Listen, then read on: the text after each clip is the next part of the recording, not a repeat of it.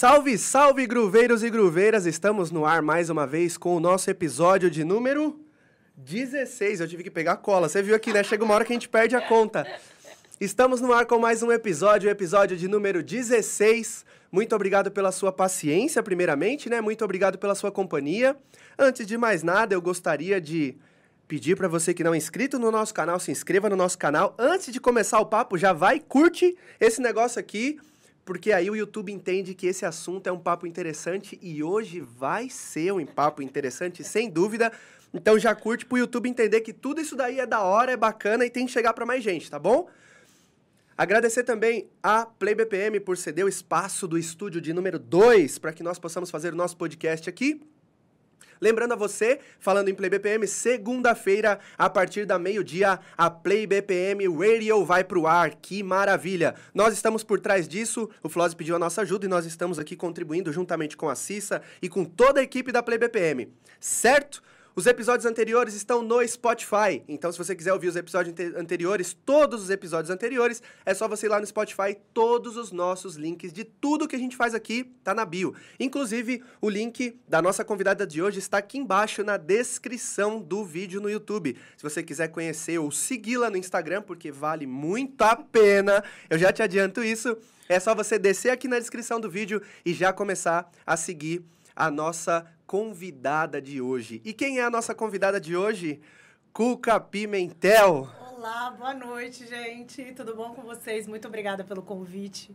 Fiquei super feliz e é um prazer vir bater um papo aí para a galera também conhecer um pouquinho do meu trabalho, né? Um pouquinho de toda do corre que a gente faz por trás da cena. Exato. Ex ex você entendeu exatamente qual é o propósito do nosso programa. Sim. Muita gente, é, quando vem conversar, fala, mas como é que é? Como é que faz? É, e tal. Eu falei, cara, eu não quero saber o que você posta no Instagram. O que você posta no Instagram, todo mundo já vê. Você não é da cena? Eu quero saber Sim. o que rola por trás da cena. Eu acho e que isso. muita coisa. Exato, eu acho que isso que é importante. Se o diretor quiser dar um grauzinho no volume aí, é o master, é o último botão do seu lado direito aí, esse. Só dar um tapinha nele, se tiver baixo, tá? É. Muito obrigado, viu? Imagina, Muito obrigado de verdade. prazer, prazer. Eu acho que é interessantíssimo é, trazer você aqui e, e, trazer as pessoas que estão na cena é, e que tem uma história para contar. Sim. Que é, é, eu acho que o nosso papel aqui também é mostrar quem são as pessoas da cena, quem construiu a história da cena, que eu acho que isso é muito importante. Eu sou um cara novo e eu sempre falo para todo mundo que vem aqui, sempre para mim é uma aula. Sempre para mim é uma aula. De cena eu tenho mais ou menos uns 3, 4 anos aí. Eu tocava como DJ de evento social, corporativo, Sim. casamento, velório, despedida de solteira, aquela história toda. Mas na música eletrônica eu sou novo de cena tô falando muito alto, o diretor já brigou comigo ali. É, então, eu sou muito novo de cena. E aí eu tive a oportunidade, graças a Deus, de poder convidar as pessoas. E, e eu tive muita sorte. Provavelmente você não acredita em sorte. Acredito, acho que tem, tem, tem, tem, um, tem um monte de coisa que rege essa sorte aí que a gente fala. E a gente vai falar disso também. Exato, a gente vai falar disso. Mas eu tenho muita sorte de todas as pessoas que eu convidei até hoje, elas super toparam e vieram super abertas para conversar, para falar da história delas. E eu sempre saio daqui com uma aula. Eu sempre saio daqui com um é aprendizado. Muito bom, é. Você tem que estar disposto a aprender. Exato. Senão você não consegue se desenvolver onde você quer. Então Exato. tem que estar tá aberto para isso. Né? Exato. E saber também quem foi que construiu a estrada até aqui que a gente tá, vai caminhar de agora para frente, né? Que não foi fácil. A gente sabe que teve muita pedra, muito cascalho. A gente ensaboou bastante para conseguir subir essa ladeira e construir essa, essa estrada aí. Com certeza. Mas a gente chegou. Chegamos, né? graças a Deus. Se você quiser mandar pergunta para a Cuca, o que, que você vai fazer? No final, até é, é, ainda tá aberto o story lá no Instagram. Então tem uma caixinha de pergunta no Instagram. Se você quiser, vai lá na caixinha de pergunta do Instagram, tem uma story da Cuca lá, você manda na caixinha de pergunta. Eu sei que já tem pergunta. E justamente as perguntas que mandaram é as que mais eu quero saber. Eu tenho certeza que as pessoas também querem. Ah, Mas a gente Vai chegar lá. Vamos chegar lá, vamos chegar lá. É, então você pode mandar sua pergunta lá na caixinha de pergunta, tá bom? Do Instagram. Depois que a gente fechar a caixinha de pergunta do Instagram, quando acabar o nosso papo aqui no YouTube, você pode mandar no finalzinho ali a sua pergunta também pelo nosso chat do YouTube, tá bom? Tudo bem aí, diretor? Tudo certo? Mais perto? Pra Cuca falar mais ah, perto, então você pode puxar. Pronto, uh, aí. Eu, eu tenho que falar mais longe e você mais perto. É, eu, quando eu começo calminha. a falar, eu me empolgo. diretor. Ah, então tá bom. Perfeito, é isso.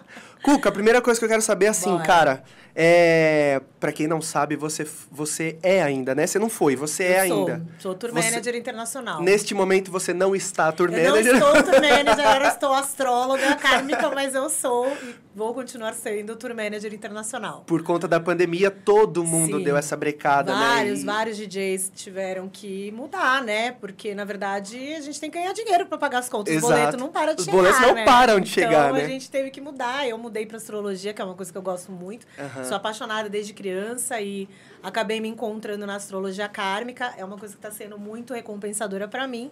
Mas o meu trabalho principal é como tour manager internacional já há 13 anos. Eu trabalho há 15 anos com música eletrônica, mas há 13 como tour manager internacional. Perfeito.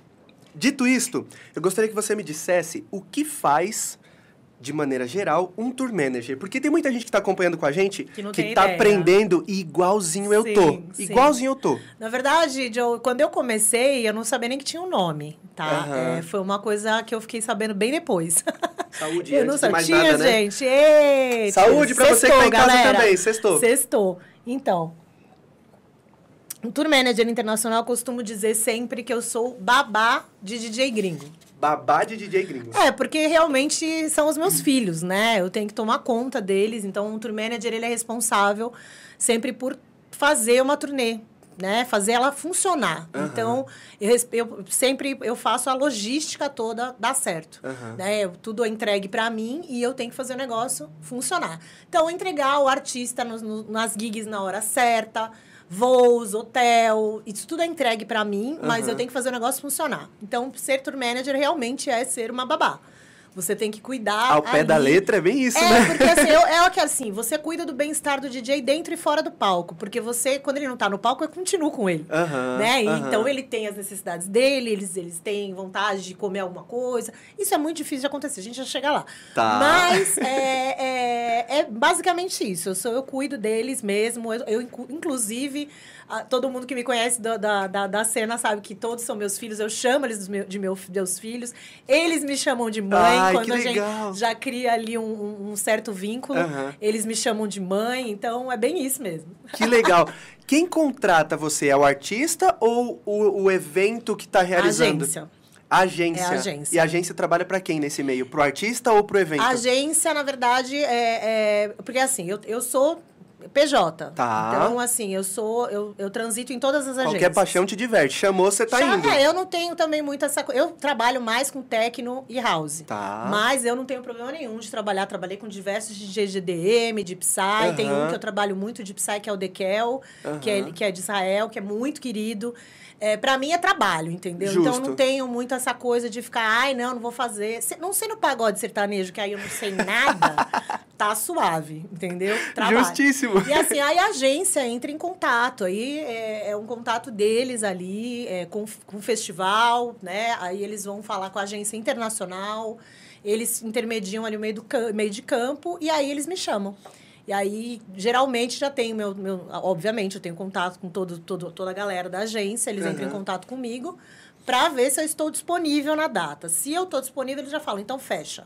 Fecha esse final de semana, que aí você vai trabalhar. E aí ele já fala assim: fecha esse fim de semana que você vai ser babá de fulano. Isso, tipo já assim. fala, já fala. Tanto que antes da pandemia começar, o meu último trabalho foi com as Trix, né? E Ah, aí... Gigante, né? Ele é enorme, foi muito, foi um Gigante, trabalho... gigante. A gente fez quatro estados em 24 horas, eu já fiz isso várias Quatro vezes. status. É, eu, e eu acabei indo pra Argentina até. Atra- atravessamos ali, a gente foi pra, pra Foz, eu acho que era, nem lembro já. Foi, foi tão doida essa turnê que... Não, eu imagino. E foi pré-pandemia, tipo, tava começando ainda. Então a gente tava, eu e ele, a gente tava meio neurótico, a gente enchia os tubinhos de, de, De álcool gel pra todo lado. lugar Falando nisso. É. deixa eu colocar aqui também, né? Por Deixar favor, separadinho já aqui aqui. para as pessoas entenderem que a gente também É, está utilizando favor, álcool gel gente. aqui, mantendo o É, distanciamento. Exatamente. Inclusive, aqui. você convidado aí, se você tiver preocupação de tipo, ah, eu não vou por conta de restrição, não sei o quê. É, eu e o diretor somos da área da saúde, não atendemos paciente. É, vamos deixar claro isso, né? Nós somos da área de produção audiovisual da área da saúde. Nós já estamos vacinados. Então, se você recebeu o nosso convite, aceite, por favor. É, a gente ficar adora. com- Aí, ó, distanciamento. A gente adora ouvir as tranquilo, gente. histórias. Estamos mantendo o distanciamento. Tem álcool gel aqui, de lá até aqui, todo mundo de Tem máscara. cerveja, gente. Tem ó. cerveja. Tem cerveja gelada, né, Cuca? Acho que esse, esse é um dos pontos Adoro, mais importantes. Adoramos, adoro, né? Adoramos. Então, e aí foi uma turnê. E aí eu já tava bucada já com o. Gente, agora esqueci o nome dele. Como assim? Ah, o Asterix? Boris Brecht. Ah, o. Boris... Nossa! É, já tinha trabalhado com ele há muitos anos atrás, ele ainda não era tão grande assim, na Clash. Sei. Muito Inclusive, tem gente que tem essa gig como a gig memorável de rolê, Foi- foi assim. muito legal. Porque eu escutei muita gente já falando assim, mano, quando o Boris tocou na Clash. Foi, foi. Muita gente fala, muita gente. Ele ainda era um menininho muito tímido ainda, era, não- ele já era conhecido, Sim. mas ele não é como ele é hoje, né? Gigante, hoje né? ele é gigantesco. E eu já estava já para cuidar dele, já era uma gig que já estava agendada para cuidar dele. Aham. Só que aí, né, pandemia, e aí Caraca. Mas É. ele chegou a vir não veio? Não, porque Não veio. Não, Porque né, estourou, lançou acabou. Aí eu, já, eu tinha tour já com o Charan, né? Que é o Charan J, que eu já tinha trabalhado com ele, inclusive no Ano Novo, já tinha trabalhado uma outra vez. Aham. Aí eu tinha uma turnê com ele logo nas próximas semanas, depois do Astrix, mas aí já cancelaram tudo, porque aí foi lockdown mesmo. Lockdown entre aspas, né? Que a gente não teve aqui. Aham. Mas aquela coisa de isolamento mesmo, todo mundo ficou quieto e aí acabou que não rolou, Saquei, infelizmente. Saquei. Só dá um toque, diretor. Se precisa aumentar, é o volume. É o primeiro Primeiro knobzinho de baixo aí, tá? Porque às vezes se der ganho lá em cima, entra muito ruído e aí fica meio estranho de ouvir. É, deixa eu te perguntar uma coisa aqui, já curiosidade, eu vou entrar nas Claro, curiosidades por já. favor, deixa eu- É, tem mais alguém que faz esse trabalho que você faz aqui no Brasil? Tem bastante gente. É mesmo? Tem, tenho amigas maravilhosas.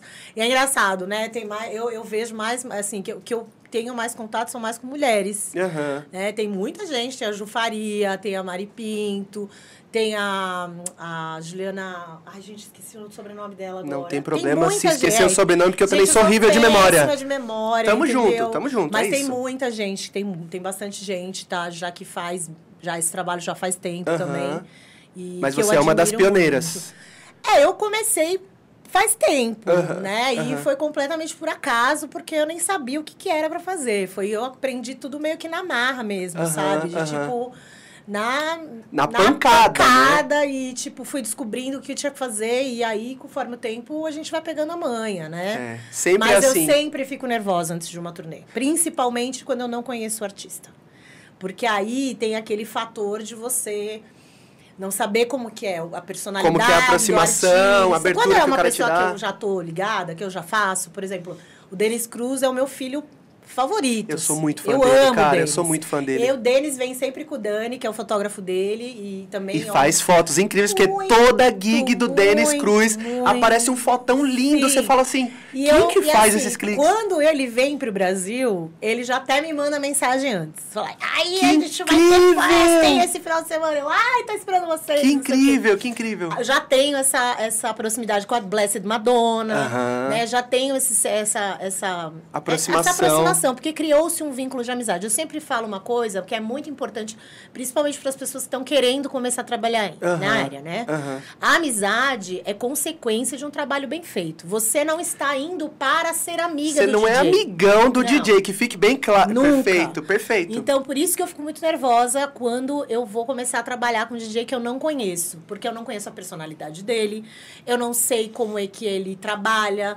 Então, é sempre uma surpresa. Então, eu fico um pouco apreensiva. Aham. Até aquele primeiro momento de pá. Aí você tem que ter aquele jogo de cintura também para você ver até onde você pode ir. Porque você também não pode fazer a íntima. Exato, Né? exato. O cara às vezes tá chegando de uma turnê de sei lá quantos dias, tá com Cansado, de saco não, cheio. Jet lag de cinco horas, o cara tá cansado, entendeu? Eu já peguei gente assim que tava cansada, que no primeiro momento não foi tão bacana o contato. Tipo o Teovas.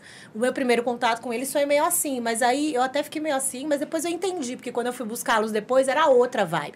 Tinha tomado um banho, tinha dado uma cochilada. Às vezes o cara só precisa de um soninho e de um banho, não é só Comer, isso. gente, Exato. comer, pelo amor de Jesus Cristo. A gente precisa comer pra Exato, ficar feliz. Não tem exato. como. É por isso que a gente não deixou faltar. Pega, É, diretor, aqui, a câmera central, pega aqui. A bolinha de amendoim que eu amo. A câmera central não pega aqui, né? Não, nós tem trouxemos. várias coisas, Nós gente. Trouxemos uma variedade. Aqui, ó.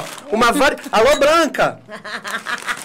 A Blanca? É, porque vou, vou te contar. Ah, eu amo a Blanca, a Blanca. Calma, Mano, vou te contar a história. Eu não, eu não sei se ela tá assistindo, mas ela sempre dá uma zapiada por aqui. Adoro. Quando eu tava conversando com o Binary, eu levei, eu falei, René, o que, você toma? Ah, tomo breja, tomo não sei o quê. Levei tudo, amendoinzinho, que ele ama também. Eu falei, meu, é do nosso time e tal. Aí, no meio do caminho, a Blanca tava lá. Aí a Blanca falou assim, ó, já deixa aí o esquema... É, é, já eu falei, já, já, já, já, já... Ela falou assim, já deixa no esquema que quando eu estiver em São Paulo eu vou. Aham. Mas não pode faltar o meu salgadinho. Acho que era, Ai, acho que eu não lembro se era ram- fandangos, fandangos. Fandangos, também sou Tim Fandangos. Fandangos. A Blanca, pelo que o René me falou, a Blanca é fissurada no Fandangos. Gente, que saudade deles. Depois cara. eu mandei Nossa. mensagem pra ela, eu falei, Blanca, vem. Quando você pisar em São Paulo, se você quiser, eu te busco no Não, vai ser aeroporto. tapete de fandango. E eu não Blanca. deixo faltar fandangos pra você.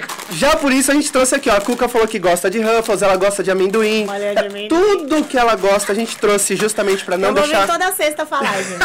Ah, Nós já combinamos que a, a, a, a Cuca vai ser o nosso B, vamos dizer assim com todo respeito, vai Claro, ser o eu nosso entendo. backup. Sim, então se o, história convi- que não falta, né? se o convidado der pra trás, se o convidado não, não, ah, não posso ir, se deu cano na Eu gente, sou vizinha. a Cuca, a Cuca tá a seis minutos daqui. né? Seis minutos daqui. Então a gente vai falar assim: vamos trocar uma ideia com a Cuca mais uma vez. Cara, você deve ter história pra uns 30 podcasts, eu, no Nossa mínimo, Senhora. porque tem muita É, coisa, né? É muita história. É muita história, é muito artista. Graças a Deus, assim, eu fico muito feliz Aham. é, de ter até essa oportunidade de conversar, de falar um pouco da minha história, porque é tão bom, gente, é tão bom. O trabalho é tão recompensador, é super cansativo.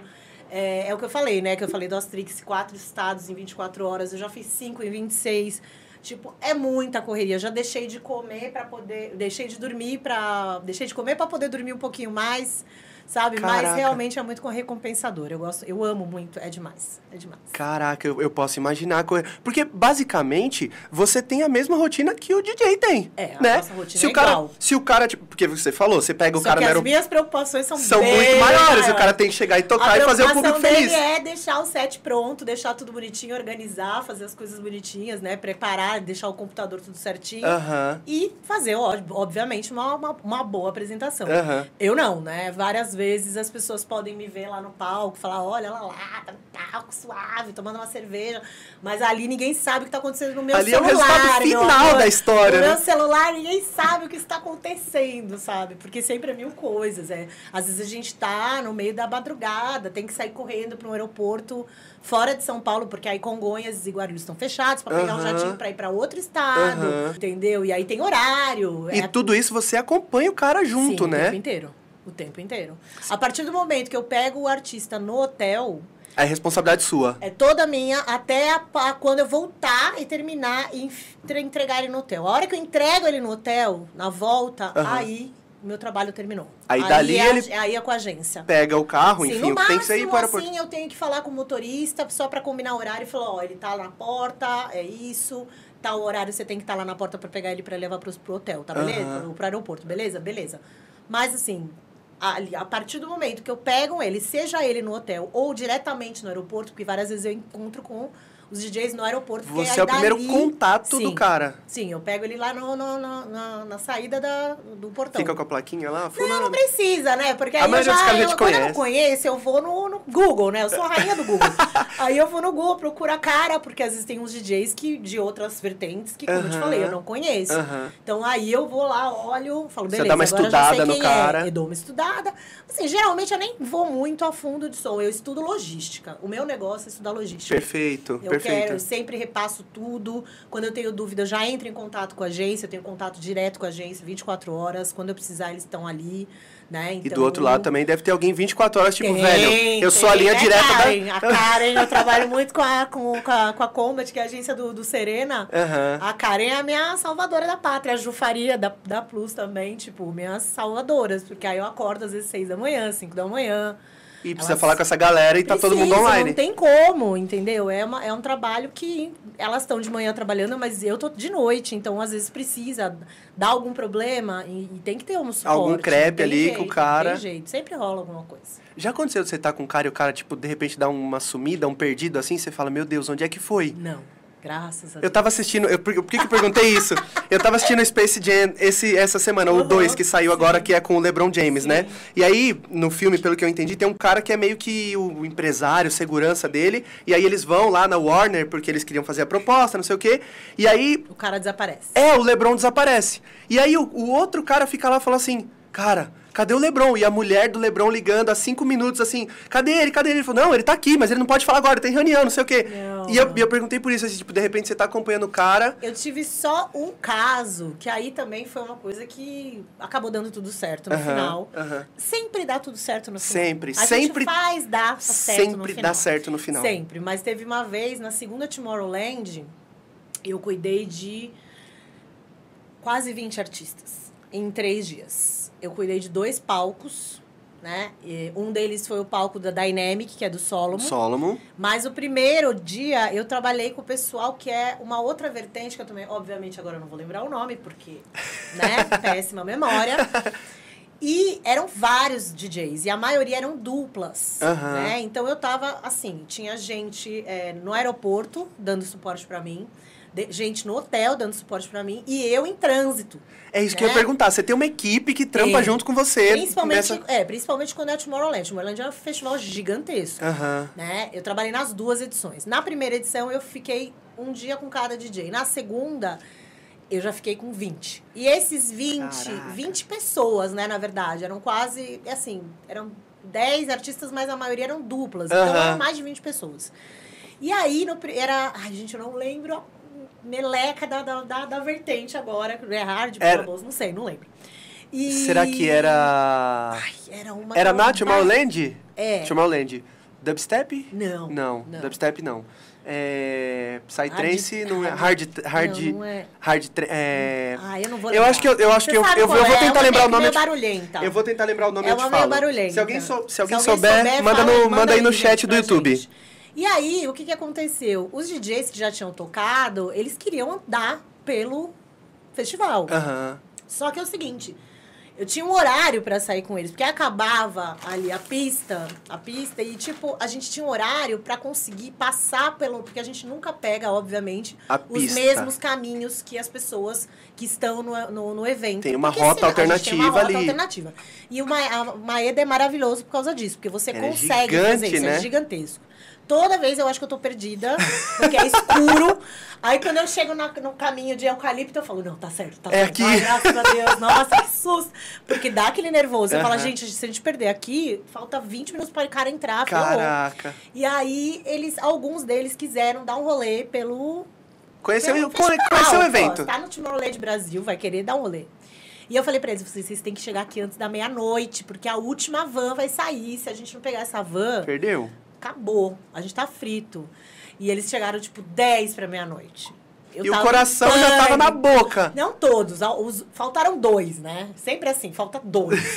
Os outros já tinham chegado, horário, eles estavam meio, já tinham bebido, estavam super animados, né? Meu, primeira vez no Brasil, então Sim. imagina, né? Fica aquela coisa. E eu já sei, tipo, ai meu Deus, ferrou, ferrou, ferrou. Aí eles, é, eu falei, ai, graças a Deus. Chegou, apareceu. Falou! já na van agora! E aí você toca todo mundo junto, é isso? Eles Ah, vão não, juntos? Nesse caso, sim. Tá. Ah, Os que quiseram ficar. Os que não quiseram ficar, eu já dispenso. Já mando lá pra a Artist Village, que é Ah. onde ficam os artistas, que é, onde- Aham. é o ponto de encontro, né? Aham. Tem o serviço de catering pra comer e bababá, que é lindo, o lugar é maravilhoso. Aí eu já mando mensagem, falo, ó, tô despachando aí, manda, manda Deixa embora. alguém pra receber aí que eu tô mandando daqui. Não, ele tem sempre, sempre lá ali, eu não preciso me preocupar. E o ma- o mais legal é que era uma, é uma galera que a gente se conhece há muito tempo. E aí já tem trabalha. a proximidade Não, ali todo- muito mais fácil. Sim, porque aí você já sabe como o outro trabalha, entendeu? Todo mundo sabe como eu Perfeito. trabalho, como os outros trabalham. Perfeito. Então não tem perfeito. problema nenhum. Aí falou, ó, despacha eles pro hotel. Aí tem uma, tinha uma van que levava eles pro hotel, tinha sempre van indo e voltando, né? Aham, Então, fazendo aí, esse transfer fazendo da esse galera. transfer, exatamente. Mas foi assustador, eu falei, ai meu Deus, porque aí se começa os fogos, a gente tem que esperar. Entendeu? E aí tem Caraca! gente que tem voo de manhã cedo, tem voo de madrugada, então não dá pra você ficar. Mas por que tem que esperar os fogos? Por conta de Porque- segurança Por e tal? causa do, do lugar que a gente vai passar. O trajeto que vocês passam é onde trajeto. rolam os fogos, É. tipo, de onde saem os fogos. É, eu nem lembro direito. Já faz muitos anos, né? A Tomorrowland, a segunda foi o quê? 2015? Nem lembro. É, faz tempo. Já faz um Faz tempo. tempo, faz é, tempo. e aí, como você- vocês já falei outras vezes, minha memória não é muito boa. Não tem Então- problema, eu sou do time do Sem Memória também, é isso. Mas foi muito legal. Foi, no final deu tudo certo. O Rodolfo tá assistindo. Salve, Rodolfo. O Rodolfo, o, o sócio do Vitor aqui. Oi! Rodolfo, obrigado. Hardstyle. É isso aí! Aê, Rodolfo, é isso! É isso, é isso, é isso, é isso, é isso. Obrigado, Rodolfo, é isso. É isso mesmo. O Caio Cantelli colocou aqui. Agora fiquei na dúvida. Acho que, que a Vi, junto com o Lear, o Lehar na Iner, Sim, ela é. tava no palco dançando. Era ela? Sim, é eu mesma. Eu curto Lehar é também. né? maravilhoso, querido. O Lehar é BR, não é? Ele é brasileiro? Não, ele é italiano. Cara, eu não sei porque eu tinha na cabeça que ele era Não, ele é brasileiro. italiano, um querido, fofíssimo. Não, um monte de gente achou que eu tava com, com ele. Eu falei, gente, não é. Ele é italiano, né? Então ele abraça, ele vem. Tem toda esse- E ele é bonitão. Então aí a mulherada ficava louca. E aí um monte de gente começou a achar que realmente a gente tava tendo alguma coisa. Eu falei, não. Aí, tipo, vi, eu vi uns caras ali que ele veio uma hora falar comigo e me abraçou Aham. né, pra perguntar se tava legal. Eu Aham. falei, não, tá super legal, manda ver, né, né, né, né, né. E aí os caras, aê, Tá pegando, hein?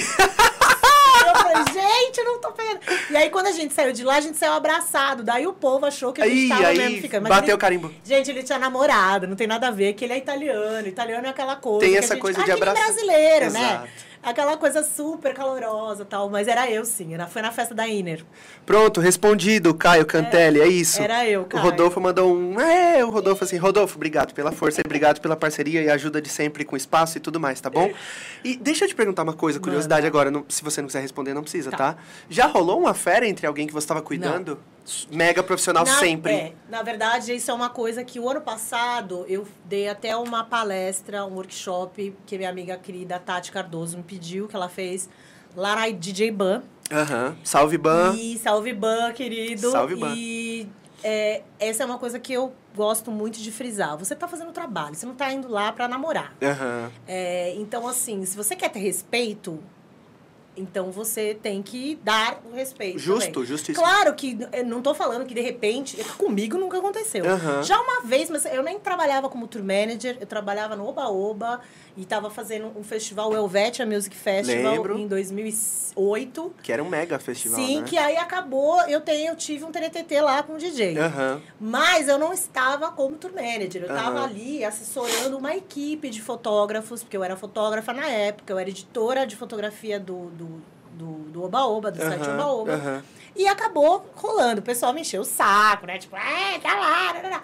Mas no meu trabalho como tour manager, não. Justo. Tá? Eu acho que se rolasse algum tipo de. De, de, sei lá, de repente, porque a gente nunca sabe, né, gente? uma fera. Não, aquela coisa a gente nunca sabe quando o amor vai pegar a gente Exato. de jeito. Quando a flecha do Né? anjinho Quando- pega, é, né? Ela tá meio não olhando muito pra minha cara ultimamente. Tá meio ruim de pontaria. Tá, mas tudo bem. E, mas eu acho que mesmo se... ah, Eu acho que seria uma coisa de dialogar, porque realmente é um ambiente de trabalho. Eu Exato. ali para cumprir a minha função como tour manager e eu tô responsável por muita coisa. Então, eu acho que até desviaria a minha atenção. É, não dá nem tempo de Entendeu? pensar Não, nisso, né? não Se for, se for não levar dá. o pé da letra a coisa, É, não dá nem tempo tem de pensar como. nisso. Não, não tenho como pensar. Eu não tenho nem como dormir, eu vou ter- como pensar nisso. É verdade. Entendeu? Tem que estar Às vezes você deixa de 100% comer pra dormir, você vai Sim. estar se preocupando em arrumar rolo, né? Não, e outra, né? Vai, aí a pessoa vai lá, começa a ter rolo com o cara, vai dormir com o cara e perde os dois horários. E aí? Aí lascou. Você vai falar o quê pra Aí pessoa que tá te contratou? Total sentido. Entendeu? Então, não. Eu levo muito a sério a minha profissão. é, e justamente isso é uma coisa que é, é o que eu te falei. Muitas pessoas não entendem. Eu trabalhei no Rock in Rio em 2013. Foi a primeira vez que eu trabalhei com banda, que é completamente diferente de é, de, de, Do de di- DJ. Aham. Porque banda é uma equipe gigantesca. Obviamente, eu esqueci agora o nome, que é um cantor mega famoso, que é um tiozão, que canta hum, Give Me the Night. Ai, é... Ah, mais uma vez o chat vai ajudar a gente. Eu vou vir aqui no meu Google, porque, né, gente? Pelo amor de Deus. Ó, a Isabela colocou aqui, ó, minha tia arrasando como sempre, perfeita! Ai, minha sobrinha linda. Já manda beijo já, viu? Gente, O Flose colocou aqui também, ó, Cuca sensacional. George Benson, é isso, Isso. mano, ele é muito foda, Ele esse é. cara, que voz esse Ele cara é tem. maravilhoso, realmente. Então, aí foi a primeira vez que eu trabalhei num evento muito maior do que Aham. eu tinha trabalhado. E ele veio com a banda, tudo. Então, aí é totalmente diferente a logística, porque o Rock in Rio, ele é um festival que começa às duas da tarde. Então, a passagem de som começa às seis da manhã. E, às vezes, por exemplo, o George, no, no, que- no, no, na... na Ô, Jesus. Na, No assunto. No assunto George Benson, né? Como eu cuidei dele, ele tinha uma, uma van... Uma, a equipe da técnica chegou antes no avião. É, geralmente quando é banda Depois assim, a chegou- banda vai antes, é, depois a- chegou Não, chegou primeiro a técnica. Depois chegou a banda e depois chegou ele. Então Caraca. eram três motoristas que eu tinha que cuidar. Caraca. Então é muito diferente. E aí o que, que acontece? Eu entrei nesse assunto por quê? Porque quando eu entrei para trabalhar no Rock in Rio, foi uma amiga minha, querida Tereza, que me chamou para trabalhar e tinha chamado uma outra galera. E muita gente que estava ali nunca tinha trabalhado como tour manager. Então já entrou com aquela aquele pensamento de que ah, eu vou virar brother da Lady Gaga, É saca? virar amigo e curtir o rolê. fazer selfie. Não é.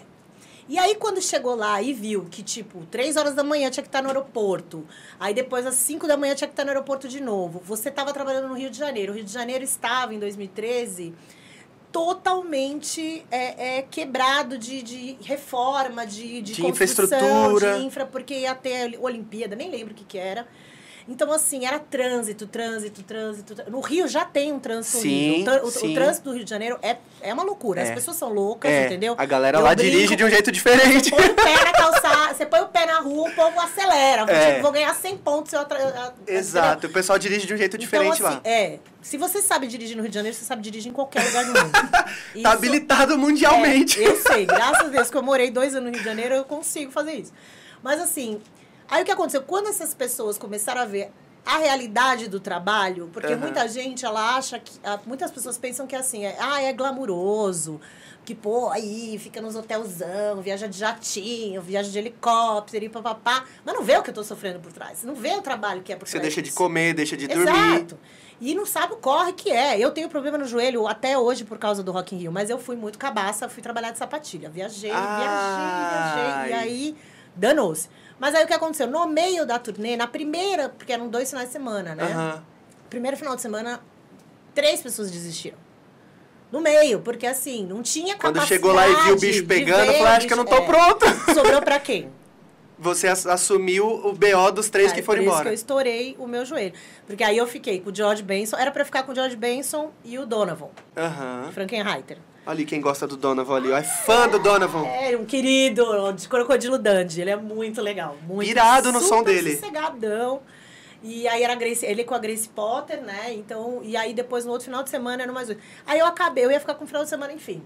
Essas pessoas desistiram porque tem essa coisa de glamour, de achar que tá tudo lindo, que é tudo Vai virar super brother do artista. vai virar brother, que vai ficar fazendo selfie. Não é assim, gente. É, É. muito trabalho, é muita É dedicação. Vai muito além disso é aí, né? responsabilidade. Você tem que ser uma pessoa responsável, você tem que ter uma pessoa, ser uma pessoa humilde acima de tudo.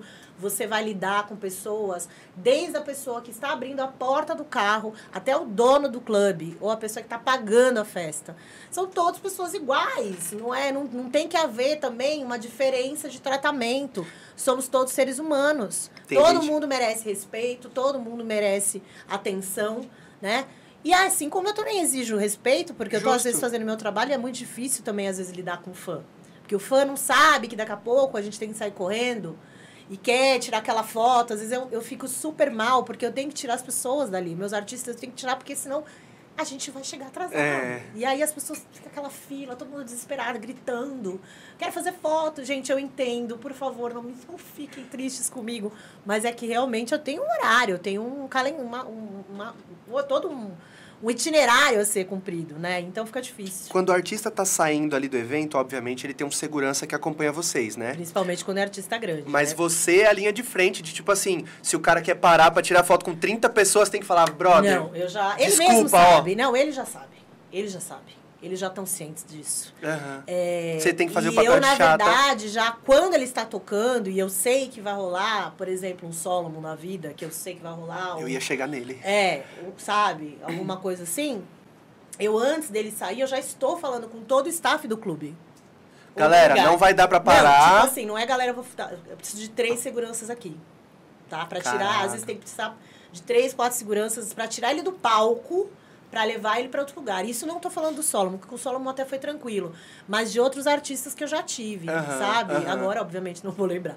Mas normal, faz parte. Mas é aquela coisa de tipo, eu preciso de ter esses seguranças aqui. Por exemplo, o Green Valley. O Green Valley é um lugar que o camarote ele fica lá atrás. E assim, a pista tá aqui e atrás da pista tem um mega camarote, entendeu? Das pessoas que pagaram caro para estar tá ali.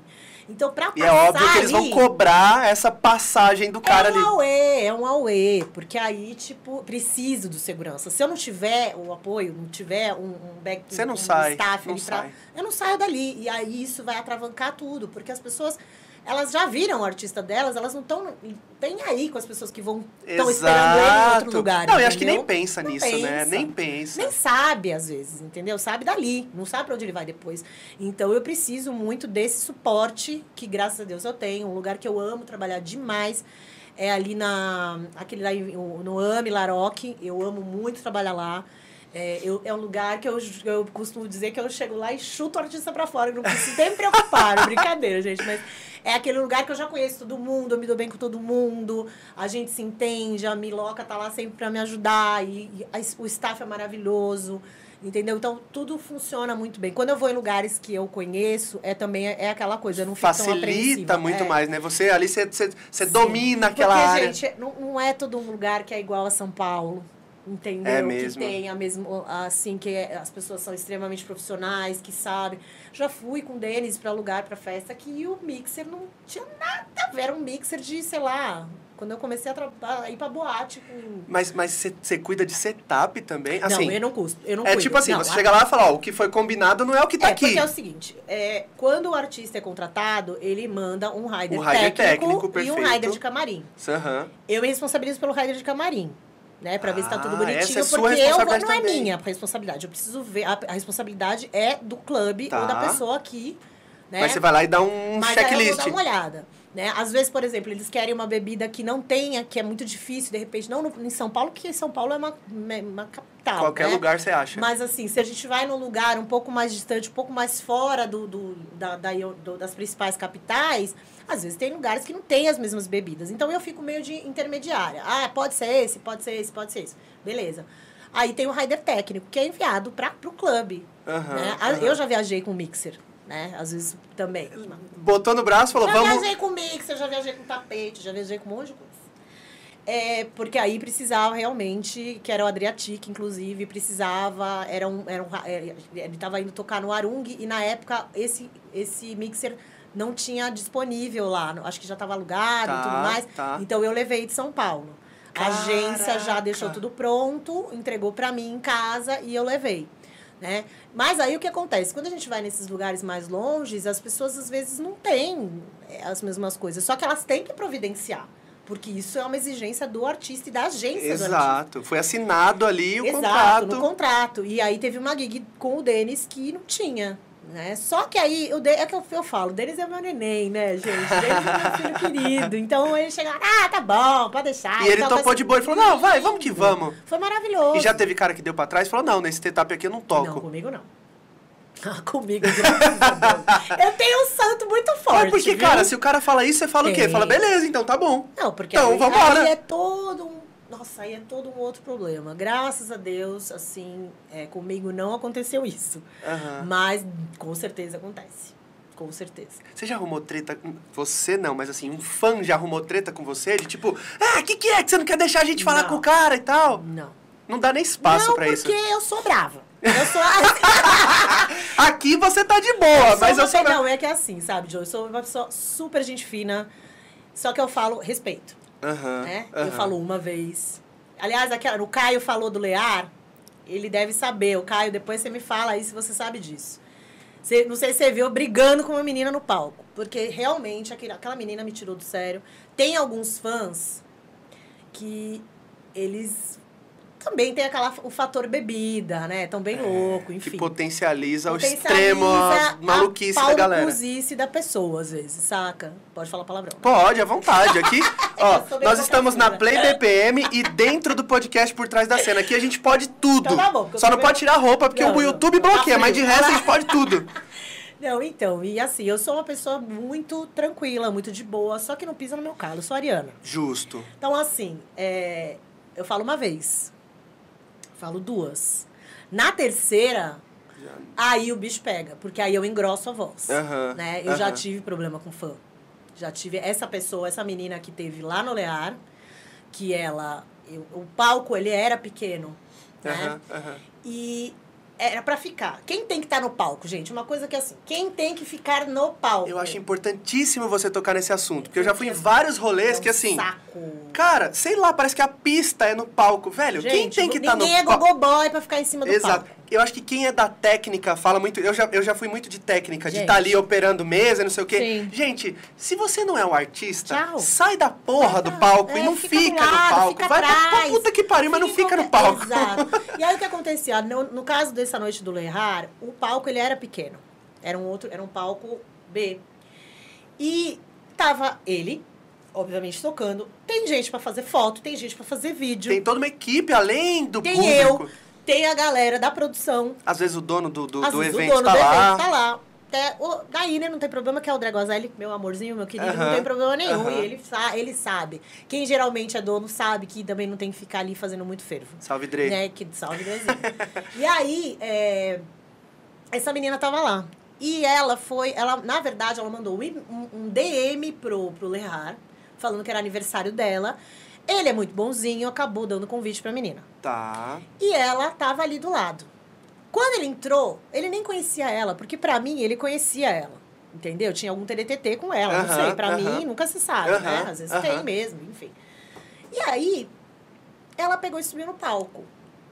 E aí eu falei pra ela, olha, o palco é pequeno, você não pode ficar aqui. Você pode descer a escada, fica aqui, do lado. É do lado. Tipo, não tem diferença, não tem porquê a pessoa querer ficar Você ali. ficar aqui ou ficar ali, É a não vai coisa, fazer diferença. dançar, você não precisa, você vai dançar. Você quer dançar? Dança aí, entendeu? uhum. Eu preciso ficar no palco porque eu tenho que estar do lado dele. Ligada a qualquer o coisa tempo que o cara inteiro. precise. Eu tenho até um caso engraçado, porque eu sou meio MacGyver. Já conto. aí, é, a menina, não, tudo bem, desceu. Eu virava as costas, ela subia. Subia. Aí eu comecei a ficar puta, né? Aí eu falei, dá pra você descer? Eu já falei pra você, não sei o quê. E aí, assim, aí, aí até entendi no começo, porque eu falei, ela não sabe, ela não deve saber o que eu tô fazendo aqui. Exato. Ela vai achar que você é a chata Ela que tá ali controlando a galera. Que eu, tô com, que eu tô com ele, que eu sou alguma peguete dele e eu tô com ciúme dela. Aham. Até aí eu entendi. Aham. Daí eu falei pra ela, eu falei, escuta, eu estou trabalhando, né? Eu tô cuidando dele, eu sou tour manager. E Aham. aqui só fica quem está trabalhando. Daria pra você descer? Ah, tá, desculpa, não sei o quê. E ela tava com um amigo dela. O amigo dela se ligou. Ela não. Aham. Aí ela subiu de novo. Ai, meu Deus do céu. Aí eu peguei e virei bi. Aí, gente, tem até uma foto que eu tô assim. Tá no. Insta? Tá no Insta? Eu Onde? não lembro, já, eu não lembro quem, aonde saiu essa foto, mas eu tava lá gritando com ela, não sei o quê, bababá. E aí eu olhei pra uma amiga minha lá do outro lado, que era da produção, tipo, com uma cara lá. ela a Tipo, gente, me ajuda, né, É aquela coisa, o pessoal de produção, a gente dá uma olhada, Já não sabe. o que, que é. Exato. Pois eu não virei as costas, essa menina subiu de novo. Depois que você tinha dado uma comida de rabo nela. A minha amiga atravessou o palco e falou: desce daqui! Sai daqui! Desce agora daqui! E não sei o que. Você eu já tá assim, causando. Eu quero uma segurança, eu quero segurança aqui, ó. Aqui. Não quero que ninguém suba aqui. Porque eu tenho totalmente. Lógico. A- Essa, essa, esse poder e autonomia isso, lógico, pedir. Falei lógico. Assim, Amiga, bota aqui um segurança. Eu não quero mais ter problema com essa menina. Tá bom. Aí colocou, a segurança era mulher. Aí ela começou a chavecar a segurança. Ai, Aí, que só que aí eu olhei chato, pra velho. segurança, ela olhou pra mim, ela sacou. E aí, uma hora que ela foi dar uma dançadinha, eu falei, você tá ligada, né? Ela, não, pode deixar, ela não sobe aí, não. Eu falei, então tá bom. Ela Tem, não subiu meu, mais. tem uma galera que é muito ligeira, né? Você só olha, a pessoa já sabe, mano, fica, Sim. fica tranquilo, faz o seu aí, pode deixar que aqui dessa Teve, região teve, eu tomo é, conta. teve uma vez que foi também, acho que uma das últimas gigs também que eu fiz no ano passado, que foi com a Anabel e o Lifos, né? A Anabel Englund, que também é minha né? filha. São É, já trabalhei, trabalhei com ela, veio a primeira vez aqui, a gente se deu A gente se deu muito bem. E aí foi a primeira vez que eu trabalhei com o Lifos. Não tinha trabalhado com eles dois juntos, só com ela. E a gente foi pra Goiás. Acho que foi pra Goiás. E aí, quando a gente chegou lá em Goiás, a cabine era muito pequena, né? Era super pequenininha, cabia o Li, a Ana, ela, e ela que falou pra mim, eu quero que você fique aqui dentro. Ela pediu pra você ela ficar. pediu. Obrigado. Aí eu falei, tá bom. E aí eu me espremi no canto. E tinha uma menina, tinha uma menina e um cara. Eles já estavam também meio mamados. Ah. A menina ficava assim, ah, ah", e ela assim, e a, Ana, a Anabel tava Tem uma galera que é mais reservada, se né? De concentração. Não, e ela ia cantar, ela tava se, tipo, se, sabe, se preparando, preparando. e tal. O Lito tava já tocando, ela ia entrar. E aí eu cheguei pra menina e falei assim, cara, eu falei pra ela, para, entendeu? Porque ela tá se concentrando. Aham. Quando ela terminar de se apresentar, eu chamo ela, você faz uma foto com ela, você te apresenta pra Faz ela. o que ah, tem que tudo fazer. bem. Deu dois minutos, me... "Ai, E não sei o que, assim, né, né?" E eu tava no canto. E eu falei, para, meu. Tipo, sabe, de longe. Eu falei, para. Miga, se Eu controla. já falei pra você, deixa ela terminar de se apresentar. Essa mulher, ela, eu não sei que cacete que ela fez, abriu a porta do, porque ela se jogou tanto pra cima, ela quase caiu em cima do Lifosso. Gente. Imagina se ela, é, é que ela não chegou a cair, mas se ela cai, ele cai em cima do mix. Não, acaba o rolê. Acaba o rolê. Nossa, mas aí eu virei um dragão. Eu falei, sai daqui! Sai daqui! Nunca mais vi essa menina, até hoje. Não, Amiga, se você estiver assistindo aí. Você não faça mais isso. Não faça mais isso, que é você. feio. Pô, é bem feio. Aí o cara que tava do lado, que tava fazendo a mesma coisa, mas tava um pouco mais... Aí ele ficou quietinho. Falou assim: é melhor ficar de É, boa que minha amiga é, já quebrou é, a portinha. Não, fiquei puta. E aí o Lee deu risada, né? Porque pra ele, ele tá ali tocando, não aconteceu Exato, nada. exato. Mas ele com certeza ia ficar pistola também se tivesse acontecido alguma coisa. No, no, no podcast que eu conversei com a Camila e com o Renê, ela falou que, assim, é, chega uma hora que eles precisam ali de uns 30 Sim. minutos de concentração antes. E aí a Camila falou, não, eu sou o para-raio de doido do Renê antes de começar o, dele Sim. começar a tocar, assim. Tipo, meia hora antes eu falo assim, galera, quer trocar ideia? Fala comigo agora, deixa o Renê ali As quietinho. pessoas não têm consciência disso. É, Tudo bem, eu até uma entendo. concentração. É, eu até entendo porque elas também não são artistas. Perfeito, Né? Não sabe, mas eu acho que tem que haver um pouco mais de simancol, Exato. né? Pra você não chegar lá e tipo, ah, entendeu? É bem foda. E a história do MacGyver que você falou que ia falar? Ah, a história do Magal. Você, já- você- você anda também com aquela cinta Não. cheia de fita, Engraçado, rádio, é, as teve, coisas um, tudo? teve um menino que, que me perguntou isso. É, eu não lembro quem foi agora. É, me mandou um DM e perguntando justamente disso. Falei, cara, você pode montar a cinta que você quiser. Não uso. Você- o que vai acontecer, você não vai ter lá. É verdade. Não vai. É verdade. Eu, olha, teve uma vez que a gente tava to- tocando Adriatic. A gente foi tocar no Rio de Janeiro. E aí, é, um deles, o loiro, porque eles não bebem. O povo acha que eles bebem e tal. Só o Moreno, que os dois são Adrian, né? O Adrian Moreno, ele só toma vinho branco e ele toma muito pouco. E o Adrian Loiro só toma Coca-Cola. Ele é muito de boa. Só que ele comeu alguma coisa no hotel, não fez bem e ele não foi tocar, só foi o Adrian Moreno. Aham.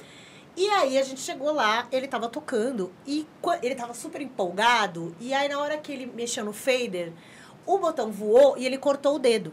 Ge- No meio do, do, no do meio do rolê. Set. Aí ele me chamou e falou: Meu, cortei o dedo aqui, o dedo sangrando, né? Eu falei: Putz. Aí eu peguei e cheguei pra um cara, porque eu não podia sair dali. Cheguei pra um cara da produção, falei: Olha, eu preciso de um band-aid.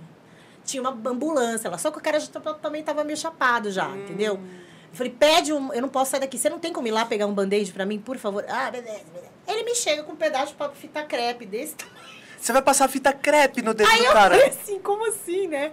É, não tinha band-aid. Eu falei, como? Uma ambulância não tem band-aid, né? Mas eu falei assim, meu Deus. Aí eu abaixei, peguei meu cigarro, tirei o papelzinho. Você tá Não, e, zoando. e o Adriano rachou o bico. Eu, abaixei assim, tirei o papelzinho do meu cigarro, dobrei, colei no meio da fita crepe e fiz assim. Fui dar o dedo. Dá o dedinho aí. Ele riu, dedinho. ele riu pra caramba. Ele falou, meu, só você, né? Aí embrulhei o dedo dele e funcionou. Eu acho que você ter essa proximidade com a pessoa encurta esse tipo de caminho, né, velho? Porque Sim. se ama outra pessoa, o cara vai falar assim, mano, você tá de brincadeira. Que você Ah, mas eles entendem, eles entendem. É. Porque eles estão ligados que as bombas explodem. Não na- tem o que fazer. Não tem o que fazer. Acontece, gente. Tipo, pá, aconteceu, o cara cortou o dedo. Não tinha band-aid, era isso que eu podia te providenciar no momento. Depois eu te arranjo gás, arranjo hospital, arranjo o que Enfaixa o seu, a sua mão, Eu- você quiser. Nossa, eu engesso ela, mas assim, era o que eu tinha no momento, né? E que provavelmente isso daí não tem numa cinta dessa que a galera usa, né? É verdade. Pode até ter, mas não, você não vai estar com o negócio, É. não vai adiantar. Esse negócio de cinta, eu não lido com isso. Eu não trabalho com isso. Eu trabalho com, com resultados. Com resolver o problema, é. Apagar o fogo. É, é, sou bombeira número um, tipo. Esse foi o mais, o mais engraçado, assim, eu achei muito legal. E você falou que carrega, você falou que já carregou mixer, carrega tapete. Sim. Tem alguém que tem um costume estranho quando vai tocar assim? Porque, por exemplo, eu já pensei, pô, cara, às vezes eu fico tocando e eu fico danço muito quando eu tô tocando. E às vezes eu, quando eu termino assim, eu sinto que a sola do pé dói, não que eu faça long sets longe disso, mas é que eu me empolgo quando eu tô sim, tocando. Sim, sim. E, e, e, você falou do tapete, eu falei, cara, eu podia, eu podia ter levado um tapete e ficar É, descalço pra- e pisar no foi pra- tapetinho. foi pra Blessed Madonna. É mesmo? Ela toca com tapete? Não, a- foi a primeira vez que ela tava com problema no joelho. Ah. E aí era aqueles tapete que tem- preto que tem aquelas bolinhas, Sei, sabe? sei, sei, sei. Mas só foi a primeira vez, porque realmente ela tava com problema no joelho e aí aquele, aquele tapete amortecia, Aham. né? Porque ela também fica dançando Sim, e tal. sim. Mas foi só aquela vez.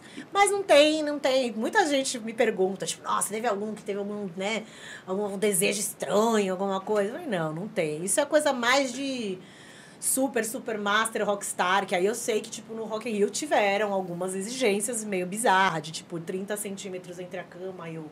E, o, o- o- e a mesa de, de, de cabeceira, sabe? Você tá Aquela- zoando. É, É, sério tem, que tem, tem isso? essas coisas. Não sei, só toalha branca, só toalha É, isso eu já ouvi falar. Tipo, tem um pouco disso, entendeu? Mas no, no mundo da música eletrônica não tem muito disso, não. É, preciso de toalha, entendeu? Não, toalha, só me viro com a toalha. Só Se for preta, é melhor, porque aí não fica né, manchando. Mas se tiver branca, vai branca. Se não tiver branca, vai papel toalha. Às vezes não tem, vai qualquer coisa.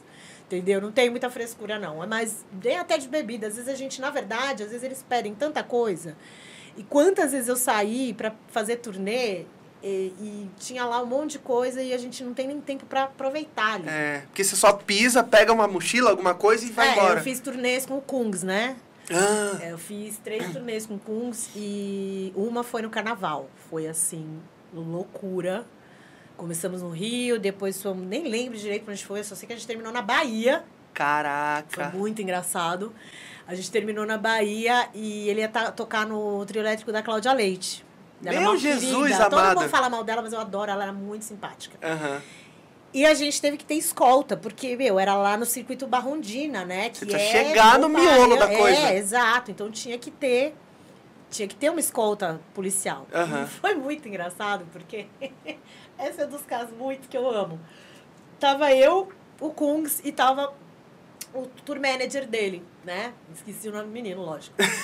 e aí, a gente tava. E aí, quando, quando as pessoas viam a van passar e viam, né, a polícia, não sei o quê. Já fala, ali tem Era famoso. todo mundo assim, se filmando e dando tchau e falando te amo, beijo, beijo. Nem sabia Às vezes não sabe nem era. quem tá Gente, dentro. Vocês sabem quem eu sou? Eu tô me sentindo muito poderosa, né? Porque Põe a cabeça pra fora.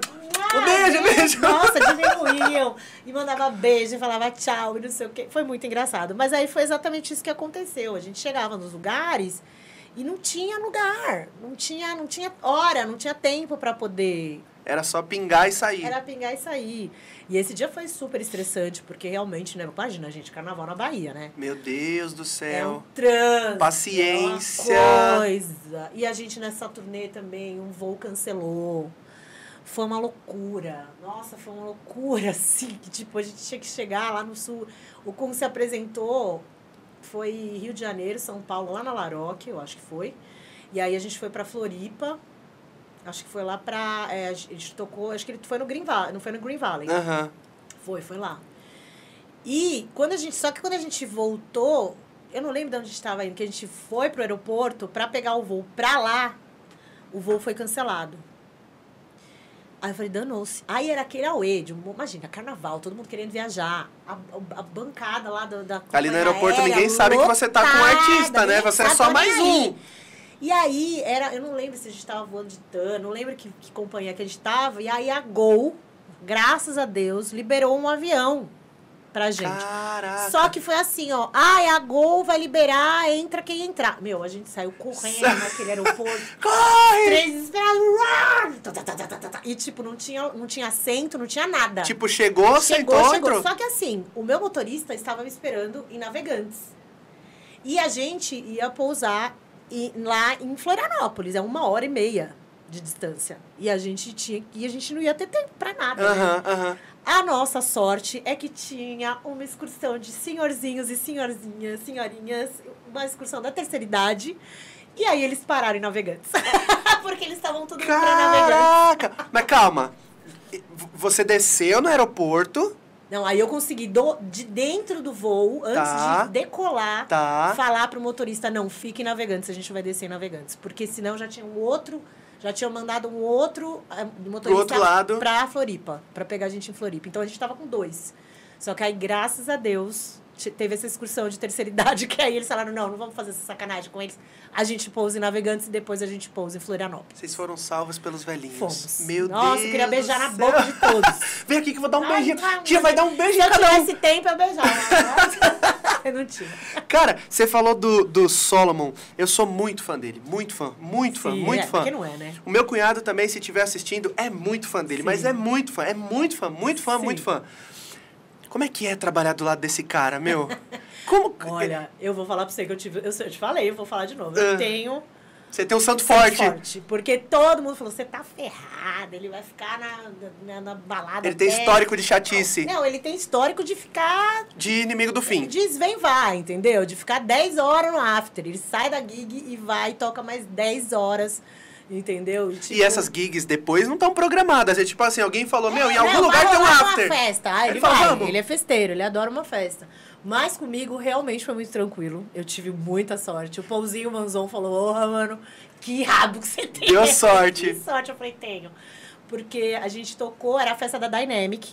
Lá- Teve foi no, na no Laroque. Arung e na Laroque, exatamente. Mas aí a primeira Eu noite perdi foi... essa, minha esposa foi, eu não Gente, fui, cara. Eu fui trabalhar no dia. sensacional. Foi, foi o Roche, foi uma coisa. Eu amo o Roche, É, foi tipo o showcase da Dynamic, né? Acho Sim. que a Magdalena tocou. É, a Madalena é, é amiga do Lear. O Lear tava lá também. eu Cara, conheci tava tipo a Crio em peso no Tava, negócio. Foi maravilhoso. O Lehar é muito fofo. Eu conheci o Lehar nesse dia, só que eu não lembrava. Não- não- a gente não foi apresentado. Aham, Né? aham. Eu conheci ele quando eu fui trabalhar com ele. Aham. Mas eu lembro dele, e a gente passou dele, "Oh, oi, principessa. Deu, oi. Ai, ele muito meu fofo, Deus. muito fofo. Todo italiano, né? Aham. Sabe que era, Beto?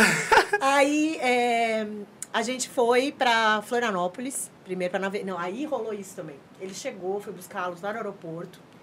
A gente Eles vieram ficou- juntos? Todos não, juntos? Não, não, Chegou o Solomon e o, o manager dele. Tá, Não, ele já tava, tinha alguns que já estavam aqui. tá, tá. Aí a gente tinha que ir para Navegantes. Só que estava um tempo horroroso. Né? Tava quase fechando o aeroporto. Tinha muita neblina. Eu perdi de ver uma vez, acho que o acho que o Adriatic na Laroque, por conta desse. Eles tocaram em Floripa, É. iam tocar aqui. Eu estava aí, lá no Diz aeroporto. a lenda que se passaram lá em Não, na, rolê, não, mas não. depois disseram eu, que foi Eu estava com. Eu, Você era tava eu que junto? ia cuidar, gente. Ele, todo mundo Você falando. passou esse veneno. Não, Porque lá eu na não tava com Laroque. eles lá. Eu tava com eles esperando em Viracopos. O voo foi cancelado. Não foi que eles ficaram. Todo mundo falou. Eu vi lá no Cheio de droga, não sei o quê. Gente, eles não usam nada. Eu acabei de falar. Um, um bebe só vinho branco, assim, bem pouquinho. O outro toma Coca-Cola. O voo foi cancelado. Eu estava desesperada. Eu lembro que encontrei com a Karen, a minha amiga lá da, que trabalha na Combat, Aham. do ela tava com o Charan, a gente se encontrou em, Vira, em Viracopos. Eu tava lá desesperada esperando eles. Até que chegaram e falaram: não, o voo foi cancelado.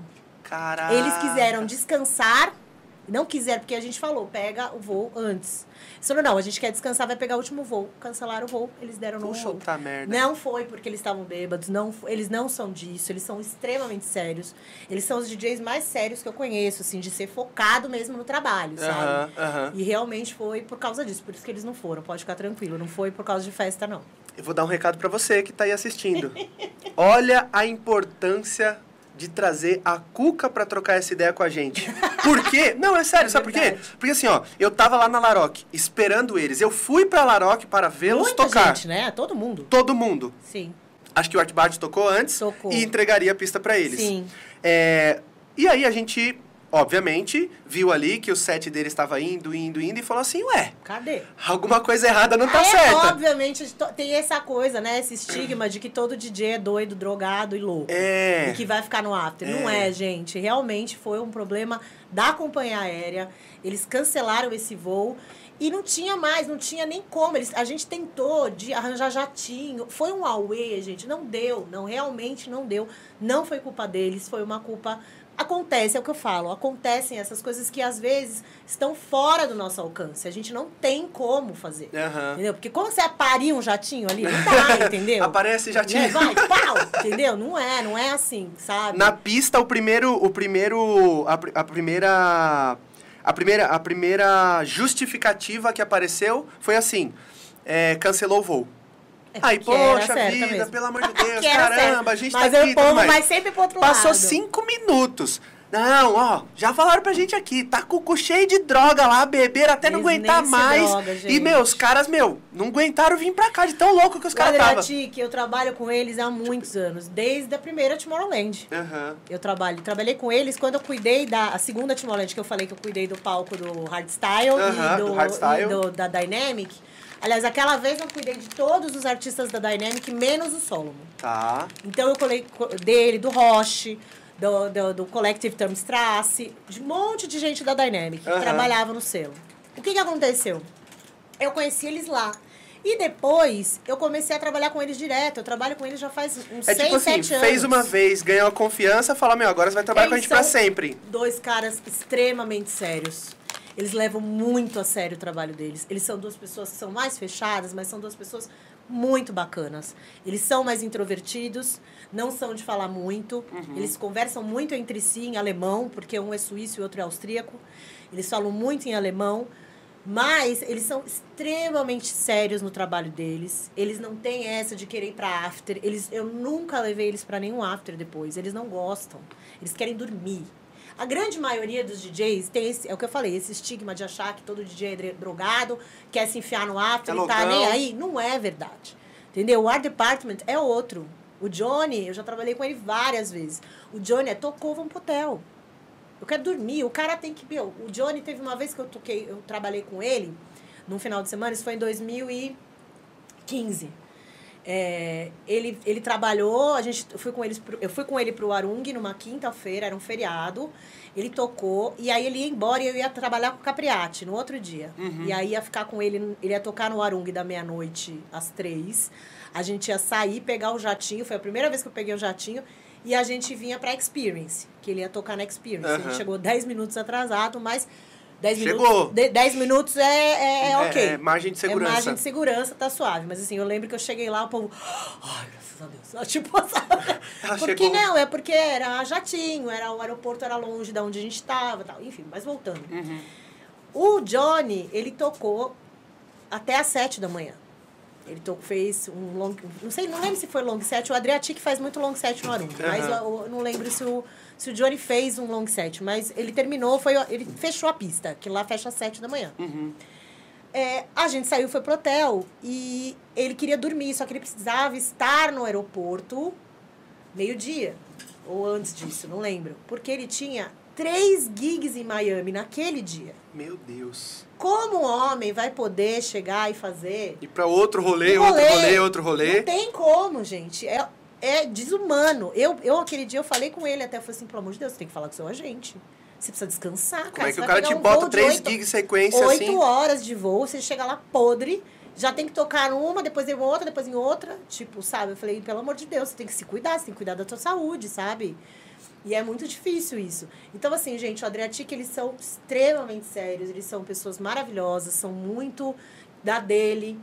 Eles ficam super na deles, mas realmente aquele dia não foi culpa, é fator externo. A gente tem que aprender. Tem, tem horas que não dá, não tem. Não foge do nosso fazer. controle, não tem o que fazer. Foi muito triste, foi muito triste. Eu fiquei, eu tava em Viracopos em pânico. Você não tá entendendo o pânico que eu estava lá. É porque Eu estava surtando. Quando eu encontrei com a Karen e o Charan, eu tava quase chorando, porque eu tava desesperada. Eu falei, mano, eu, aconteceu eu não isso, consigo isso, fazer isso. o cara chegar, é, velho. eles não conseguem chegar aqui, cara. Não sei o que. Elas, puta, e o Charan, nossa. E eles estavam em trânsito também. A gente tem essa coisa de encontrar com De, os de- DJs. de se, se encontrar é, no... é. Foi difícil, foi difícil. Mas acontece muito. Mas eles, eles realmente... Não, agora o Solomon, ele gosta de um after. É. Ele curte um after. É. Tem até... A última vez que ele veio pro Brasil, tem aquele vídeo famoso que ele pegou o motorista pra dançar com ele. O motorista Sei, que foi na casa chão. dos meninos do jet lag, né? É, eu não lembro. É, acho que foi na casa dos meninos na- jet na- lag. É, não sei quem foi aí, mas foi uma casa muito bacana e tal. Era, eu, eu ia trabalhar com eles aquela vez, mas eu não lembro agora porque não deu. E aí a Karen que ficou com ele e mais a. Ai, gente, ai, não lembro. Teve mais uma que trabalhou com ele também. Que elas tiveram que revezar, porque, tipo, não tem como, né? Muita coisa. Imagina, Agora, o cara é, na máxima e revezando a galera é, que e tá a gente tomando na conta. mínima, já tava assim, ó. E galera que-. E aí o que aconteceu? Na vez que eu cuidei dele, então a gente estava lá, a gente chegou no aeroporto, fui pegar eles no aeroporto, peguei eles no, na- no portão e já fomos diretamente, porque ele, a gente ia de jatinho para navegantes. Aham. Fomos diretamente lá para a empresa de táxi, de táxi aéreo, né? Que a gente fala. Chegamos lá, o aeroporto tava muita neblina, era um dia horroroso. E a gente teve que esperar uma hora e meia para poder. Mas era de manhã, a gente estava com margem de, tá. de- Não tinha Aham, problema. Não aham. tava preocupada, porque ele só ia tocar de madrugada, então Aham. não tava preocupada. Mas era aquela coisa de de estar lá. E a gente ficou lá na sala. Eu lembro que ele dormia um pouco, a gente conversou assim, rapidamente até sobre política, umas coisas mais cabeça, assim, falando Ele de. pergunta, tipo, velho, como que é a política aqui? Não, Como é- não, e o presidente? ele- E o presidente de vocês, hein? Vamos mudar de assunto. É. Mas a gente estava falando justamente da ascensão da extrema-direita. Ele estava me contando umas paradas na Alemanha que estava acontecendo também. Eu falei, gente, onde a gente vai parar, né? A gente está retrocedendo Aham. e tal, e papapá. Aham. Aí ele dormiu um pouco, eu fiquei lá, tava o outro manager dele lá e liberaram o voo. Só que aí tinha um problema. A gente, o mesmo problema, o, só que de uma maneira diferente. Hum. Ou a gente ia pousar em Navegantes, ou a gente ia pousar em Florianópolis. Ele não queria pousar em Florianópolis de jeito nenhum, porque ele estava cansado, obviamente. Ia e ter ele, que pegar mais um. E aí era uma hora e meia até Transfer. chegar para o motorista levar a gente até o hotel. Então ele queria direto pousar em Navegantes.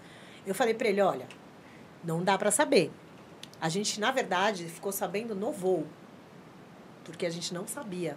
Tinha muita Mas tem neblina. disso lá, tipo assim, o avião decola daqui com um destino. E aí no meio do caminho o cara fala, velho. Não, na verdade a sei. gente sabia já. Desde que Ah, a gente tá. entrou no avião, a gente sabia, olha, a condição de tempo pode mudar. Pode alterar a rota Pode do alterar a negócio. rota. Então, assim, talvez é 50-50 de chance. Ou a gente pousa em Navegantes, ou a gente pousa em Floripa. Meu Deus do Ele, céu. não, eu quero pousar em, Flori- em Navegantes. Eu falei, não tenho o que fazer. Não, não tenho contato do piloto ainda. Eu não, não tenho contato de Deus, né? Nem aquela moça lá do, do, do, do X-Men, né? A tempestade, tempestade pra mudar ela o dar uma tempo. liberada no, no- nas, nas nuvens. Né? Eu falei, não dá.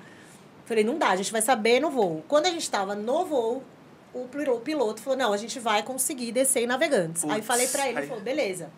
Aí tá, aí eu vi aqui nada de chegar. Nada de chegar. Eu falei, meu...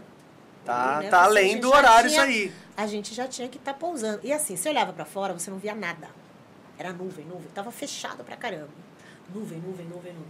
Falei, bom, vou dormir, né? Vou dar uma descansada de novo. Gostei. Tava lá, meu, te juro por Deus, não deu dois minutos. Fez. A gente tava no chão, eu nem vi. O motorista da van achou que a gente ia morrer. Porque assim, a gente chegou Tipo, a ele deve ter milhão. descido no meio da, da, da, da tempestade já A gente foi na- o último avião a pousar. O aeroporto fechou. Quando eu cheguei no aeroporto, no meu hotel, as nuvens estavam na metade dos prédios. Meu Deus. E eu, como eu não sou idiota nem nada, eu tenho um amigo meu que é piloto, Antônio. Beijo, minha irmã. Salve, Antônio. Ele sempre, ele trabalhou muito tempo na, ele, na, na, na, Embra, na Embraer, não, na... Não é na Elibras, né? Essa coisa de piloto. né? Tá. Ele era responsável pela segurança, ele é piloto de helicóptero. Tá. Então, ele é uma pessoa que tem entendimento. Tem Então, uma, uma, quando uma eu técnica. recebo, quando eu recebo as coisinhas, ó, Sandro Piloto. Olha lá, Tá, tá, tá vendo? marca ele. né? Então, O piloto tá vendo.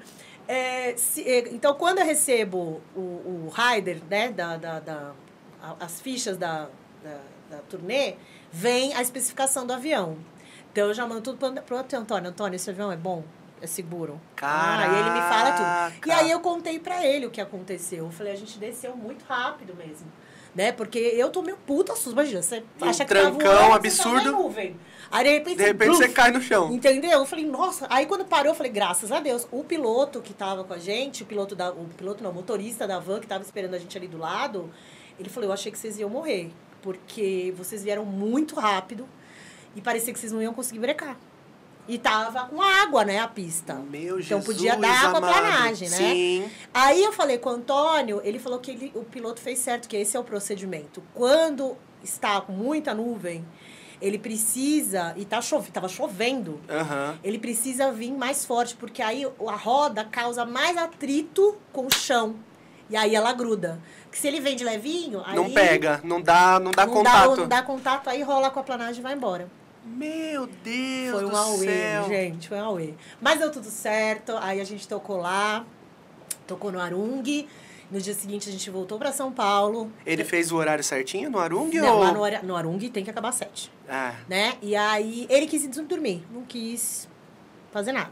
Quis ir Aí descansar. você falou, glória a Deus. Nossa, e eu rezando. Eu tava lá no palco, eu tava Vai descansar, vai Ai, descansar. meu Deus, meu terço, meu terço, né? Ai, por favor, por favor. Porque eu já tava, eu tava pensando, porque assim, eu não durmo, e aí eu tenho que ficar acordada. Ele pode dormir, mas quem tem que ficar acordada sou É isso eu. que eu ia te perguntar, se você fica velando ali o cara, tipo, velho, Sim. ele tem que Porque eu sou responsável por Ele horário. tá dormindo, eu tô aqui velando o cara. Exato. Eu, esse dia do art, do art department, que ele teve que dormir das 7 até as 10, eu não dormi.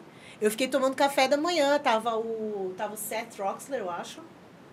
É, eu não lembro quem tava. Tinha um monte de DJ. A gente tava no Felíssimo, que é um hotel maravilhoso que tem lá em, em Itajaí. E que é um hotel, mas nossa, eu amo aquele, que saudade de lá. e aí eu fiquei lá com eles tomando café da manhã, porque eu não podia ir dormir, entendeu? Eu tava desesperada pra dormir. Eu E o cara dormindo e você, meu, vou E tomar eu um não café. posso, eu não podia, porque 10 horas da manhã eu tinha que acordar ele. Então eu fiquei das 7 até as 10 da manhã. E isso já vindo de uma gig anterior, da noite inteira. Não, mas é que a gente tinha chegado antes. A gente Tá, chegou na quinta. tá. Então eu tinha descansado o dia inteiro, tinha ido na piscina, tava, tava Tava tranquila. tranquilo. Até tava, mas eu tava cansada. E aí ainda tem a outra noite, né? Aí eu tive Caraca. o Capriati, aí a gente veio pra São Paulo. E também, aí, enfim. É uma loucura, gente. Vocês estão percebendo que o- Gente, o- cara, eu o tô, eu tô bagulho aqui é de louco. cara. Como é. É. que, como é que dá pra, pra.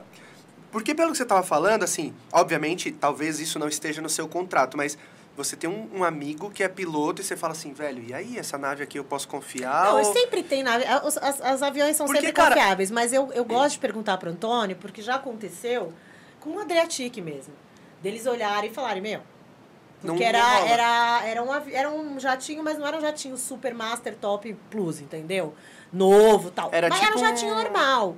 E eles ficaram meio assim. Eu falei, não, pode ficar tranquilo. Aí é legal, porque aí eu já falei com meu amigo. Você já falei, tem uma já base ali, um não, respaldo de um profissional. Conversei com um amigo Claro, meu eu que tenho um é amigo piloto. meu que é piloto. Ele trabalhou já há muitos anos, trabalha há muitos anos, ele trabalha com. Ele, e ele era responsável pela segurança. Não era só um O piloto. cara sabe do por trás ele da cena do avião. de tudo. Ele fazia todas as paradas de segurança para os voos realmente ficarem seguros. Então ele falava: não, amiga, pode ficar tranquila, esse avião é muito bom, é muito seguro. Vai, com, vai, com, vai na fé. Graças a Deus, todos que eu peguei eram maravilhosos. Aí, quando aconteceu esse negócio do Adriatic de me perguntar, eles ficaram meio assim de não querer subir no avião. Eu falei, não, pode ficar tranquilo. Já falei com meu amigo, tá tudo aqui, ó. As especificações eu passei para ele, papapá. Eles ficaram tranquilos e entraram no voo. Era um avião mais lento. A gente chegou um pouquinho atrasado na gig. Tá. Mas também, assim, questão de 10, 15 minutos. Porque era realmente um avião mais lento. E, na verdade, a gente pous- pousou em, do Tom Jobim. Então, para atravessar ali a cidade no Rio de Janeiro, realmente é um inferno. Aham. Então, aí deu uma atrasadinha. Não foi nem só pelo avião, foi mais também pela, pelo trânsito. Mas tudo certo. Eu acho que, que eh, todo esse tempo que você tem de estrada te dá é, know-how pra um monte de coisa que, que, que acho que talvez ninguém nunca imaginou, né, cara? De tipo, essa questão de, de do avião e, e de, de você assumir essa responsa e falar pro cara assim, velho, Fica tranquilo. confia, sou eu que tô falando, vamos nessa que, Fica tranquilo. que eu sei. É. E quando você falou isso, eu fiquei pensando, eu falei, cara, até onde vai o limite do seu trabalho? Porque, por exemplo, isso daí você não tinha que se preocupar. Assim, obviamente, você tem que saber o avião que o cara vai e tudo mais. É que calhou de eu ser desesperada também. É! Não, então, mas eu acho que perfeito, porque assim, eu fico pensando, pô, beleza, eu vou buscar o cara no, no aeroporto. Qual é a preocupação que eu tenho que ter quando eu chegar com esse cara no hotel? Ah, depois que eu sair do hotel, se o cara quiser ir pra um restaurante, qual é a preocupação que eu tenho que ter pro cara ir pra um restaurante? Tipo assim, eu levo ele onde? Tipo, Ah, mas aí isso é fácil. É porque o que acontece? É muito difícil. Primeiro que é muito difícil, tá? Não é todo cara. Eles, na verdade, o que eles querem é chegar no hotel. tomar um banho e dormir. a as palavras que a gente ama mais ouvir. Room service 24 horas. É a melhor palavra do universo. Porque aí você sabe que se você chegar às 5 da manhã e quiser um bife, um Ele vai trazer. Ele vai trazer, entendeu? Perfeito. Então, assim, na verdade, a grande maioria dos artistas, eles só querem chegar e ir direto pro hotel. Tomar um Aham. banho, descansar, comer um rango dentro do hotel. Raramente acontece deles quererem um sair passeio. para jantar. Quando eles querem sair para jantar, eu falo já com a pessoa que é responsável de ter trazido o artista, né? Da pessoa que foi a, a, a que contratou. contratante. É o contratante. Aí, geralmente, eles já planejam alguma coisa. Ah, entendeu? Por você não exemplo, sai no escuro, Não. tipo. Entendi, entendi. ou até mesmo, no caso, quando eu fui trabalhar com Fat Boy Slim, que a gente fez um ano novo, e a primeira gig foi em Angra dos Reis. É, e para mim foi um, para mim foi assim um artista que eu lembro que eu tava saindo aqui meu, meu minha, minha, minha psicóloga era, era aqui na Girassol, né? E aí eu lembro que eu tava saindo da terapia, e eu voltava a pé para casa, aí a minha amiga Mari Pinto chegou, que ela trabalhava na Plus Network na época. Ela falou: "Amiga, então, tô mandando para você aqui é, o artista que você vai trabalhar no, no, no ano novo. Uhum.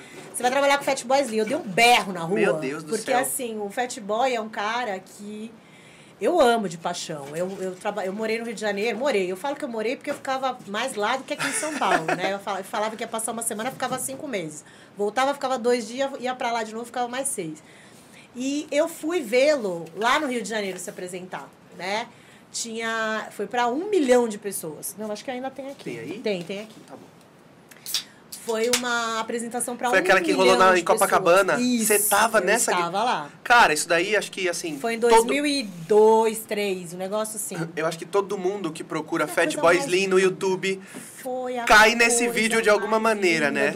Porque o cara fechou, sei lá, três praias, tipo a extensão. Tinha um milhão de pessoas ali e assim, tava uma noite linda a lua nasceu do mar. Sabe aquela noite, tipo, perfeita? Perfeita. E eu nunca. E eu era muito fã do cara. A minha amiga tinha o DVD de Brighton Beach, que foi o que fez sucesso. Uh -huh. que, na verdade, foi o que jogou que ele alavancou. no mundo, que alavancou a carreira dele. E a gente só ouvia ele. A gente só ouvia aquele DVD. O DVD de tava repente... furado. E aí, de repente, quando ela me falou isso, eu dei um berro na rua, as pessoas olharam pra minha cara e falaram, nossa se a louca no telefone. Se soubesse que eu tinha saído da terapia, eu ia me mandar de volta. é, tipo. Aí eu falei, meu Deus, eu não acredito, né? Então eu tava super nervosa. Eu recebi eles já direto no hotel, né? O motorista que foi buscar, ele já deixou lá no hotel. Mas assim, eu, eu sou muito disciplinada com relação a itinerário. E eu gosto muito de escrever. Eu não gosto só de ler, eu gosto de escrever, porque aí eu vejo aonde eu tenho dúvida. E aí, se eu tenho dúvida, eu pá, manda uma mensagem. Perfeito. Falo, aqui eu não tô entendendo. Perfeito, né? perfeito. Aí eu fiz tudo. Quando ele chegou no hotel, eu já tinha feito check-in pra ele e pro Alan, que é o tour manager dele. Ele desceu, eu chamei eles, eu falei, por favor, vem aqui comigo. A gente já sentou ali no lobby do hotel, já dei, olha, esse é o seu quarto, esse é o seu quarto, o Wi-Fi é tal, tal, tal. É, o horário que a gente tem que acordar amanhã e encontrar aqui é tal, isso, tal, isso, tal, isso. Falei tudo. Eles assim, ó, thank you. Tipo?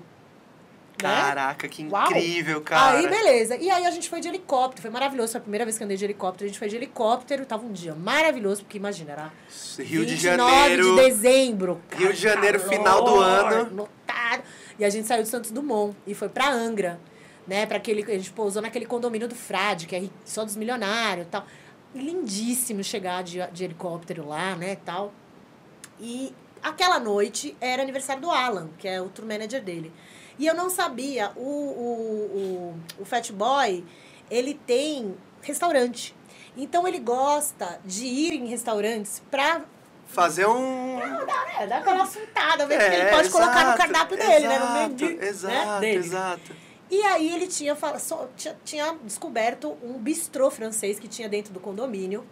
E aí ele falou, não, nós vamos nesse bistrô hoje à noite e tal. Então eu falei, beleza. Então isso já estava acordado, já falei com o motorista. Falei, ó, você veio buscar a gente essa hora, tal, deixa a gente lá. Lugar, blá, blá, blá, E era tudo ali dentro do condomínio. A gente estava num hotel, a gente não estava no condomínio, a gente estava num hotel maravilhoso, era um hotel, na verdade, né? Tipo, era um pousada. Mas era, não era bem pousada. Uma pousada gourmet. É. Era umas. É, uma pousada isso. gourmet, vai. Isso, era umas casas. Na verdade, foi a primeira vez que eu fiquei na mesma casa, né? Porque geralmente a gente fica em quartos diferentes. Sim, sim. Mas meu quarto era na frente do quarto dele. Foi meio diferente, uh -huh, assim, sabe? Uh -huh. Mas a casa era maravilhosa, era uma praia particular, tinha uma, uma banheira de hidromassagem. Um lugar lindo, lindo, lindo, lindo, lindo. E aí a gente foi, mas assim, isso foi por causa dele, ele decidiu. Uhum. Quando acontece essas coisas de querer jantar em algum lugar, quando eu fui com o Kungs também para Goiás uma vez. Aí o dono convidou a gente para jantar. Aí levou que a gente para um lugar que era super legal e tinha uma adega climatizada de vidro no meio do restaurante. Aí a gente foi lá nessa adega, sabe? Todo mundo bêbado de lá, né? Porque imagina, na adega, né? Meu Mas Deus a gente céu. não tinha problema, sim. tava de folga, então vamos sim, lá, né? Sim. Quando tá de folga dá pra dar uma relaxada. Uhum. Então isso, mas eu não, não preciso, porque geralmente eles não querem mesmo, querem descansar.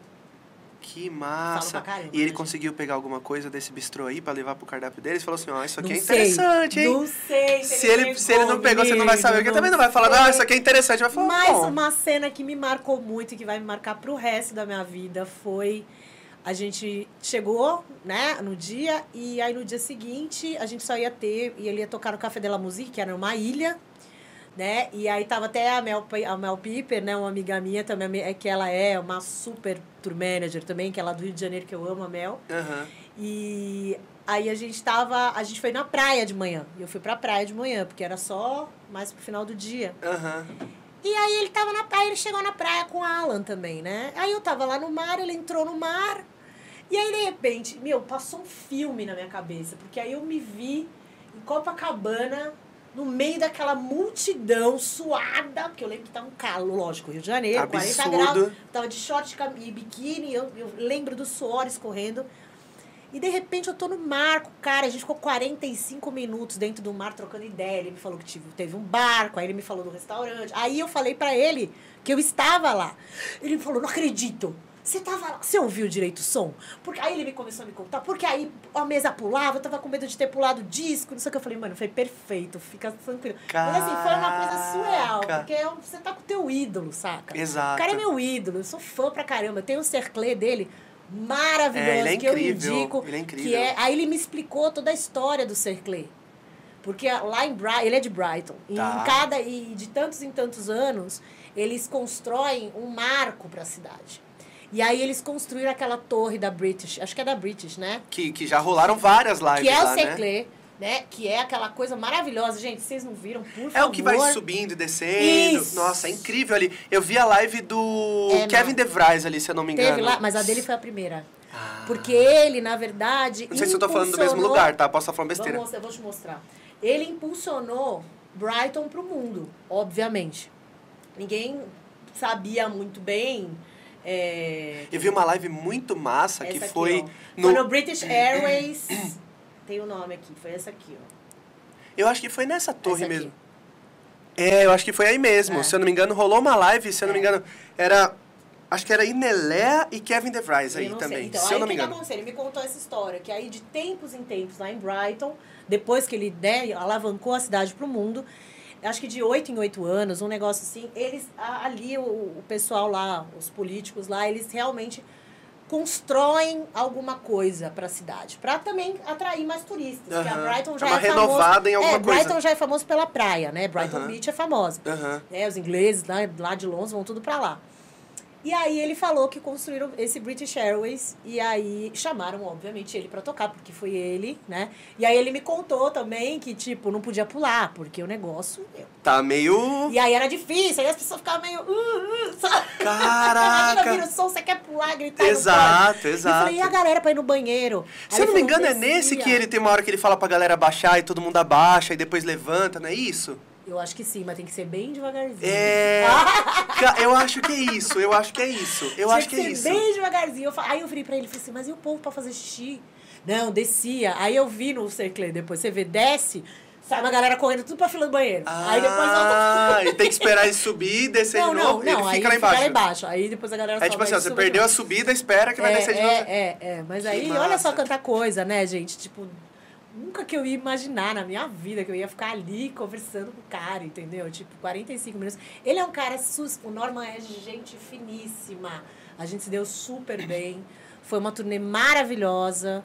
Foi, assim, muito, muito bacana. Foi um dos trabalhos que eu mais gostei de fazer na vida. E quando ele tava lá no palco tocando, você tava lá do lado Sempre, dele. Sempre. Cara, qual que é a sensação de se olhar... Sei lá, velho, a Copacabana com... é que é não difícil. tem areia, você só vê gente assim, todo mundo... Ah! Foi doido. Foi Cara, eu, eu, eu não consigo imaginar isso. Foi muito doido. Foi. Nossa, foi uma, é uma memória que eu vou levar. Eu nunca vou esquecer.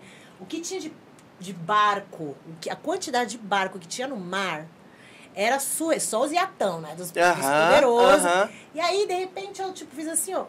Aí eu olhei, tava aqui. Lá no Rio de Janeiro, a lua nasce no mar. É bizarro. Eu já peguei Caraca. várias. Um dia eu tava passando com as cachorras.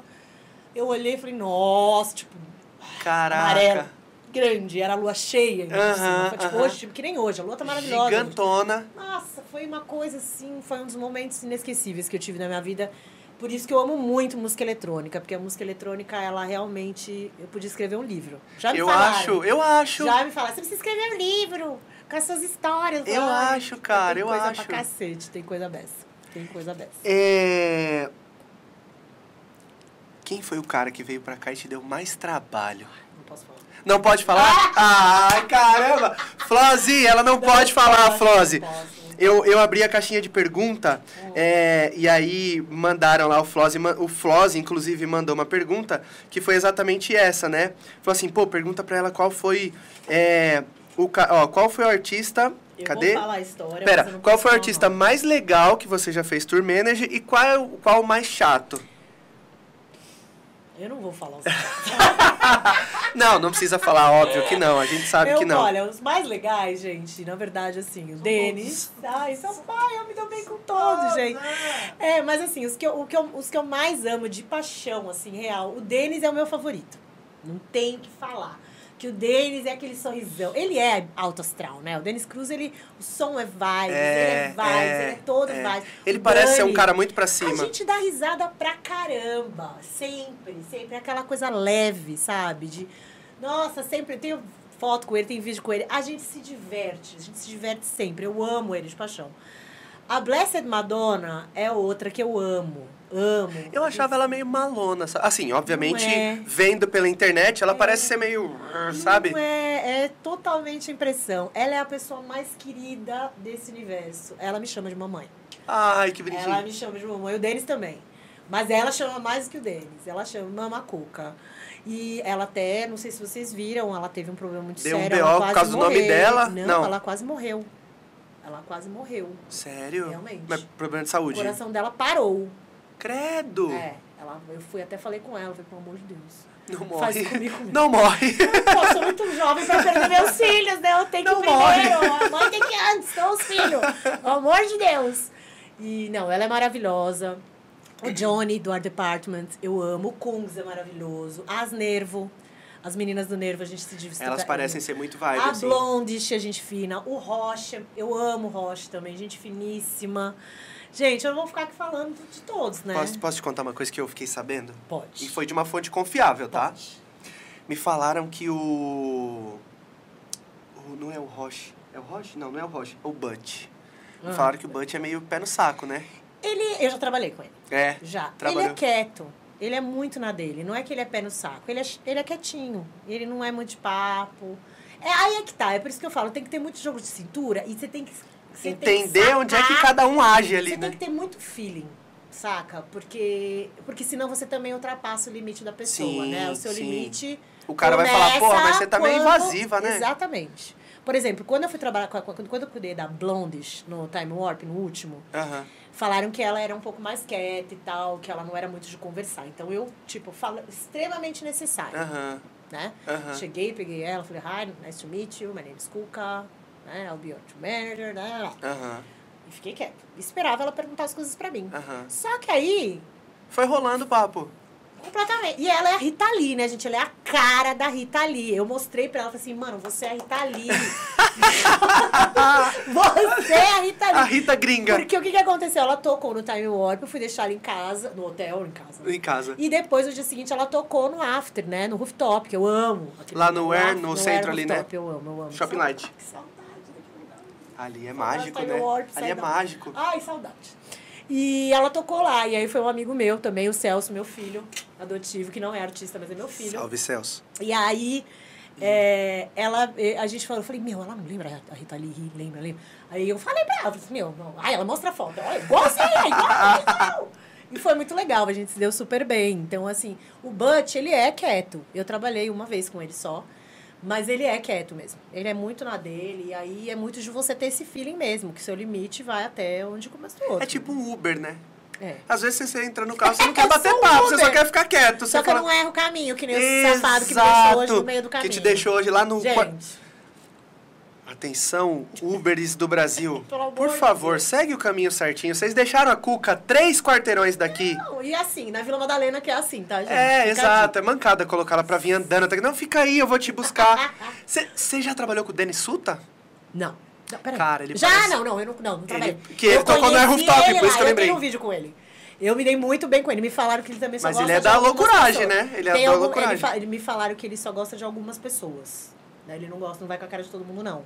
Ele foi super com a minha. Eu tenho um vídeo com ele, tipo, uh, dançando Cara, lá no você então é aura iluminada, né? Porque, Ah, tipo, velho, os BOs acontecem, mas, tipo, não, tá resolvido. Esse negócio com a galera, não, tá resolvido.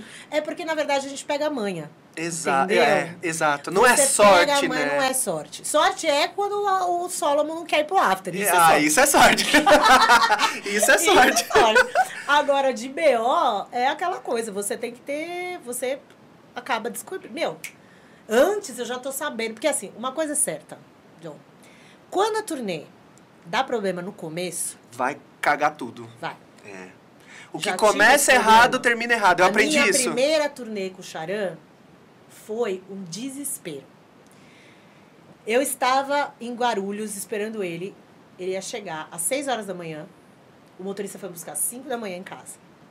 Cheguei lá, tomei um cafezinho lá de 400 reais, De né? Um pão 400 de reais. queijo com... Um cafezinho, uma coxinha, dá um celta, quente, né? Dá um celta. E tá, esperando o voo. Nada do voo, nada do voo, nada do voo. Foi o dia que deu problema nos radares. Caraca, Lembra? não lembro. É, foi Não uns lembro. três anos atrás. Deu problema nos radares. Aí, de repente, nada dele pousar, nada dele aparecer, nada dele aparecer, o voo dele sumiu. Aí você fala, Eu meu falei, Deus, O que aconteceu? Morreu, caiu o avião. caiu o avião do cara, fiquei sumiu. Desesperada.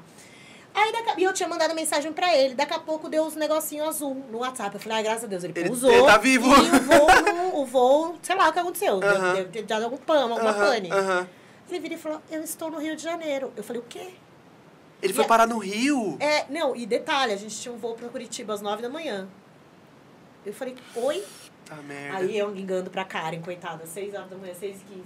Karen, atende, pelo amor de Deus. Porque eu não sabia o que fazer. Sim. Aí ela acordou. E eu, Karen, pelo amor de Deus. Nossa. Me salva, Me eu tô, eu não salva. sei o que Me fazer. salva, me salva, me salva.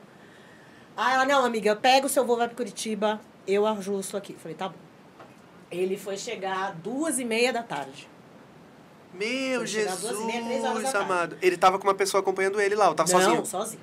Mas o Charan já é brasileiro. Ele, É, ele tem exato. aparta- ele tem apartamento aqui no E- sul já. Exato, eu Ele- já vi. eu, quando- tá quando- andando de bike nas montanhas acha, lá. Ele já é local. É que nem o Fonique também, tá? É tudo, tudo em casa. Exato. tá tudo em Os casa. caras já, já, já são é brasileiro nativos. já, já. Eu, eu fiquei, eu, eu tava vendo negócio de móvel pro... Móvel, móvel, de móvel, de, de decoração. Imobiliário. Pro Charan, pra, pro apartamento dele que ele comprou lá em Jurerê. Ele comprou um apartamento, acho que ele tá Olha lá. até onde vai o trampo É, dela, não, não é velho. trampo não, é de eu digo, brother, é broderagem mesmo. Velho, você que manja Ele daqui, me tava- ajuda a arrumar um móvel. É, exato, mas foi bem isso mesmo. Ele tava, a gente tava em turnê, ele falou, ah, comprei um apartamento, aí me mostrou. Eu falei, ah, que legal, ah, não sei o quê, como é que eu vou decorar? Eu falei, pô, preciso ver, então aí fui ver. Mas de broderagem. Aham, aham. Enfim, daí ele tocou. Confiança também, né, cara? Confiança, É, exato. O Charan é com a Karen, não é comigo.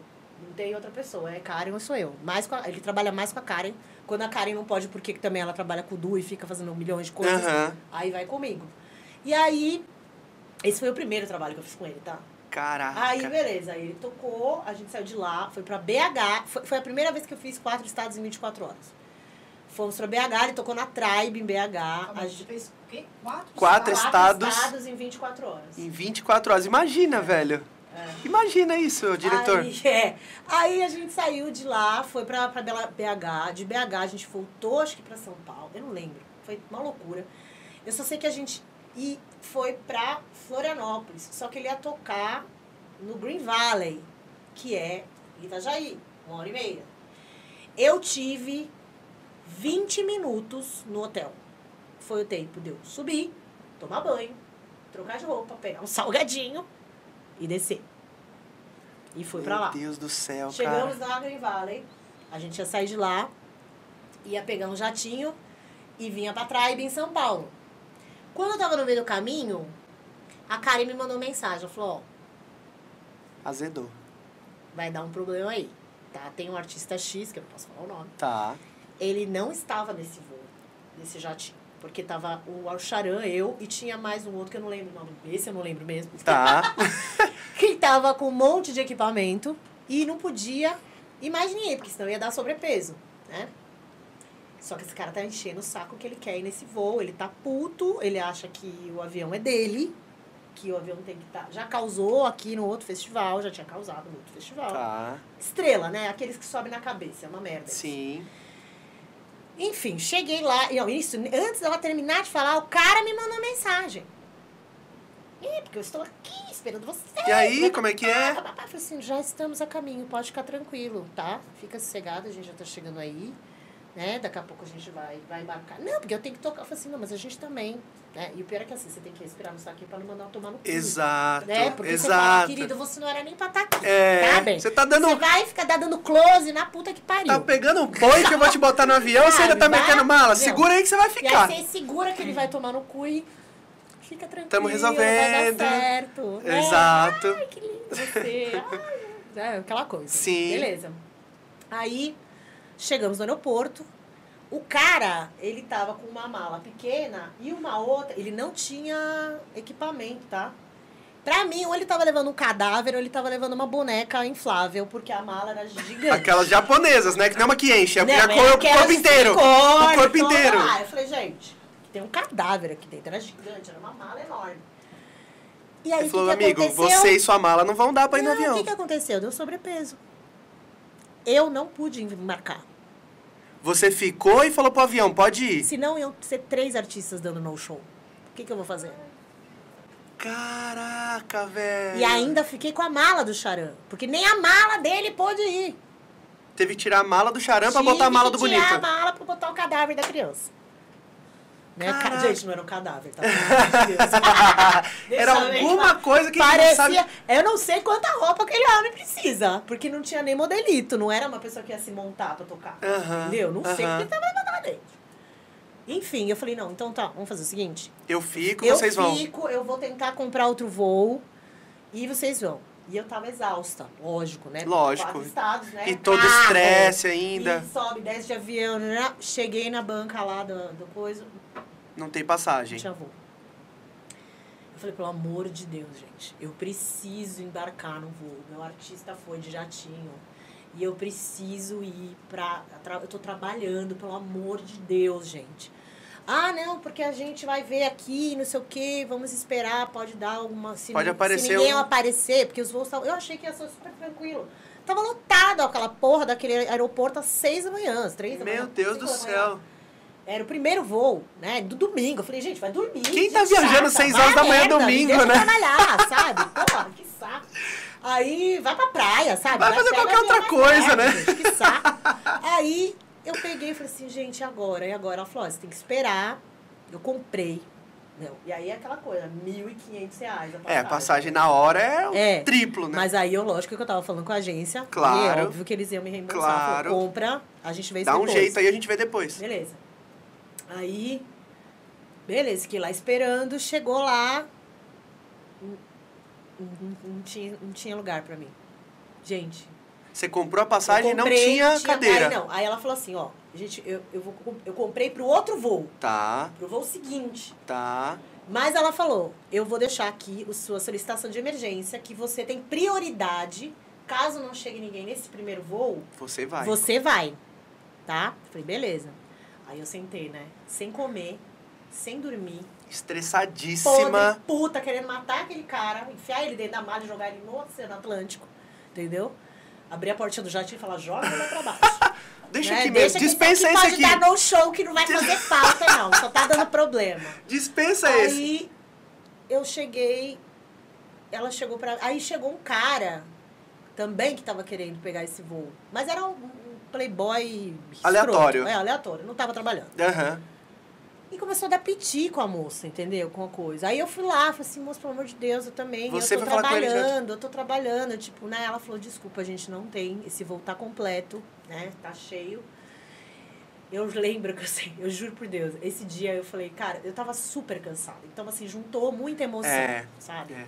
A, a gente é forte, Eu mas chega uma sentei, hora. Eu sentei lá, eu Começou a chorar. chorar. Eu chorava. Essa moça da companhia da TAM, ela olhou pra mim e ela falou: "Ah, Você tá bem? O que, que aconteceu? Eu falei, "Eu não consegui, eu tô trabalhando. Tem três artistas no voo e eu tô aqui chorando. Meu artista tá sozinho e eu não posso estar lá e não sei o quê. Aí ela veio, não, calma, calma, calma. Aí ela me veio, me dei bem. Ela me deu um negocinho pra comer pão de queijo e tomar com chocolate quente. Vai lá tomar um café pra você Aí ficar mais aqueceu meu tranquila. coração um pouquinho. Mas aí eu avisei, né? Eu falei, cara, eu não vou conseguir chegar. Ela falou, amiga, relaxa. A gente te dá suporte aqui. Você fez a coisa certa. Não tinha como, né? Aham. Eu até pensei em ficar com o Charan e pegar o voo. Mas ainda bem que eu despachei ele. Porque senão ele também não ia É verdade, eu não ia chegar. E aí foi, ele foi, graças a Deus conseguiu se apresentar. E aí o motorista me pegou em casa, me pe- eu cheguei, ele já tinha terminado de tocar quando eu cheguei em São Paulo. Eu Putz, cheguei em São. Paulo 10 e meia da manhã.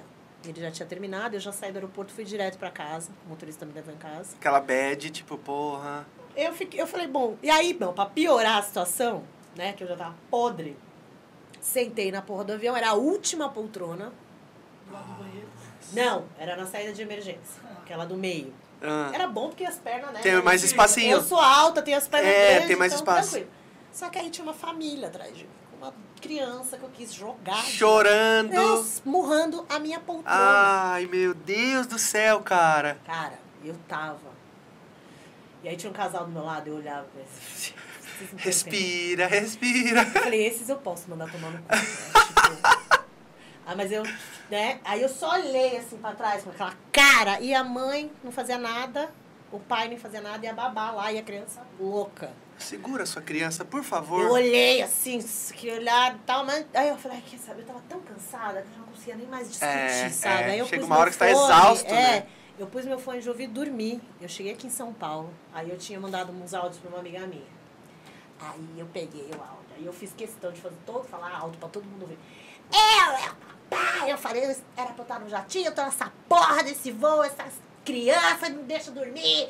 Eu trabalhei, tô sem dormir há 24 horas, eu tô trabalhando. Aí, nossa, eu Aí, do avião, todo Ah. em silêncio. Nossa, quietos, quietos, mudos. Mu- Kátia muda. Ficaram quietos, mas foi Aham. foda, foi foda. Muita história, gente.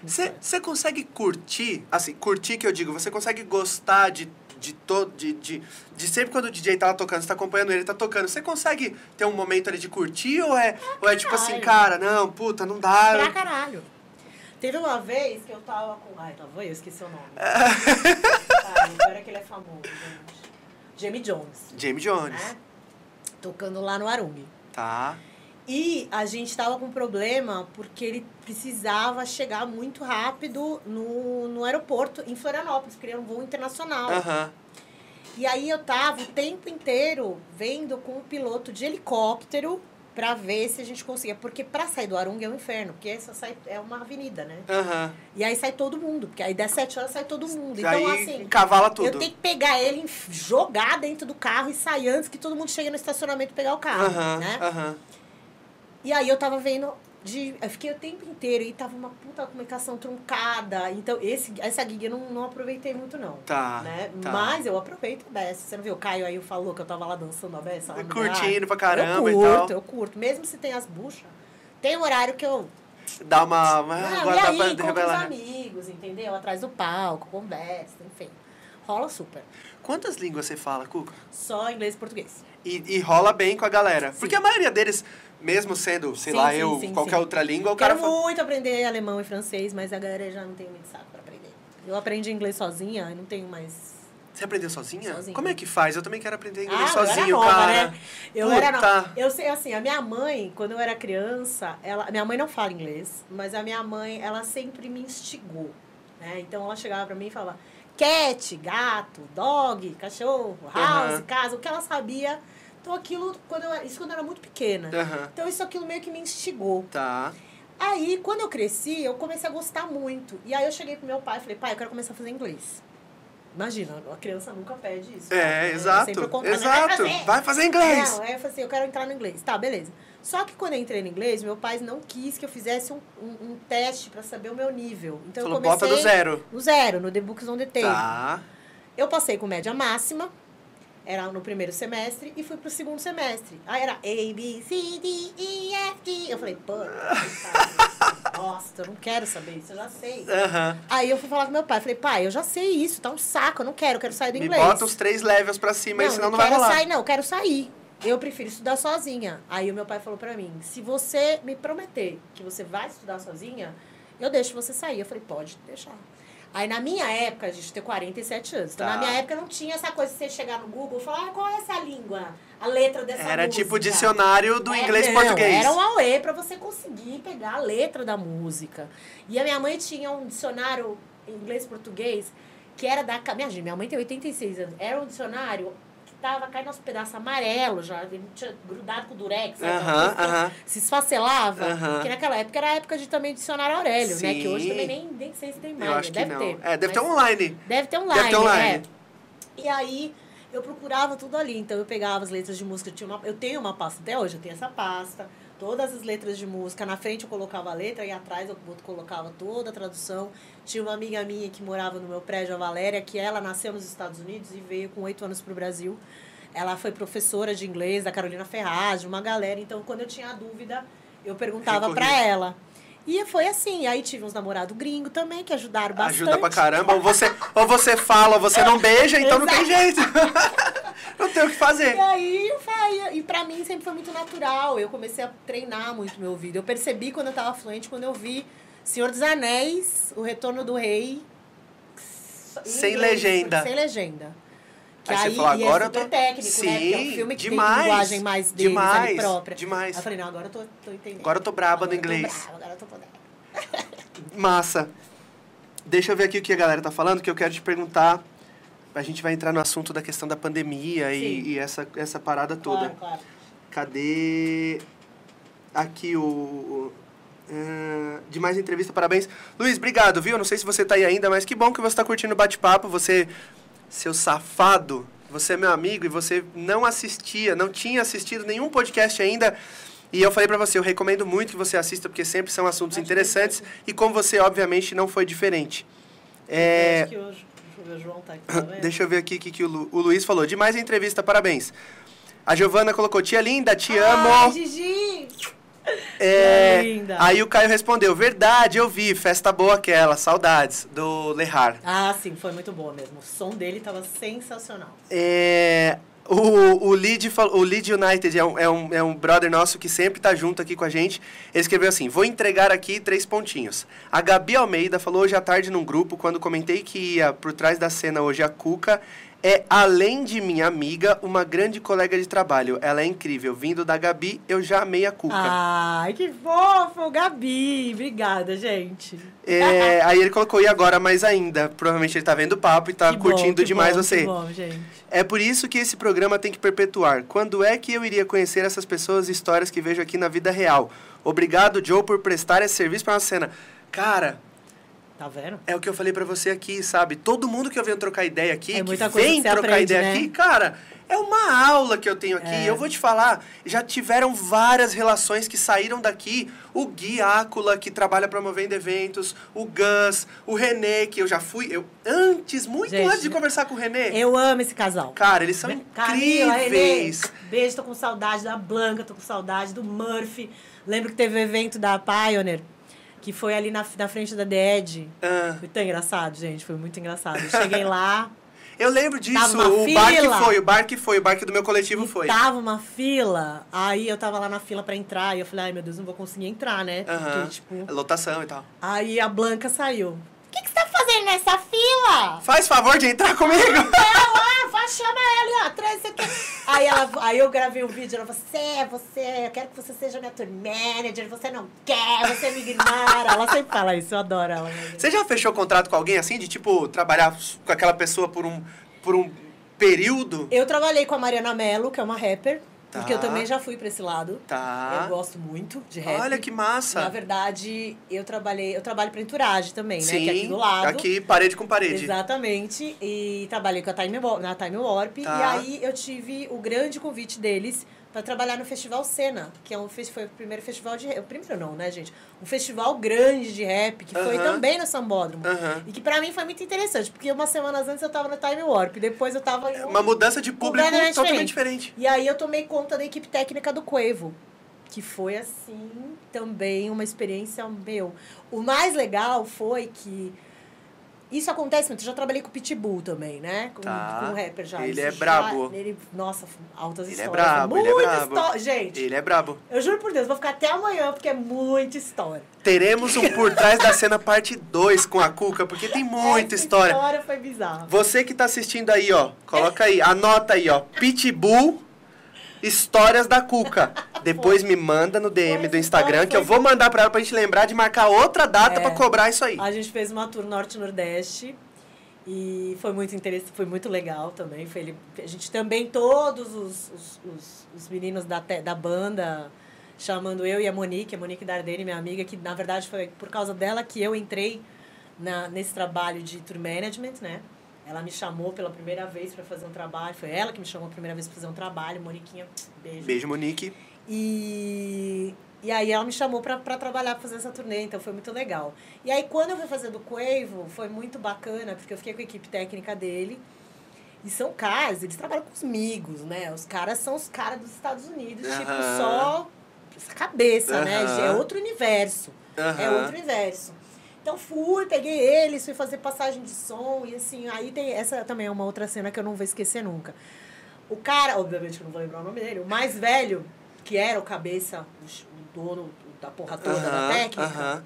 ele era muito sério, né? Então assim, às vezes é, isso acontece muito para quem é mulher, Tá. tá? Isso é uma coisa que infelizmente a, a indústria ainda é muito machista. Aham. Então, às vezes, quando olham pra você e falam, hum, uma mulher, sei se vai dar conta do recado. Existe muito isso. Então, você tem que. Pra nós, mulheres, ainda é um trabalho a mais, que você tem que provar que você é uma boa profissional. E que você vai ser tão boa quanto qualquer cara que tem uma jeba de 50 metros. Sim. Entendeu? Sim. E às vezes E a gente aqui e, tem a me... Desculpa, mas a gente tem a jeba maior que você. e muitas vezes vai e muitas vezes vai trabalhar até melhor que Não, o cara, com certeza. né? Por Muitas isso que vários vezes. artistas sempre vêm falar que quer só comigo. Perfeito. Entendeu? Senão pegava qualquer um. Aham. E aí ele, eu trabalhei pesado também com eles, foi babado. E aí quando rolou a- o show, tava lotado. Foi um show muito, foi muito bacana. Aquele show Aham. foi- eu gosto muito de rap, né? Eu Aham. gosto bastante, já não é de hoje. Aham. E que é uma coisa do rap é muito de São Paulo, né? Uma coisa bem perifa de São Paulo e é, é aquela letra política, aquela coisa que, né, Mano Provocação Brown, brava. Racionais, é é pau na mesa mesmo. Eu gosto disso, sabe? Eu sou uh, agressiva nisso. E aí é, foi muito incrível, o show foi maravilhoso, né? Multidões, assim, todo mundo pulando. Eu tenho vídeos maravilhosos.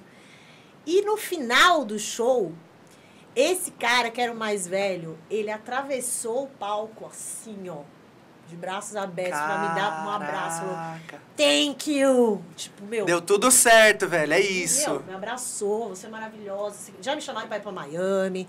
Vai ficar na minha casa em Miami, eu preciso ganhar dinheiro. Eu Miami. Me arruma um job pra fazer aí que eu fico na casa É, e na faço o job. Antes da pandemia, eu tava com planos de ir pra Europa, né? Eu E de vez ou só ir e Eu voltar? ia passar uns três meses lá. Tá. Porque como eu trabalho com a maior parte dos meus eh, artistas são de lá, Aham. é uma assuntada, né? Você acha que existe a oportunidade, tipo assim, é, eu sei que você é totalmente capaz e é o que você falou, quando eles vêm pra cá eles te É um procuram. desafio pra mim. Mas se você saísse daqui e fosse pra lá, você estaria muito mais próxima dessa galera, né? Sim.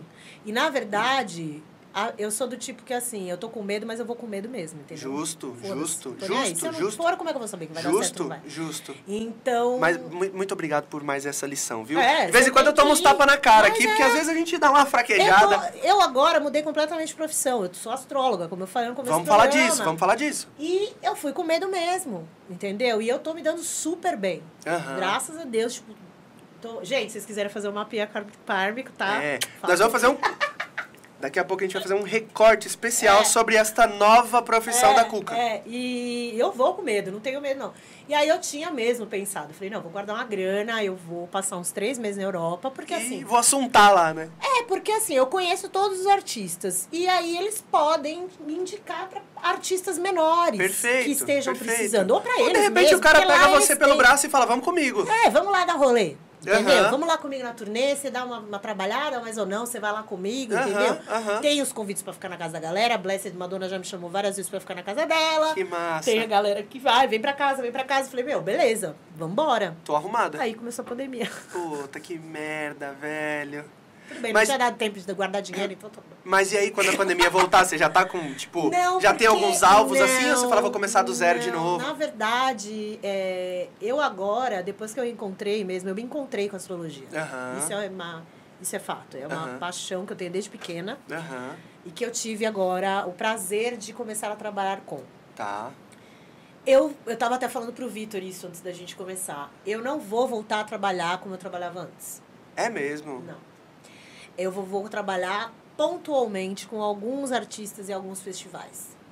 Que Tá, são festivais que eu guardo no meu coração, tá. que é a Tribe, a Experience, o Time Warp, que eu amo de paixão. Aham. Então, assim, se me chamarem para trabalhar, eu vou de peito aberto, porque eu amo. E, obviamente, os meus nenéns, né? Os Sim. meus nenenzinhos. tá? Veio pra cá, você não vai deixar sem, sem mãe aqui, né? os meus nenéns de, de fora, entendeu? Justo. Então, o Denis, a Blessed, o Adriatic, essa galera que eu sempre trabalho, pra mim, o Dekel, que é o, o fofo, que é o, aquele que eu falei que é de Psy, Aham. é, o Kung, se precisar, entendeu? Alguns artistas pontuais. Agora, como eu estava antigamente, que era todo final de semana, eu não quero mais. É, eu tô com 47 anos, John. É muito cansativo Eu imagino. né? Eu É imagino. uma coisa cansativa, é uma coisa que demanda muito. Eu agora, antigamente eu não trabalhava durante a semana. Então o que, que eu fazia? Que é uma dica que eu dou para todo mundo, que além de, além de todas essas que eu dei, que eu vou reforçar daqui a pouco também, Aham. malhar, malha, malha pra caralho, entendeu? Você Sim. precisa estar com o corpo, Corpo em tem dia, que tá, meu- tem que estar, porque você vai andar, é aguentar o, o tranco, né? Meu, é carregar o mixer, é, vai é pra cima e pra baixo mala, avião sobe, desce, sobe, desce de palco, corre, vai pra lá, vai pra cá, não sei o quê. Você precisa estar. Então, assim, hoje, eu durante a semana, eu tenho meu horário todo esquematizado. Eu tenho mapa quase todo dia. Eu tirei, na verdade, eu tenho todo dia. Eu tirei um dia porque realmente estava. É uma coisa que é, é, é, é- Ela lida com essa coisa kármica, então é muita energia. Aham. E às vezes a minha energia pô, vai pro pé. Joga então eu no- preciso me cuidar. Então, eu agora diminui o dia. Então, eu não tenho mais tempo nem para malhar direito. Então, assim, eu não vou ter essa disposição mais para trabalhar do jeito que eu tinha. Aham. Mas é óbvio, como eu falei, eu sinto muita falta, eu vou sentir. Então, com esses artistas e com esses festivais, eu vou continuar a trabalhar. Uhum. Entendeu? Não é que eu vou falar, não parei e. Não nunca faço mais, acabou. Nunca diga nunca. Exato. Entendeu? Exato. Não- a gente não sabe o dia de amanhã. Exato. Por isso que eu falo, gente. Respeito. Você hoje, se você não respeita uma pessoa hoje, você não sabe que vai virar esquina e acontecer lá na frente. E todas merecem respeito. Exato. Entendeu? Humildade, respeito. Sabe? Tem que ter muita responsabilidade, é isso que eu queria falar e reforçar. Aham. Né? Dedicação. Né? Jogo de cintura, tem que ser uma pessoa diplomática, uma pessoa que tem, tenha muito feeling, tem que ter feeling para sacar ali os momentos do artista também Aham. né? Então, é uma coisa que, sim, eu vou fazer, mas agora pontualmente. Eu realmente estou me dedicando mais a essa parte mais espiritual minha agora. Aham. E tá ótimo, tá ótimo. E também dá espaço pra gente nova, né? Então, era, era aí, que- é, aí que eu ia entrar, assim. É, antes da gente entrar no assunto da sua nova profissão. e da eu- pandemia também. É, eu queria te fazer uma, uma última pergunta que é assim, é, nesse sentido, em- nesse, nesse, nos últimos anos da sua carreira, tem uma pessoa que você pegou e falou assim, cara, vem aqui comigo que eu vou te ensinar a trabalhar, Não. é, e já te procuraram por pra isso? Tipo assim, pô, eu sei que você é uma pessoa que é referência na área. Se eu não posso colar com você e você me, me passa mais ou menos como é que funciona a coisa? Não. O que me perguntam, várias vezes já me perguntaram, mandaram é, D- DM ou, ou mandaram um e-mail no Facebook, Aham. é como eu faço pra entrar? Isso. É, eu acho que era. é, acho que a gente ia chegar nessa pergunta É, em algum momento. Como eu faço pra entrar? Gente, é, é um lugar, é uma, é uma profissão que não tem muita gente. Né? Assim, tem várias pessoas, mas não são muitas. Aham, É uma panelinha, um pouco. aham. Só que assim, o problema é, não é. Primeiro que assim, muita gente me pergunta, ah, e aí, como é que eu faço pra entrar? Daí eu pergunto, você fala inglês? Não. Acabou. Eu já, eu já me quebraria nisso, porque eu não falo inglês. Amigo, Eu sou um idiota. você quer trabalhar com gringo e não fala inglês, você quer falar como? Pelo Google? Justo, Tradutor justo. Não, não dá, né? Justo, justo. Então, assim, é, tem que saber inglês. E o problema que eu vejo, na verdade, é que essas pessoas estão procurando glamour, não estão procurando emprego. Justíssimo, justíssimo. Você entende? Elas estão justíssimo. procurando ficar perto Quer ir lá tirar fotinha, beber com o cara, fazer festinha. Ficar louco. E aí? Você não vai entregar trabalho, você não vai conseguir, você precisa ter. Se eu chego onde eu tô, se eu cheguei onde eu tô hoje, de ter De esse fazer e respeito, de ser convidada por você, por vários outros lugares, de fazer entrevista e tudo mais, é porque eu batalhei para chegar. Com certeza, não foi por acaso, não, né? eu lembro que quando eu comecei a trabalhar com música eletrônica, em 2005, que eu era promoter ainda, não era nem fotógrafa, ainda nem era, nem era tour manager, porque eu já fui tudo isso também. Aham. Eu lembro que eu falei pra Tatiana, que é a minha melhor amiga desde quando a gente era pequenininha, a gente é amiga desde os quatro anos de idade. Eu sou, Caraca. sou madrinha do filho dela, o Bernardo, meu afilhado fofo. E eu falei pra ela: eu não vou sossegar enquanto todo mundo da cena não souber quem eu sou. Justíssimo. Não vou. E graças. Mas assim, trabalhei. Batalhei. Uhum. Fui atrás, Uhum. entendeu? Fui fazer e quando me pediu. E outra coisa, uma coisa que eu falo sempre, meu, se você não vai fazer bem feito, então nem faz. Perfeito. Nem Perfeito. começa. Perfeito. Nem começa, bicho. Vai queimar teu filme, fica quieto na tua casa. Paga o ingresso e vai ver o DJ que você ganha mais. Você curte melhor na pista, né? Quer ficar bêbado? Fica na pista, querido. Perfeito. sabe? Existe, eu sei que tem muita gente querendo fazer e tal, mas você não adianta eu chegar e indicar. Você tem que ganhar o seu espaço, você tem que conquistar o teu espaço com o seu trabalho. Aham. Por isso que eu falo que essa coisa de, de amizade é consequência de trabalho bem feito. Enquanto você não mostrar o seu trabalho, nada vai acontecer. Exato. Nada, absolutamente nada. Exatamente. Entendeu? Então é muito difícil entrar gente nova nesse meio. Muito Uhum. mesmo. Eu trabalho há 13 anos e eu sempre trabalhei com as mesmas pessoas. Porque são as pessoas de confiança, são pessoas. A gente começou junto. Já começa por Aí, aí. aí já é o diferencial, A né? gente começou todo mundo junto. A gente descobriu muita coisa junto também. Então, você entrar hoje, eu já tô te entregando o bolo pronto. E isso nenhuma faculdade, nenhum curso mostra, né? outra, aí você vai lá e querer comer o bolo e não vai querer fazer. Não vai querer aprender a fazer. Bater a massa e comprar o tem ovo. que bater muita massa, meu amor. E nessa época de pandemia, já te, já te fizeram essa proposta? Você já parou pra pensar assim, porra, e se eu fizesse uma parada que eu pudesse passar o meu conhecimento Já alguém? me perguntaram várias Sério? vezes. Já. E, e qual que é a sua visão sobre isso? Eu não sei se eu quero. Assim, eu passarei com todo prazer, mas assim, é porque já me falaram, por que que você não abre uma empresa de tour manager? Exato, exato. Primeiro, eu não sei se tem mercado para tanto. Será? Entendeu? É, principalmente agora. Você entende? É, agora a gente tá saindo, tá, a gente entrou numa pandemia e, sinceramente, eu não sei como vai ser ainda. É, tá muito Ninguém incerto, tá muito incerto. Ninguém sabe. As coisas estão começando a voltar na Europa. Né? É, e tudo muito pequeno. Não, a gente agora, aquele, a, a gente tem, graças a Deus, eu fiquei tão feliz que agora a Time Warp já colocou a data, né, aqui pra Pelo cá. menos fala, ufa. Não, que eu amo. Time Warp, assim, é um festival que eu tenho paixão, de, assim, demais, assim, demais. Eu amo, amo, amo. E porque é técnico, porque as pessoas são maravilhosas, os DJs são incríveis, as pessoas que trabalham são incríveis, o pessoal da entourage é incrível, eu amo. E, mas eu, sinceramente, eu não sei é, se tem tanta demanda, assim. Existe hoje uma empresa de tour manager ou são pessoas que Não, tem fazem? cursos de tour management. Tá, tá? Que tem tá. a OnStage, OnStage Lab, que é aqui no Pinheiros também, que tem, eu sei que tem, porque eu fui ver.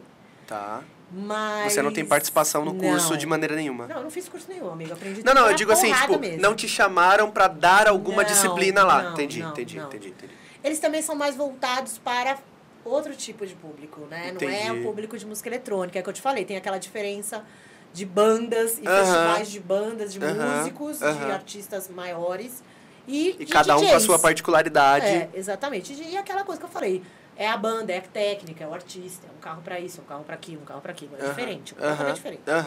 É, mas que eu saiba, não tem. Me já me falaram, ah, você podia fazer, mas assim, eu não tô nessa pegada também, entendeu? Se as pessoas quiserem, como você me chamou, vir aqui, contar minha história, explicar, ensinar um pouco do meu trabalho, falar um pouco do meu trabalho, eu faço com o maior tesão e prazer do mundo. Durante a pandemia, eu participei de diversas lives. Eu também sou apresentadora. eu Olha, sou multitask. achei minha dupla de podcast, diretor. Eu sou apresentadora, Que trabalho para DJ Mag, né? Eu fiz vários podcasts para podcast não, várias lives com a trabalho, a Eli foi a Blanca. Sim, eu sim. entrevistei a Blanca, A Eli tá Eli. com um podcast incrível, Ah, muito bem Eli- feito, muito Eli bem é minha feito. parça, a gente sempre encontra também nos Se aeroportos. você encontrar com ela e falar vida. assim, ó, tem um menino que tá fazendo um podcast tão legal, vai lá bater um papo com Vou ele. Que eu- ela ignora os meus DMs. Eu já mandei DM não, pra ela ela. Não ignora, ela não ignora. Não, mas eu, tá é que eu acho que nem deve nem chegar pra ela. Não, deve chegar, mas ela deve receber um monte. Ele também tá Exato, trabalhando a beça. exato. E, e- e quando eu falei ela com é ela, desse tipo de gente, ele é muito fofo. quando eu falei com ela, um tempo depois eu vi que ela lançou o podcast dela. Eu falei, cara, ela deve estar Ela tá milhão no correndo. projeto dela, Ela é entendeu? modelo agora, modelo manequim, ela é maravilhosa. Eu chamei o Tessuto também, porque eu vi, você viu esses dias que eles fizeram, Sim, eu foram lá na Caos, Caos, é. falar da marca e Aliás, eu fui, a, ela, a Eli, que me chamou pra a inauguração do Caos pra ser tour manager do Cal Craig. Olha, É, que, levei ele lá, massa. levei o Adriatic pra lá também. Que massa. A Eli é o amor, né? Chega uma hora a que você começa a fazer as pontes também, e não só cuidar do artista, por exemplo. Eu já fiz ponte. É, então, porque a pessoa fala assim, cara, eu tô abrindo. Óbvio que a Eli, a Eli é a Eli, a gente já sabe a história. Mas de repente eu falo assim, eu. Tô abrindo um clube aqui. Pô, Cuca, quem que você acha que eu posso trazer agora pra fazer essa ponte? Eu vou- Existe Eu esse. vou contar uma história que ninguém sabe. Eu não, não sou de contar as coisas, mas eu vou contar, porque essa foi muito legal. Eu não era, eu não eu, eu tava começando a trabalhar ainda com música. Não começando, já fazia uns, sei lá, uns quatro, não tirei você. Aham. Uns três, quatro Três, anos. quatro anos de cena. Eu ia muito no Vegas. Sei, né? Do Vegas, Facundo. do Facundo, querido. Minha irmã já foi funcionária do Facundo e eu já trabalhei no Cine Joia. Qual- quem era a sua irmã? Joyce, uma japonesa. Não. Ela tem uns samurais tatuados na perna. tatuado naquele lugar. É, gente, eu também sou toda mas tatuada. eu- é que eu- tá Eu, eu admiro demais o trampo do Facundo, ele é Facundo foda. Ele, Ele, é revitalizou. Eu foda. fiz até agora, um tempo atrás, aí na pandemia também, uma galerinha da faculdade veio conversar comigo. Me acharam pela revista Vice, porque eu dei uma entrevista pra Vice falando do, do Vegas, porque o Vegas foi uma casa minha, sabe? Eu ia muito. The Edge é uma casa minha, o Vegas foi uma casa minha. Eu trabalhei no The Edge, eu trabalhei no Vegas, eu toquei uma época. Cara, você já Também- tocou também? Já, toquei também. Caraca, essa mulher já fez tudo, velho. Já, já Caraca. toquei.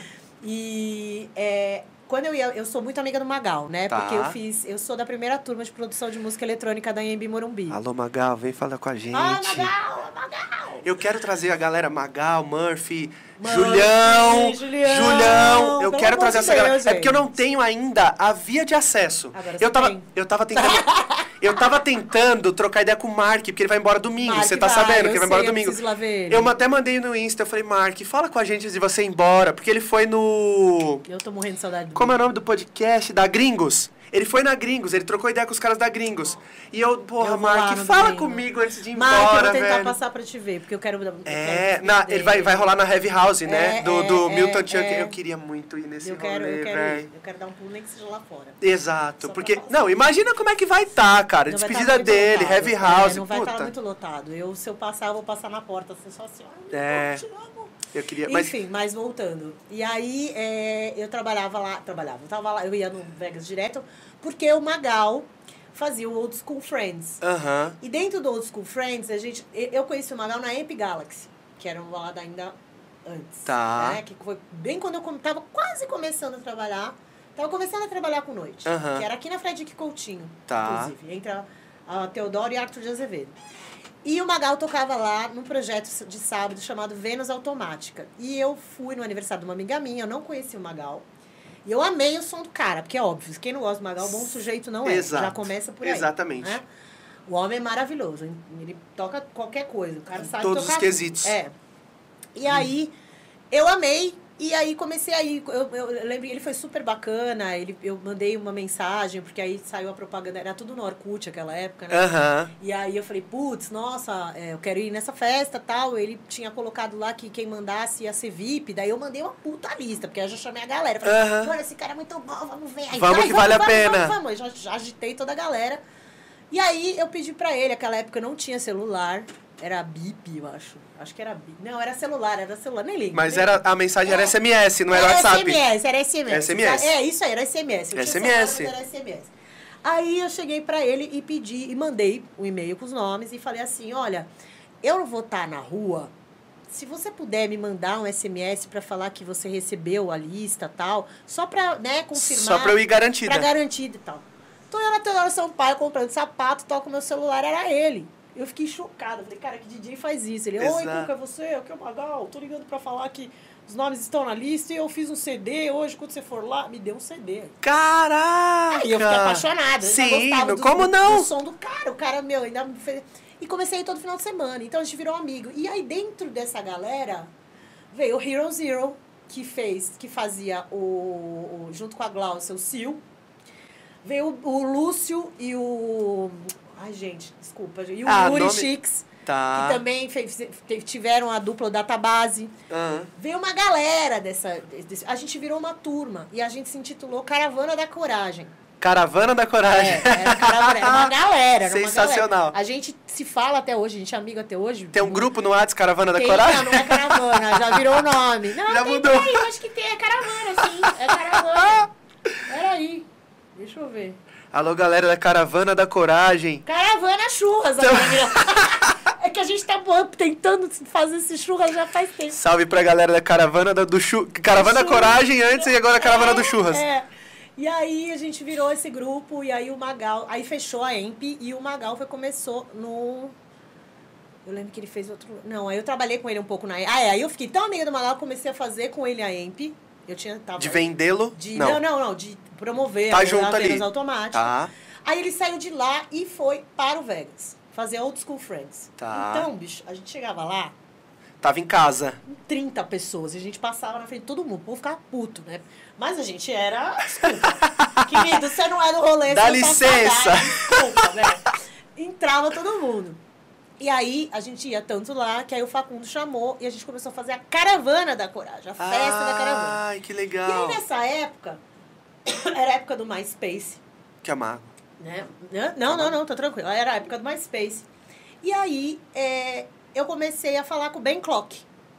Caraca, do, do nada. O Magal falou, meu, esse cara é bom, Brabo. É brabo, não sei o quê. Comecei a ouvir e comecei a trocar ideia. E eu sou metida, né? Eu sou metida, eu mando e-mail mesmo. Tô, né? Foi assim que eu comecei entrevista com o Fonic, quando eu trabalhava no Fiber Online. Né? Porque eu, eu fiz, como eu te falei, eu fui da primeira turma de produção de música eletrônica da EMB Morumbi. Comecei a trabalhar no Fiber Online, que era um site voltado para produção de música eletrônica. Tá. Né? E foi ali que eu comecei, viu, o diretor? A minha carreira de fotógrafo. Aí, ó. Ah, foi ali que Chegamos no ponto X. é. E aí, é, ele falou, ó, esse Ben Clock é foda, não sei o que, não sei o que lá. E aí eu peguei e mandei um e-mail. Eu falei, oi, tudo bom, não sei o que, meu nome é Cuca, bababá, bababá. E aí, meu amor, eu vou me ver, a gente ficava no Skype até às 5 horas da manhã. Eu e o Ben Clock. Você tá zoando. Conversando. E aí eu falei pro Magal. Falei, Má, tô, Tô falando, brother. Tô falando com o Tô brother Tô do- falando com o Ben Clock. Ele falou, você não quer fazer a ponte? Eu quero, quero que ele toque aqui. Eu falei, beleza. Aí eu fiz a ponte. Foi a primeira vez que ele veio pro Brasil. Ninguém Mano sabe do disso. céu. Aí eu, falei com, aí eu falei com ele, ele falou, ah, tem que falar com a minha. Eu quero ir. Ele falou, eu quero ir. Aham. Aí eu falei, só que tem que falar com a agência e tal. Aí eu falei com o Magal, o Magal falou, vou falar com o Facundo. Aí eu passei o contato pro Facundo. Porque aí é grande com grande. É, aí o Facundo até chegou pra mim e falou, pô, você não quer mediar? Eu falei, ah, Facundo, eu não sou boa de negociar, eu sou boa de fazer ponte. Aham. Negociar é com você. Aham. Se vira aí. Aham. Aí ele veio a primeira vez. Ele tocou no Vegas. Tocou no Vegas. Ben Clock tocou no Tocou Vegas. no Vegas a primeira vez, no Old School Friends. Caraca! E eu fiquei pistola, porque minha mãe tinha quebrado a perna. E eu Você não que ir embora. foi? Não, fui, mas eu tive que ir embora cedo. Eu não fiquei nem pro after, nem pro. Eu chorando, eu voltei chorando no táxi. E ele te procurou lá, tipo, ô, cadê você, Eu fiquei velho? tão sem graça quando eu vi ele, gente. Eu Putz. fiquei muito sem graça. Aí a gente se encontrou depois, aí, em algum festival, não lembro qual, porque a gente sempre se tromba. Aham. Ele, ah, eu, ai. Teve alguém que você era muito fã, assim, aí que você começou a trampar com a pessoa, você falou, velho, agora eu preciso manter a postura aqui, não, Não. posso... Não, não, não, porque eu sou muito de boa. Né? É o que eu falei, eu vou sentindo a pessoa. Aham. Tem que ter esse feeling. Aham. Se a pessoa der abertura, tá aí já. Aí tá em casa. Aí é Quintal de coisa, casa. Aí é o Denis me mandando mensagem. Party time! eu, É, é, vem logo. Que massa, legal demais. Deixa eu só ver o que a pessoa tá falando e a gente entra na sua nova Sem profissão. problemas. Da pandemia, tem que falar, né? Da pandemia, é. Kelly, é, eu não sei se você tá aí ainda, mas se você tiver, muito obrigado pela companhia. Pra quem não sabe, a Kelly acabou de soltar um set muito bem feito, muito bem mixado, com um repertório muito bem escolhido, que saiu pelo MD Ácula. Um abraço, Gui, se você tiver aí. Um abraço, Michael. Um abraço, Karina. O set da Kelly sempre vale a pena ouvir, porque é um material incrível. Essa menina tem uma pesquisa apuradíssima. Então, se você não ouviu ainda, coloca lá no SoundCloud MD Ácula, Kelly Moreira. Acabou de sair, saiu hoje. Vai lá, escuta o set da Kelly, porque vale muito a pena, tá bom? Um beijo enorme, Kelly, pra você e pro Theo, tá? Gosto muito, muito, muito de vocês de verdade. Zomero, se você tiver ainda, aí com a gente. Um beijo grande também, forte abraço. Você é um cara brabo demais, admiro sua garra e determinação, tá bom? É, o Luiz colocou que tá demais, dois queridos. 2019 estávamos todos lá. Provavelmente a Kelly tá falando de algum rolê de 2019 que rolou e tava todo mundo lá. Acho que deve ser a Time Warp. Ah, ar, gente. É, provavelmente deve ser a Time Warp. Ai, como eu amo esse É, cadê justamente Magal? Gente fina demais. O Theo colocou. O Theo tá aí também, Theo, salve. Salve, Theo. É, salve, Theo. É, ele colocou aqui, ó. É, cadê, cadê, cadê, cadê? Magal, gente fina demais. Ele é professor do, do, da IMB Morumbi, né? Exato. Você pegou na época do Salata lá? Eu fui a primeira turma. E o Salata era professor, não? Não, ainda não. Era. Era o Magal e o Ramilson. Nó, eu lembro da história do. Eu lembro do Ramilson Ramilson. no- na, na, na MB Morumbi. É, Querido. Saudade dele, gente. Quanto tempo que eu não vejo ele. Aí o Theo colocou que o Magal é gente fina, aí a Kelly colocou. é, Jesus, ele na UP foi incrível, trocamos muita ideia lá. Aí o Theo colocou aqui, sim, ele, Julião, Murphy, era um pedaço de São Paulo na Bahia. Olha que massa. Nesse dia que eu falei pra você lá da Pioneer, ficou, a gente saiu de lá, eu, Blanca, Renê, Camila, Murphy. Fomos tudo comer hambúrguer. Foi uma delícia. Delícia, é muito bom isso, né, cara? É risada, muito gente, dei bom. É, Kelly falou que tá aqui ainda. Obrigado, Kelly. Oi, Tamo junto, Kelly. viu? É, o Luiz colocou aqui. é, cadê? Meu Deus do céu, tô perdido nas mensagens. Tem mesmo a rasa? É, a Kelly colocou obrigado, beleza? Recíproco, tamo junto. Luiz, salve Luiz, tamo junto, papai. é isso. Ô, Zomero, queridão. Ele colocou aqui seus queridos, tá assistindo a gente. O Zomero, ele às vezes ele não consegue acompanhar na hora, mas ele assiste todos os Que outros bom, depois. Obrigado pela moral, viu, meu lindo? Você e todas as outras pessoas que assistem depois também. Bom, eu tô aqui no chat nós estamos em casa, mas eu queria falar da sua da sua profissão da pandemia, pode, a gente pode dizer assim? Ai, nossa, agora já não é nem mais da Não é mais a pandemia, profissão da, agora é, é o que você de fato falou assim, é- cara, acho que é isso que eu quero. É, na verdade, assim, a pandemia. Eu lembro que eu estava até falando com, com um amigo meu que trabalha também no meio. A gente estava conversando isso ano passado ainda, não tinha nem vacina. E ele falou: ah, não, até final do ano a gente volta. Eu falei: não volta. Não vai voltar. Você acha que até o final do ano não, não, volta? isso ano passado. Ah, tá, tá. Eu falei: não volta. Não volta.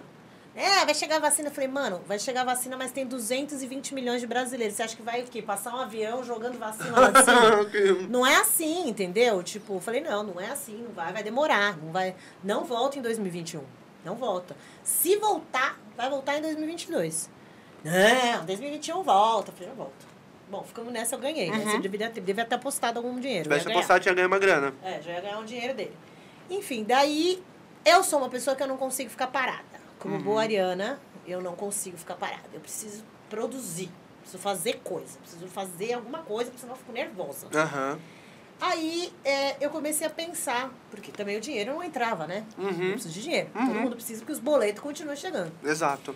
Aí eu falei, pô, o que, que eu vou fazer, né? Aí eu tava pensando em fazer psicanálise, porque eu gosto muito dessa coisa da cabeça humana, Tá. de como funciona o cérebro das pessoas, a, a personalidade. Eu gosto das coisas meio investigação discovery também, Aham, sabe? Essa aham. coisa assim. Aham.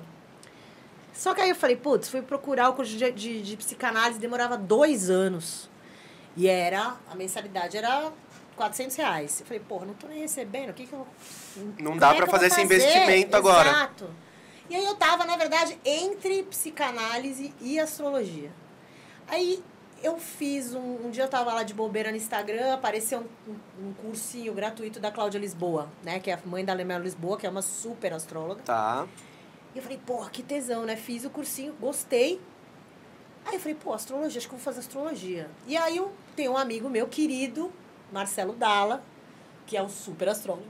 Ah, desculpa, que super astrólogo, Aham. e virou meu professor, né? Aham. Aí eu virei pra ele e falei, Má, a parada é a seguinte. Ai, ô diretor, arranja mais uma aí pra mim. Pronto. Ah. Vamos repor né, aqui, aproveitar. Aí eu virei pra ele e falei assim, Má, é, tô querendo fazer um curso de astrologia. Que curso que você me indica? Porque o da Cláudia Lisboa Melhor é coisa é a indicação de é quem mu- é não, próximo, e o da né? Cláudia Lisboa é muito caro. Aí ele falou, amiga, eu, eu acredito muito em sincronicidade, sabe, John? Muito, eu também. Muito, Cara, muito, muito. quem me acompanha aqui já sabe, já sabe É que eu sempre falo aqui, nada é por acaso. Nada por acaso. Nada por acaso. Tudo Nada tá- por acaso. Tudo, e agora com a astrologia kármica eu vejo que nada é por acaso real. Vamos falar muito disso. E aí, é, eu cheguei, ele falou, amiga, não acredito que você tá me perguntando isso. Eu estou lançando o meu primeiro curso daqui a um mês. Eu falei, Caraca. você tá de brincadeira? Ele falou, não. A gente vai dar um workshop de astrologia pelo Instituto Natural Vibe, que muita gente depois vocês procuram lá no Instagram, Instituto Natural Vibe. É muito Arroba legal. Natural Vibe. É, arroba Natural Vibe. Tá. E aí eu peguei e entrei, fui fazer o workshop, era sábado e domingo. Eu fui uma das primeiras a, a fazer a inscrição, porque eu me apaixonei. Aham. A minha mãe nunca me viu estudando tanto na vida. Nem eu, na Caraca. verdade. Nem eu. Eu não sou de estudar. Quando eu não gosto, eu era um saco. Eu, não, eu nunca fui. Todo mundo fala assim, ai, não sei o quê, eu fui muito bem. Não fui. Eu fui, era péssima na escola, era Eu horrorosa. também sempre fui ruim. Repetia Eu ano. repeti, não, repeti só um, mas Repeti assim, ano. repeti, porque assim, eu, eu, eu tenho DDA, eu sou, hiper, eu sou hiperativa, agora eu tô mais velha, a gente fica mais tranquila. Vai acalmando. Mas quando eu era nova, eu não tava nem aí. Eu queria que tudo se fudesse. Eu odiava exatas, ia mal pra caramba de matemática, mas não era porque eu não sabia. É, porque porque, você, tipo, não- não tava não é- nem aí. é, entendeu? não tá afim, não vai e pronto. Zero, aí tirei meio, tava nem aí. Aham. Sabe? Isso foi uma coisa que me assombrou por muito tempo. Aham. Mas hoje eu vejo que não era falta de inteligência, era muito pelo contrário. Exato. Era porque eu tava nem aí, mesmo. Eu, eu tava vendo As esses pessoas dias. acham, confundem muito quando a pessoa tem DDA e hiperatividade, porque ainda mais na minha época, é, que era uma. que eu nasci em 74, então as pessoas não tinham conhecimento, não sabia que isso era uma doença. Que é, não é doença, é uma condição. Aham. né? Aham. Então era uma coisa que as pessoas não levavam muito. Ah, ela é burra! Exato. Entendeu? E não é isso. O meu filho tem TDAH. É, então. E eu tava ouvindo o Flow Podcast esses dias com o velho da Van. Era o velho da Van e os meninos do Flow conversando. É um podcast no- nesse formato nosso que acontece aqui. E aí ele falou um negócio muito interessante lá e que eu acho que eu, eu, eu peguei como lição para levar pra vida. Não é que quem tem TDAH é burro, é que ele aprende de uma maneira diferente. Exatamente. Eu acho que é isso, é, isso, é isso. Sabe por quê? Porque assim, quando meu, meu pai, eu tive muito professor particular de matemática, porque eu realmente ia mal, eu odeio exatas. Aham, né? eu também não gosto. E os, os, os, os professores chegavam pro meu pai e falavam, seu Sávio, o senhor me chamou pra quê? Ela sabe tudo. O que, que acontecia? Eu chegava na prova, eu ficava olhando o relógio, porque eu ficava com medo, não vou conseguir fazer, não vou conseguir fazer, não vou conseguir fazer. Minha cabeça viajava. Eu falo que eu parecia um filhote de cachorro. Ai, olha o celular, a folha, olha a nuvem. Já foi. Ai, olha, É. cadê? Não sei o É. quê. Já era, entendeu? É. Você perde muito É, rápido. é. Entendeu? Então eu tive muito esse problema quando eu era criança. E eu nem sei porque eu cheguei falando isso agora, né?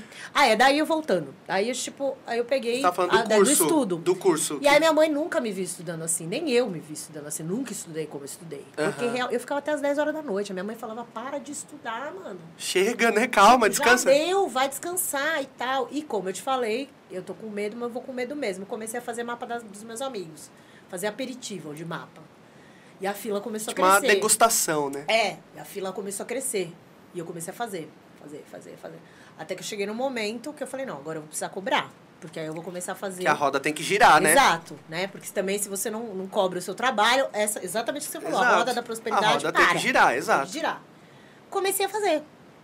E não parei nunca mais. E hoje, posso dizer com muito prazer e muita alegria, que eu estou muito feliz, eu vou ser a nova orientadora dos, da próxima turma de astrologia do curso da Instituto Caraca! Você entrou como aluna recentemente. E, obviamente, Menos por de conta um da dedicação depois, e tudo sim. mais.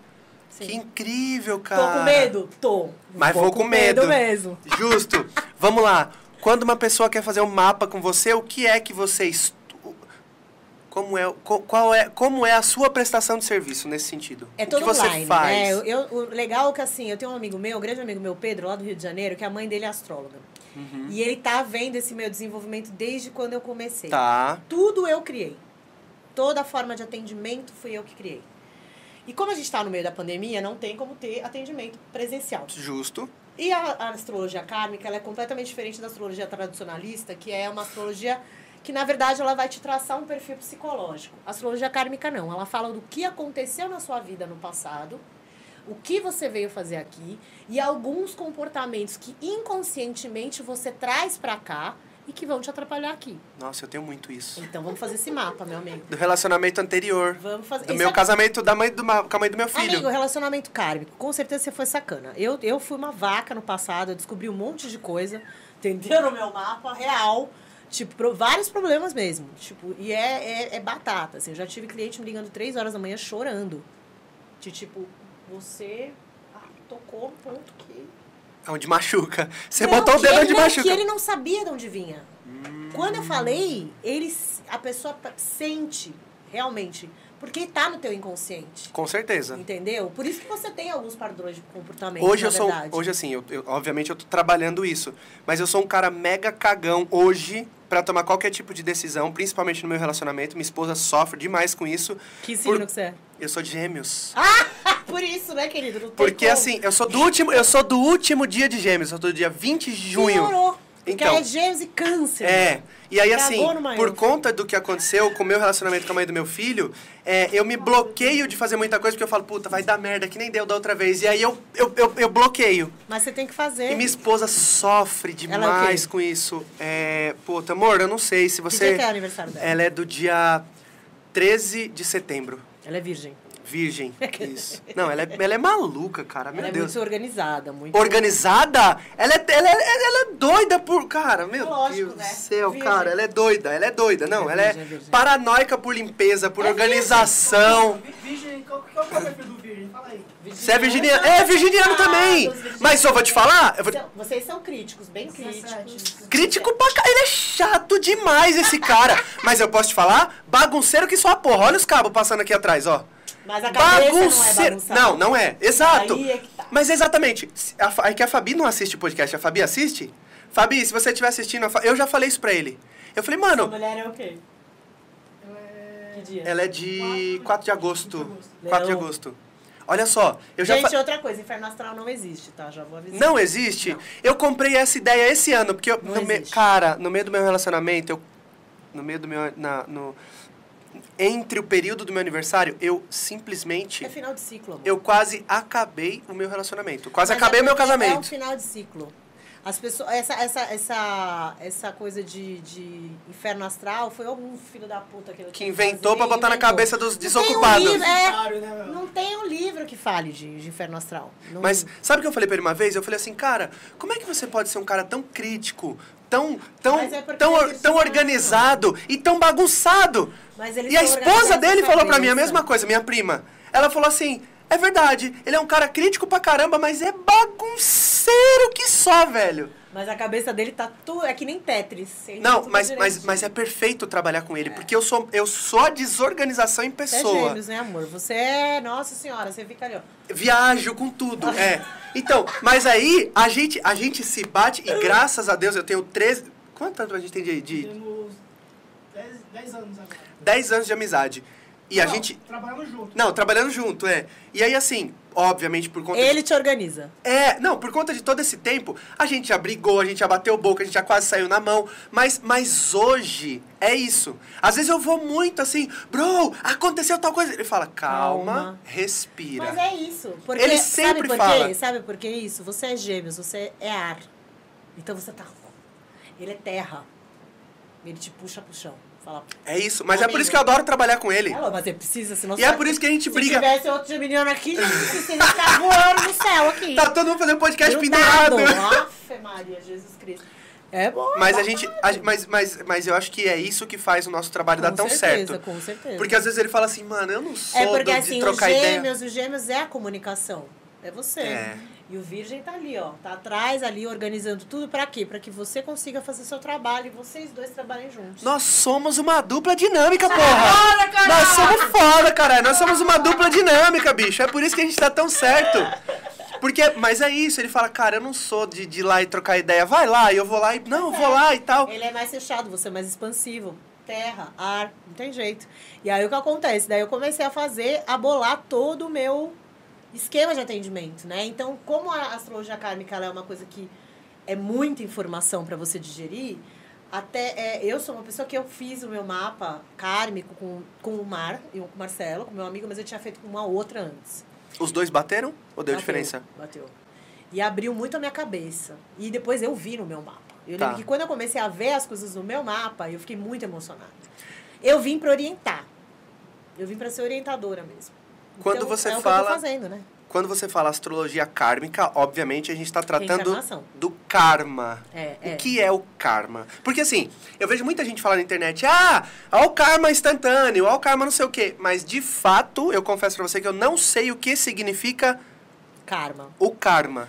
Bom, olha, a astrologia kármica, ela vem da astrologia védica, que é indiana. Tem mais de 5 mil anos. Tá. tá? É uma coisa porque, assim, ela é nova aqui pra gente porque a gente mora no Ocidente. Né? Esse, essa a, a coisa da reencarnação pra gente ainda é relativamente nova. Tá. Né? Se a gente pegar por base o Espiritismo, o Espiritismo começou o quê? 1890, 1900? Nem lembro ao certo, Super recente. né? É recente. Lá pro lado da Ásia, da China e tudo mais, da Índia, eles já trabalham, ele já é uma coisa natural para eles. O karma é uma coisa que a gente carrega, é uma história, é a nossa história, né? E aí, obviamente, você vai ter essas dívidas, você cria dívidas, né?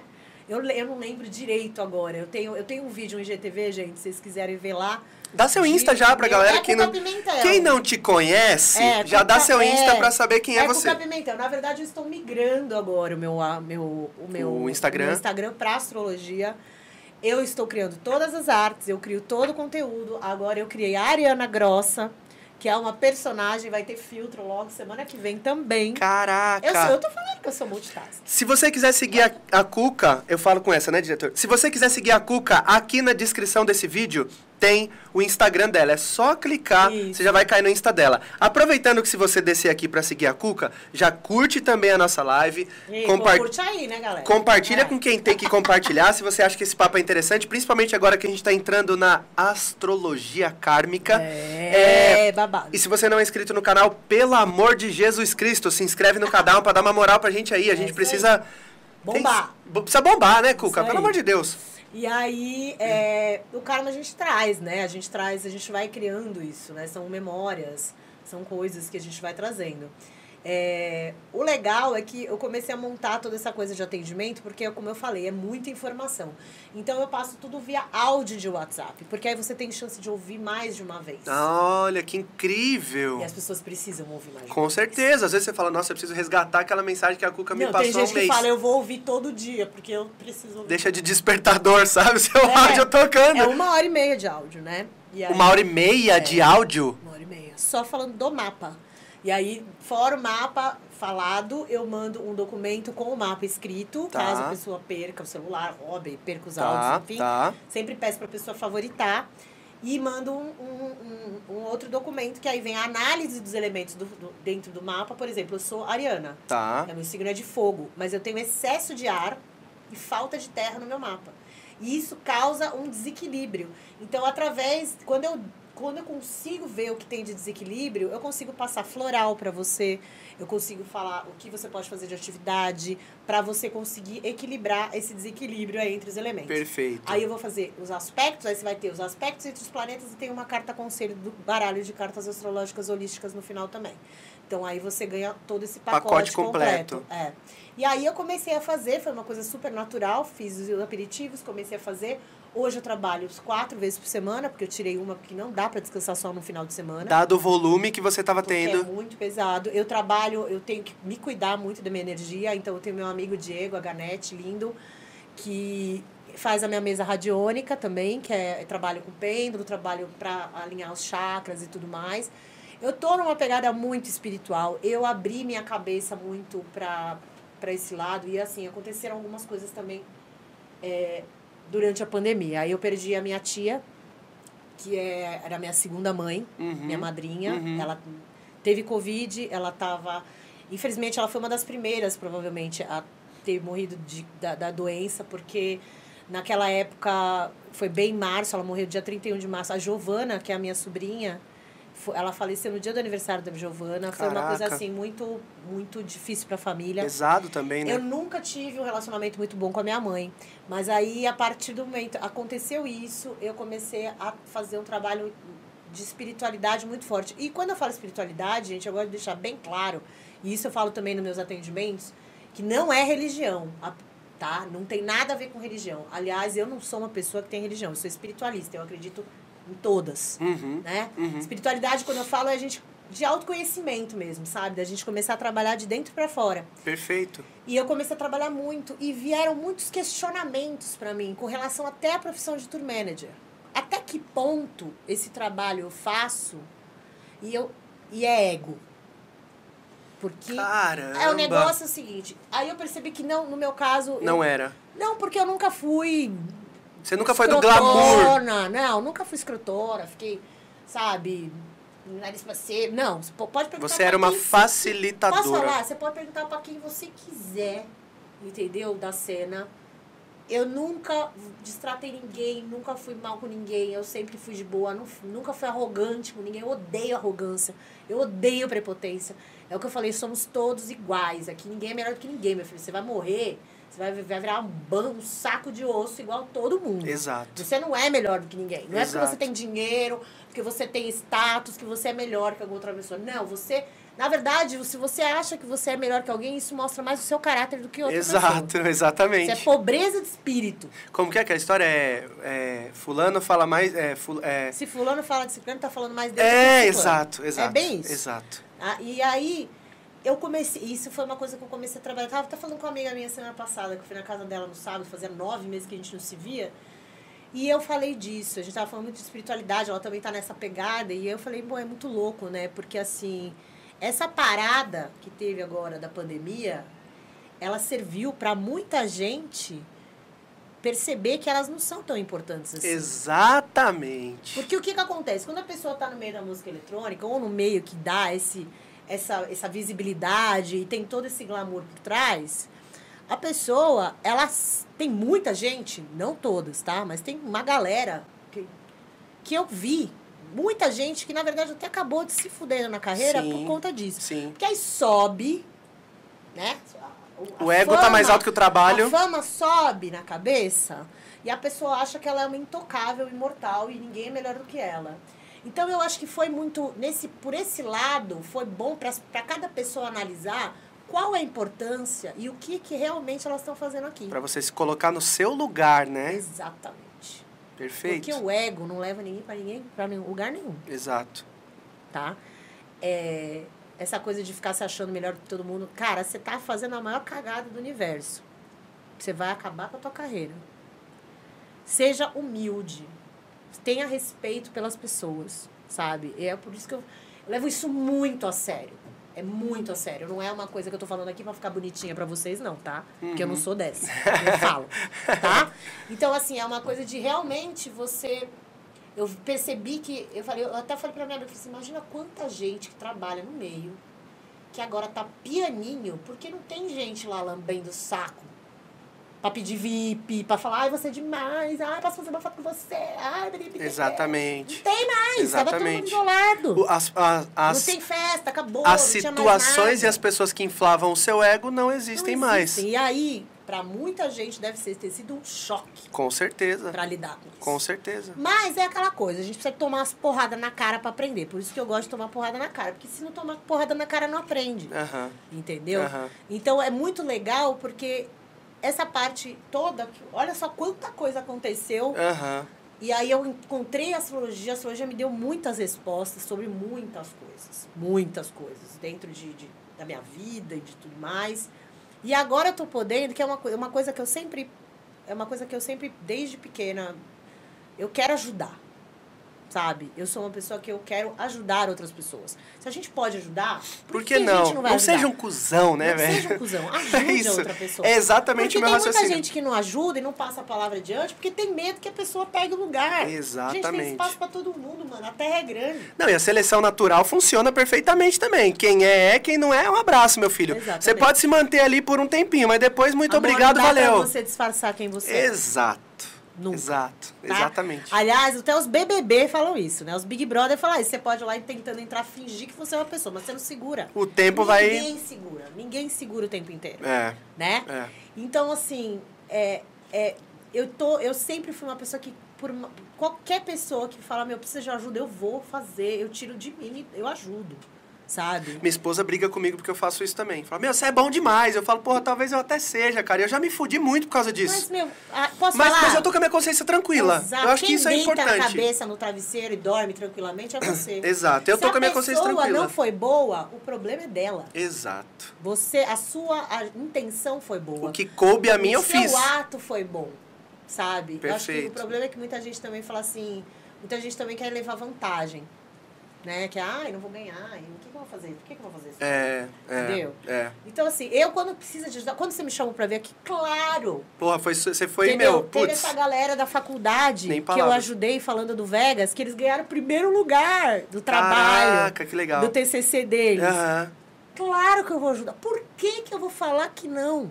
Teve uma galera até, ó, se marcar o pessoal tá até me vendo, uma galera de Manaus aí que trabalha pra caramba pra fazer a cena pegar, porque realmente é um outro estado. Fora do eixo Rio-São É Paulo, o negócio eixo, é Exatamente, é embaçado. fora do eixo.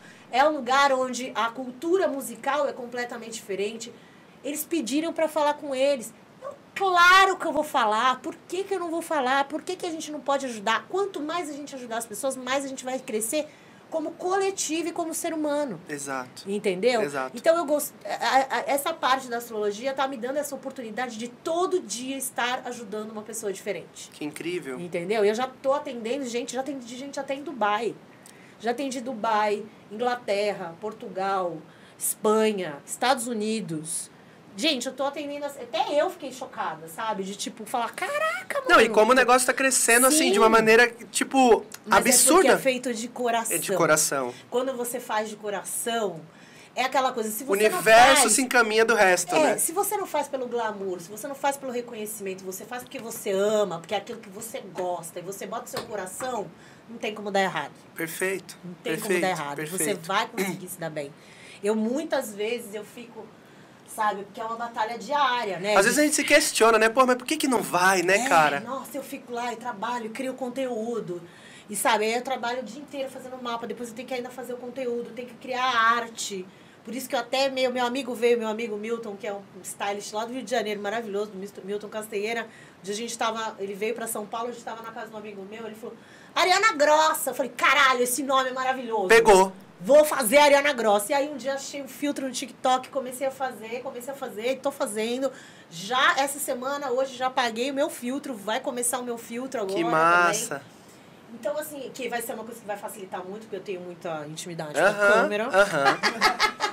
E É aí- perceptível no seu é. Instagram. E aí, agora eu consigo também dar uma agilizada, mas é, é aquela coisa, às vezes a gente cansa, sabe, gente? Às vezes a gente cansa de tentar batalhar, de tentar lutar e conseguir nosso espaço ao sol, porque não tem só a gente, né? Tem muita gente, ainda mais agora na pandemia. Muita gente querendo seu lugar ao sol. Mas a gente não pode desistir. Exato. A gente tem que perseverar. A gente tem que ir atrás. A gente tem que ter força de vontade e o que eu falei, fazer com amor. Se você fizer com amor e fizer com coração, a hora vai chegar, porque a hora chega. Isso depende, isso é, tá ali, meu. Natural. Agora tá escrito, vai vir. entendeu? Perfeito. Se for pra ser seu, vai vir. Perfeito. É isso. Cuca, é o seguinte. As pessoas comentaram um monte de coisa. O Clube dos Lenhadores. Salve, Regis! O Regis é Amo. brabo demais, Clube né, cara? Lenhadores, Tecneira Memes, eu amo vocês. Falando em humildade, o Regis Ai, aparece. Porra, o Regis é, o. Regis é um cara incrível, Eu cara. amo, o Regis é um sempre cara falo. incrível. O Regis tá ligado que ele sempre vê meus stories. O Regis é um cara Ele é incrível. maravilhoso. A eu galera sou do Tecneira também repostou, É, o clube repostou. exato. Regis, eu sou muito seu fã, eu, Eu já também. falei isso várias vezes, o seu trabalho. O Regis é uma equipe, é uma, como que é um coletivo de uma pessoa só. Porque, é velho, o que batalha. ele faz com o Clube dos Lenhadores é. Eu tenho um coletivo em quatro pessoas. A gente Eu não consegue. camiseta, hein? A gente não consegue fazer o que o ele, Regis. ele falou que ia me dar, tô comprando. A gente não consegue fazer o que o Regis faz sozinho. Seguinte. Algumas pessoas comentaram aqui no chat. Fala. O bom de tomar cerveja é que a gente toma cerveja, mas o ruim de tomar cerveja é que dá Faz vontade de fazer xixi. xixi. É. Você quer ir no banheiro? Eu quero. Pode ir, saindo aqui. Aqui não tem problema. Enquanto as Eu pessoas já falam. volto, gente. É. Vou urinar. Pode ir, é nessas portinhas aqui do lado. Quando você voltar, eu vou. Se você quiser, a gente muta o áudio. Se você não quiser, eu deixo meu celular com você. Você vai lendo os comentários da galera, vai respondendo, é o tempo de eu ir no banheiro e voltar. pode ser. Eu Combinado? vou no banheiro já volto. É isso. Bom, enquanto estamos aqui nós, eu queria pedir mais uma vez pra você se inscrever no canal. Não esquece de se inscrever no canal pra dar aquela moral, pra dar aquela força pra gente. Não esqueça de curtir essa live, é muito importante, tá? Por quê? É, eu estava conversando com o Flose semana passada aqui, a gente estava falando da importância do pre-save. O que, que é o pre-save? Você provavelmente, DJ, é aqui com essa, né, diretor? Você provavelmente, DJ, já, já recebeu nos seus grupos do WhatsApp aí, ou até de um brother seu que produz, ô, faz o pre-save da minha track aí, faz o pre-save da minha track aí e tal. Mas ninguém nunca se deu o trabalho de explicar o que, que é o pre-save. Pre-save é, trocando em miúdos, Você está na fila da padaria e você sabe que o seu amigo padeiro tá para lançar um pão. Vai sair quentinho, com uma massa gostosa, um recheio legal. Então o que, que você tem que fazer? Reservar o seu pão. Falou, fulano, padeiro, eu quero aí dois pãezinhos quando sair, porque eu sei que o seu pão é bom. Basicamente é isso. Seu amigo produtor vai lançar uma track e, quando você confirma que você quer receber essa track antes dela ser lançada, é, é, mostra o Spotify que esse, esse, produto, essa música é interessante para você. É por isso que as pessoas pedem o pre-save. Por que, que eu peço para você se inscrever no nosso canal? Porque é muito importante que a gente consiga bater os mil inscritos. Quando a gente bate mil inscritos e quatro mil horas assistidas, a gente consegue monetizar esse canal. O que, que é monetizar? Não é que você vai me dar grana. O YouTube vai passar propagandas aqui e essas propagandas vão trazer 0,2 centavos para a gente. E quando a gente vai para uma quantidade razoável de pessoas assistindo, esse número se torna um número que dá para a gente pagar as contas, tá bom? Então, se inscreve no canal, curte essa live, compartilha com seus amigos e aí todo mundo ganha, tá? Eu vou deixar meu celular aqui com a Cuca, vou até o banheiro porque eu tô mega apertado Vai. e ela pode ir lendo as perguntas Vamos aí lá, vamos que lá, vocês gente. mandaram. Deixa eu sair aqui pra você passar. Não, pode ficar, pode ficar que eu consigo Passar? Ah, Pronto, então tá tá perfeito aqui. Bora lá, galera. Agora sou eu. Deixa eu ver aqui. Vamos lá. Ai, tá vendo, ó? Ó, Le- ó, é, Lead United falou desse negócio que a gente tava falando de, de TDAH, de, de, né, da galera achar que a gente é burro, tá vendo? Mais um não é, é muito foda, né? Ó, ele falando que tem nove formas de aprendizado. É isso mesmo, gente. Tem mesmo. É que as pessoas acabam subestimando a nossa inteligência, né? Na verdade, eu só descobri que eu era muito inteligente faz pouco tempo. Porque eu achava que eu não era capaz, não, gente. Total. Ai, gente, eu tô tão feliz que vocês estão aqui, clube. Clube dos lenhadores maravilhosos. Eu espero que vocês estejam gostando. A literatura védica é. Aham. é verdade. É isso aí. Tá vendo? Vocês estão sabendo do babado, né, gente? Olha só. É, gente, é isso. Ai, tem tanta coisa aqui que eu, eu tô sem óculos, eu fico meio cega, tá, gente? Não liga, não. Eu não trouxe meu óculos. é uma pessoa muito horrível. Ninguém falou que você ia ler resposta, né? Ai, Então, gente, eu não sabia, não. Olha, a Olid falou que também a, a, ex dele curtia o Investigação Discovery. A minha mãe, ela ficava chocada, porque ela entrava no meu quarto e tava vendo assassinato. Ela falava, como é que você vai dormir? Mas é que realmente tem essa coisa que você falou aí da sua ex-namorada. É, que você tinha medo, mas não é, é que a gente quer entender a mente humana, né? Por isso que eu queria fazer a, a a psicanálise. Na verdade, eu ainda acho que algum dia eu vou fazer. tem coragem? Psicanálise? Tenho. E eu queria fazer investigação forense, na verdade. Eu acho muito legal. Tem uma amiga minha que ela trabalha com, na Polícia Civil e é muito interessante e essas coisas, a gente fica conversando disso, né? Eu conheci ela faz pouco tempo, mas aí a gente já se deu bem por causa disso, né? Já começa a falar dos assassinatos. Do que a gente vê na TV, gente. Calma, não é assim também. Pelo amor de Jorge. Eu só descobri agora que eu tava muito apertado. Eu também só descobri na hora que eu fui, Caraca, a mas gente tá agora falando, tranquilo. tá batendo papo aqui. Quando eu olhei, eu falei, meu... dar um reload. Pronto, agora a gente Ah. pode. Agora pode segurar mais duas horas de papo aí, diretor, que a gente foi no banheiro. Hora eu fui no banheiro falei assim, gente, olha a hora. Eu já. tava apertado de verdade não, também. Não, tinha, eu não sabia que já era 10 horas da noite. A gente fica falando, né? Eu falo pra caramba. É, você já conseguiu dar um salve pra todo mundo aqui? Toda uma galera. para todos. Ca- Cadê minha ex curtia o Oi, Ari... investigação Discovery. Ah, tá. Ela curtia ficar analisando a mente dos psicopatas. Você curte? Falei pra ele. Minha mãe chegava no meu quarto de noite pra me dar boa noite. Você tava lá, tipo, Como vidrada. é tá vendo essas coisas não consegue dormir? Eu falei, não, durmo que nem um bebê. E quando você fez a parada de fotografia, você chegou a trabalhar com foto ou... Muito. É mesmo? Fazia Muito. foto de evento? Evento, show. Fotografia até BB King. É mesmo? Shop Boys, Duran Duran. É... Ixi, tem um monte. Que Já- O legal. último Skull Beats eu fotografei. Olha só. Tá vendo, diretor? Sabe- Muito, Gogol Bordello, MGMT. Vixe, gente, hum, eu tenho uma página no Facebook, deixa eu até os ver, faz tanto tempo, Olha só. que eu não lembro quem eram as pessoas que eu fotografei. Enquanto isso, Felipão e Mari, se vocês estiverem aí, eu amo vocês, tá bom? Muito obrigado. Tamo junto demais pela companhia de sempre. Beijo, Felipão e Mari. Ah, a Thalita, minha esposa, falou assim: falou tudo. Virginiano tem a cabeça em ordem, mas o guarda-roupa, meu Deus! Tem uns que são. é. Ó, mas tem uns que, nossa senhora. O Carlos gostou aqui, viu, amor? também, viu? A literatura védica é a que É. menos sofreu alteração com o passar do tempo. Já a literatura Olá. judaica cristã sofreu com tradução e tradução. Tá? Cláudia Leite.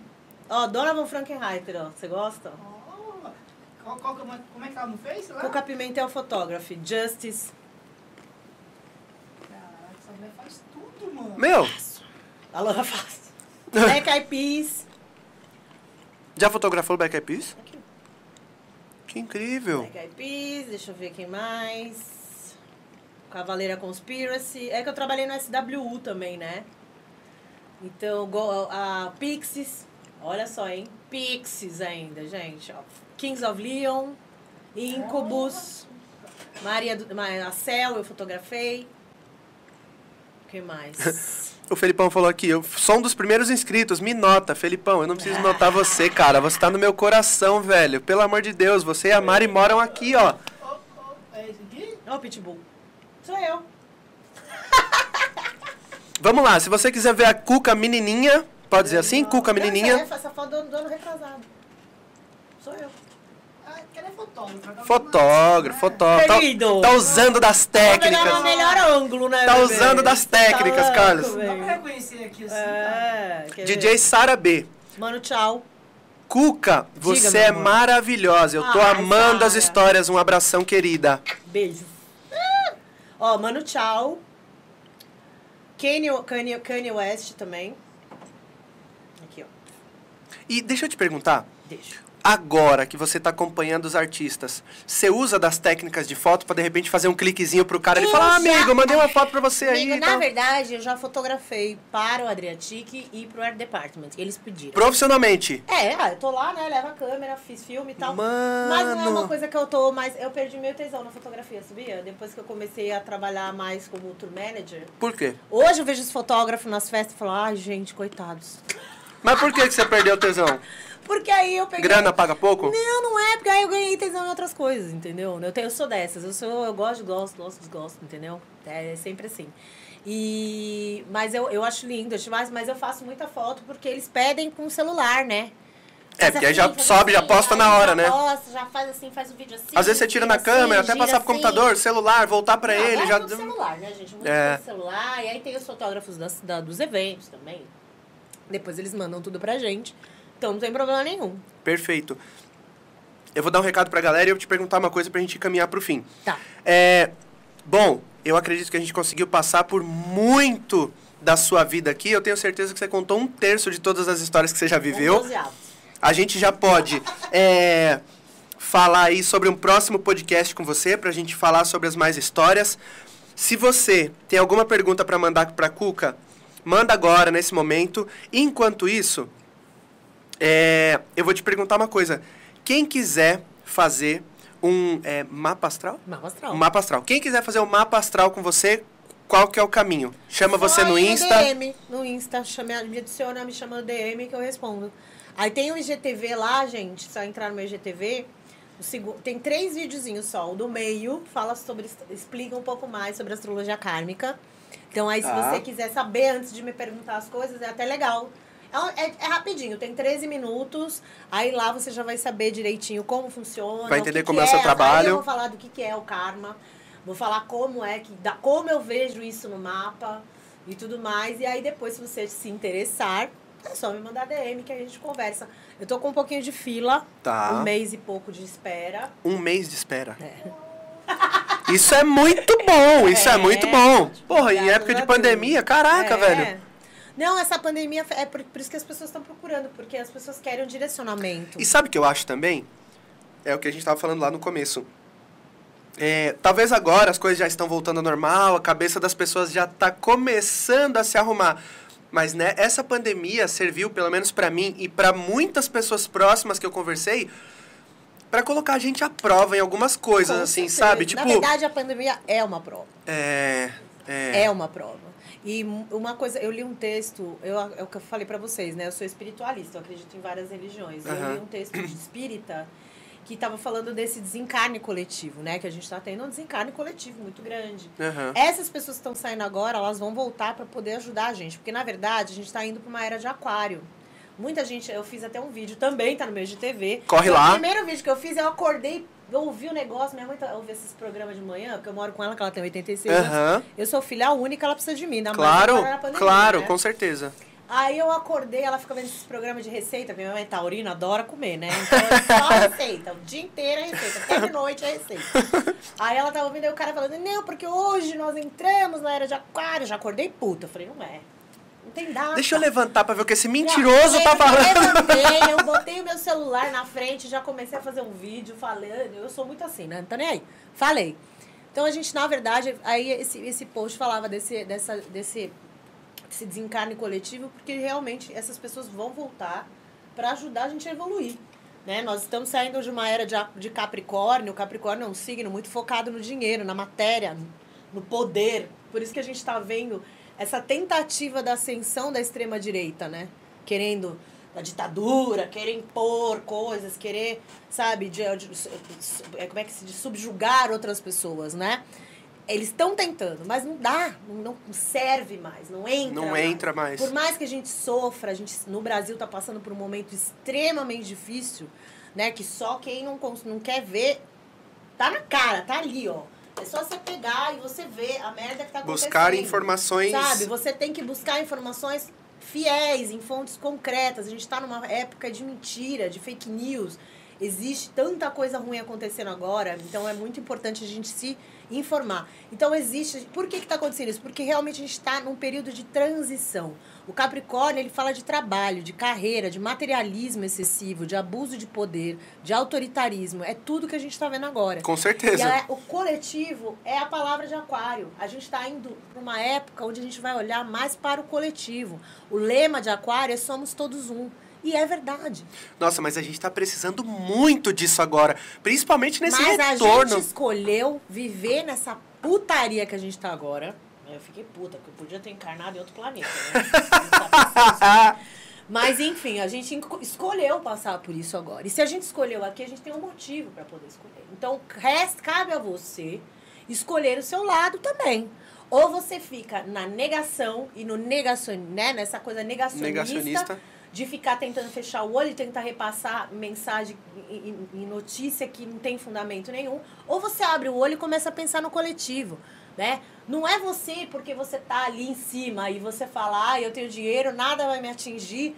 Tem um monte de gente que tava na fila agora para comprar, para conseguir um saco de osso para comer, gente. Pelo amor de Jesus Cristo, abre o olho. Então agora a gente tá nesse período difícil, mas é porque vai vir uma coisa melhor.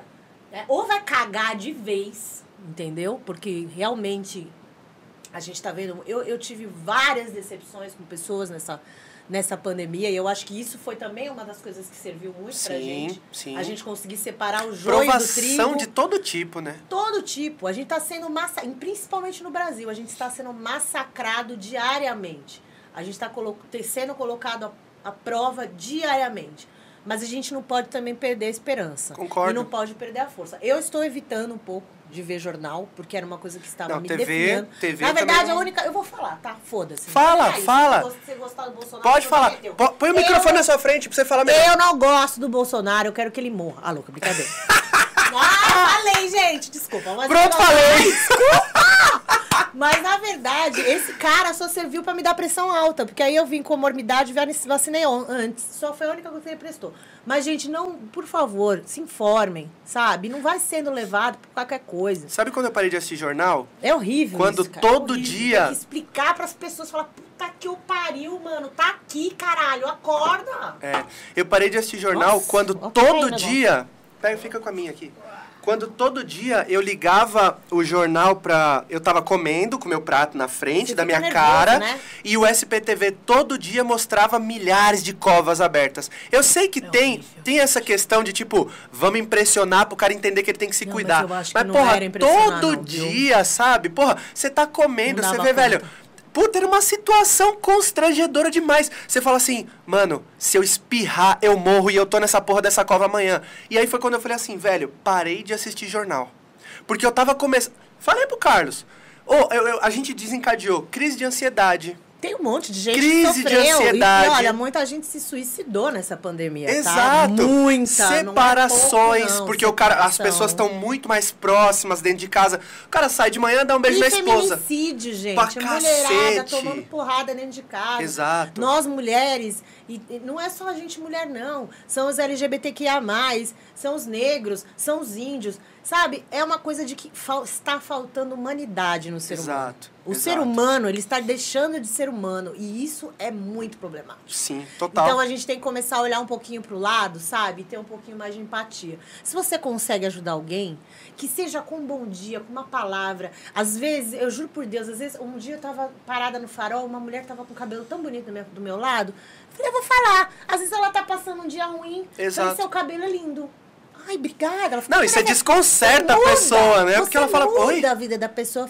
Ela falou, ai, é Lace. Eu falei, lindo seu Lace. Arrasou, tá linda. Parabéns, amei. Tem uma outra parada também nesse sentido, que eu tava ouvindo em podcast também, que o cara fala assim. "Ô, é, é, que que aqui, no, aqui no Brasil a gente se sente culpado por ter sucesso. O cara fala assim, porra, que da hora você comprou um carro. Ah, é parcelado em 24 anos. Não, Ninguém. caralho, eu trabalhei pra cacete, mano. Tenho meu dinheiro e comprei um carro. É, é, é, as pessoas aqui, e o problema tá acontecendo muito dessa, desses haters, né? Também na internet. A sim. gente, cancelamentos, Sim, né? a onda Então, de assim, cancelamento. Aí, é, mas aí eu assim, é aquela coisa, né? Tipo, é o que eu falei, a gente tá separando o joio do trigo. Eu tive várias decepções com várias pessoas que eu convivia, ou de alguma forma eu convivia, e, e cara, você fala, pô, como é que uma pessoa pode ser assim? Como é que uma pessoa que estava do meu lado Virou tão cuzão, né? ficou esse pau no cu? Sabe? É Tipo, isso. meu, que catso tá Você acontecendo? tava comigo até ontem, é, né, que velho? merda é essa, bicho? De onde saiu essas merda? É. Sabe? Então, mas assim, por um lado, é, é, é, é aquela coisa, não é. Não é que você tá perdendo, na verdade, você tá se livrando. É livramento. Livramento, exato. É livramento. Então é isso. Eu li em algum lugar, aí é, eu acredito que com esse conhecimento adicional que você obteve recente, a gente possa bater um papo rápido sobre isso. Eu li em algum lugar, eu sinceramente não lembro onde era, que estava falando assim que é, as pessoas que morreram na pandemia eram pessoas que de algum momento tinham, que em alguma situação, é, que tinham mais maldade no coração do que outras Não. pessoas. Você acredita nisso? Não, minha tia morreu, ela não tinha maldade no coração. que não tem essa questão de tipo. Quantas- é, quantas- não- não. Acho que não era nem maldade o termo, assim. Não, era na verdade tipo, é o seguinte, quando a pessoa morre, é porque ela cumpriu a missão que ela tinha aqui, tá? O meu pai, eu encontrei meu pai morto no chão. Meu pai morreu, teve infarto dentro da minha casa e quem viu ele fui eu. Ele morreu dentro da minha casa. Caraca. Não foi num acidente, não foi. A missão dele acabou ali. Entende? Uhum. Então, assim, não tem essa porque a pessoa é ruim, não tem essa, não, porque morreu, pô, quem tem que morrer que é ruim tá vivo. É verdade. se for olhar por essa, né? se for olhar por essa ótica, você tá coberto de razão, exato. Brasília tá lá de pé, querido. Podia morrer metade dali que não ia fazer falta. Entendeu? E tá morrendo. Paulo Gustavo é ruim aonde, É gente? verdade. É O cara fez coisa pra caramba, a gente só conseguiu descobrir o que ele fazia de caridade Depois que ele morreu. porque ele era tão bom que não falava. É verdade. é Quanta verdade. gente boa morreu, não tem, não é isso. Não é tem, não tem ligação chegou, nenhuma. A missão da pessoa acabou ali, entendeu? Aqui a gente tem a única certeza que a gente tem dessa vida é que a gente vai morrer. E essa certeza não é nem, nem tão grande, porque a gente não sabe como, onde, como e por quê. Como, Quando. vai ser quando, não sabe. Perfeito. É isso. Vai morrer. Infelizmente, a gente está nessa fase de, de, de, de, livramento, de livramento, não, de. de, de falei Distanciamento, não, de, de, de- não, isolamento. de, não, de desencarne coletivo Ah, né? Que já aconteceu, entendeu? E a gente está encaminhando. Eu tenho, a gente tem umas posições astrais que, que mostram quando vai começar a melhorar a coisa, tá. tá? É, que eu que eu já vi pelo que pelos meus estudos é em 2025. 2025. É. Que aí a gente vai realmente. Aí Plutão vai Respirar, entrar em né? Aquário. Plutão vai entrar em Aquário. Plutão é o planeta das transformações e dos processos de morte e nascimento. A gente não tá com ele em Aquário ainda. Entendeu? Uhum. Quando ele entrar em Aquário, aí a mudança vai começar. E o mais interessante é que, assim, isso eu preciso contar que é uma coisa muito louca. Os mapas, tem alguns mapas, por exemplo, o meu mapa, ele é uma configuração espalhada. Tem alguns mapas que tem configuração berço, tigela, Tem, eu tenho dois grandes trígonos de ar. Então, tem uns que não, não tem desenho nenhum, mas tem alguns que tem alguns desenhos específicos. E tem um desenho muito específico que é dificílimo de acontecer, que é de configuração estrela de Davi. É uma estrela de Davi. E isso vai acontecer em 2025. Ou seja, ou vai nascer uma pessoa que vai mudar tudo, ou a partir daquele momento vai começar as coisas a mudar. Entendi. E se não me falha a memória, eu falei, olha, eu falei isso no meu no meu no meu IGTV da era de aquário, hein? Eu não lembro agora que dia que é, mas era acho que vai ser, puta, é isso mesmo, dia 15 de novembro de 2025, que é o dia da proclamação da, da, da Proclamação da da proclamação República? da República, não é? 15 de novembro, gente, eu esqueci. É, não é? E falam sempre, o que que falaram sempre? Que o Brasil ia ser o, coração da terra, o coração do futuro, o país do futuro. Aquilo, eu comecei a fazer umas analogias ali, comecei a trabalhar, eu falei, caralho, isso é meio estranho, né? Porque, tipo, justo no dia tão... Que é um dia tão, né, pra nós Marcante, aqui, enfim. marcante. Você vê lá, eu fui puxar o mapa, porque você tem como puxar o mapa. Aham. Mesmo se é pra frente ou pra trás, tem como puxar. Aham. Tá lá a estrela de Davi. Impressionante, você vê a estrela direitinho. É bizarro. Mas é só 2025, gente. Haja paciência, né? Você que tá assistindo a gente aí, se prepara. 15 de novembro de 2025, Medo! estarei com a minha cerveja na mão, esperando a mudança que a Cuca profetizou aqui Ai, agora. gente, vou fazer a lei sensitiva. Ai, meu Deus, eu adoro Mas, mas, ela. velho, já pensou as pessoas estão assistindo isso aqui? Gente, eu fui pro Lá na frente. Eu fui da água pro vinho, né? Eu falei uma coisa. Mas tá perfeito, a gente falou tudo que Tudo, dava pra tudo, falar tudo. Dentro do que a gente lembrou agora. Eu tenho certeza É, que é. tem milhares de outras histórias. Demais. É isso. Deixa eu ler os últimos comentários Leia, da galera leia. e a gente Chega, caminha né, pro gente? final. Chega, chega. É, DJ Sara, tamo junto, viu? Obrigado pela Sarinha. companhia. Dias de luta, dias de glória. É isso aí. É. o... Tamo, olha, já tô tanta dia de luta que eu já virei o Rambo, né? Não tem aquele meme? o Cris colocou aqui, ó. Acho que é porque eu andei saindo dos grupos também. Aí não sei se encontra mais tanto. Bom, enfim. Bom, ele tá falando é, alguma coisa, coisa, é. aleatória. É, o Theo colocou, você me representa, Cuca. Rapaz, Deb, a Deb que tava aqui no comecinho do podcast, acho que você não tava. Uhum. Eu faço isso sempre. Amo quando falam pra mim, então falo pros outros. Deb, lembra... Ah, gentileza gera gentileza, foi o que é ela falou aí. aqui. Exatamente. É... Cadê? Ajudem, ajudem as pessoas. gente. Exato, cara. Ajudem, tem muita gente precisando de ajuda. Exato. Aliás, vou falar mais, então. Já que é pra ajudar, Vamos, vamos falar. vou falar. Eu tenho uma galera, uma amiga minha, que é dessa época aí da Caravana da Coragem, gente. Tem que lembrar disso. Tatá Carnaval, maravilhosa. Esse é o arroba, esse é o arroba dela, Carnaval Tatá. Ela tem um projeto lindo chamado Energia do Bem São Paulo, Energia do Bem SP. Sigam lá no Instagram. Eles fazem um trabalho maravilhoso. Eles vão até as pessoas que estão na rua, em situação de rua. Eles, a, gente, a gente consegue é, pegar tudo, tudo que você pode imaginar. A gente, eu, eu, eu ajudo muito eles. A gente remarcou algumas datas porque você tava indo exatamente Eu fazendo- eu participar desse projeto. É, eu tava ajudando financeiro, eu ajudo financeiramente eles para comprar a cesta básica. Você pode ajudar com doação, você pode ajudar com doação de roupa, doação de, de produtos de higiene, com comida, com o que for, gente. Ajudem o Energia do Bem, são SP. Eles são maravilhosos, eles estão sempre na rua distribuindo lanche, distribuindo comida, distribuindo cobertor. Por favor, se vocês puderem seguir Energia do Bem SP, vai ser maravilhoso. Puder o mínimo, nem que seja para compartilhar, sempre vai chegar para alguém que vai ajudar, entendeu? Eu ajudo muito eles, eles são maravilhosos. Então, se vocês puderem ajudar, eu vou ficar muito feliz.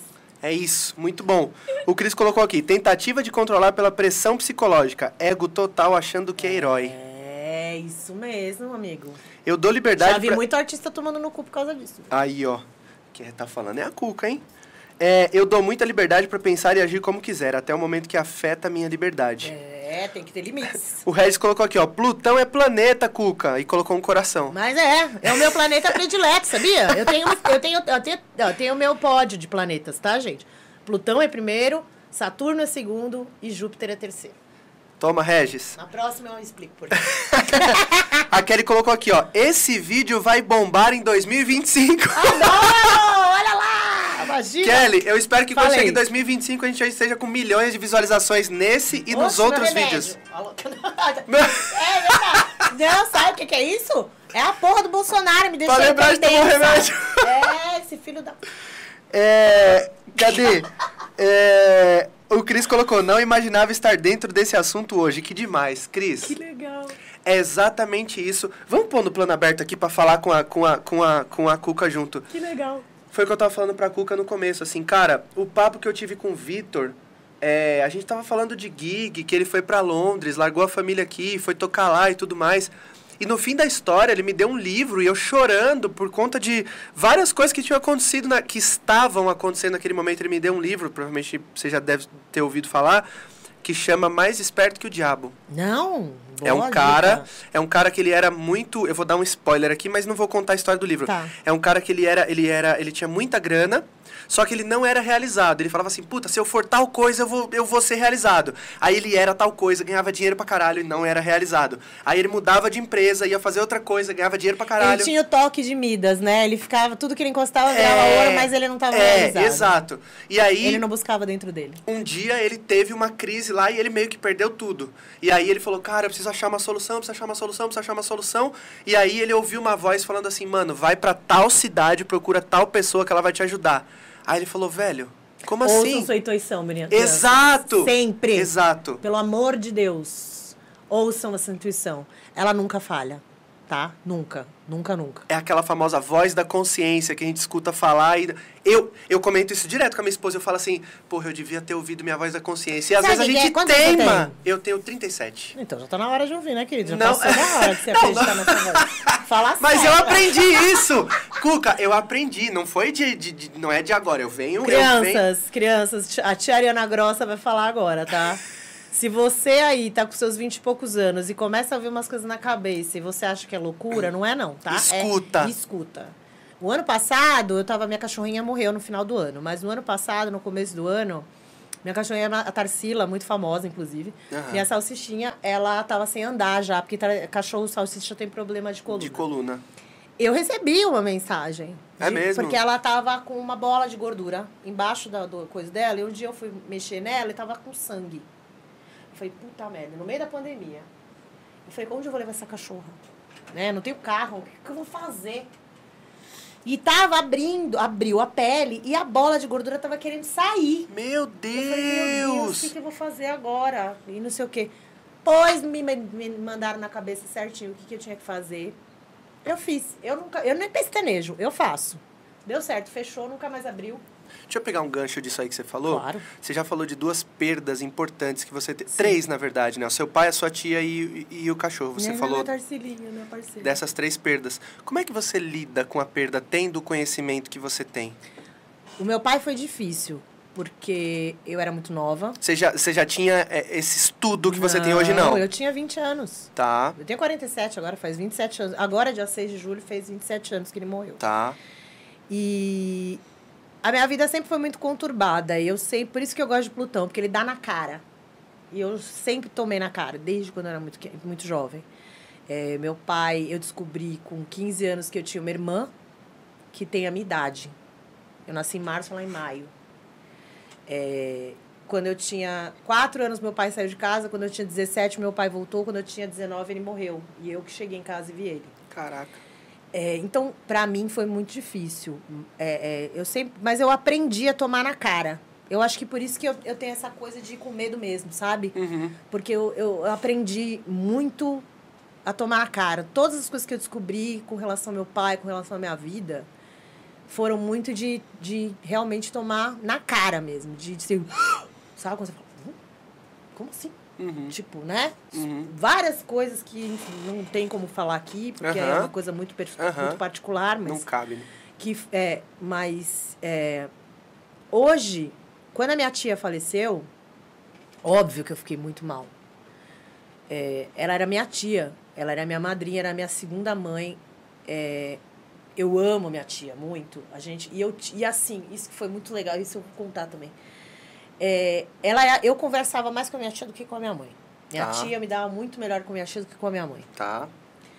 Só que eu, claro, eu sofri, mas eu vejo hoje de uma outra forma. É, eu não sei, eu até fiquei às vezes pensando se eu não estava ficando fria demais. Por conhecer um- uma Não, outra não é- parte que muita é gente não conhece? questão de quem conhecer, porque eu, eu tô aprendendo.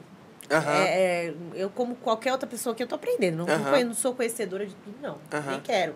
Senão acabou a graça. É, é verdade. É, mas eu vejo, eu comecei a ver sobre um di- diferente. Eu sofri, eu chorei, mas eu achei que também eu precisava.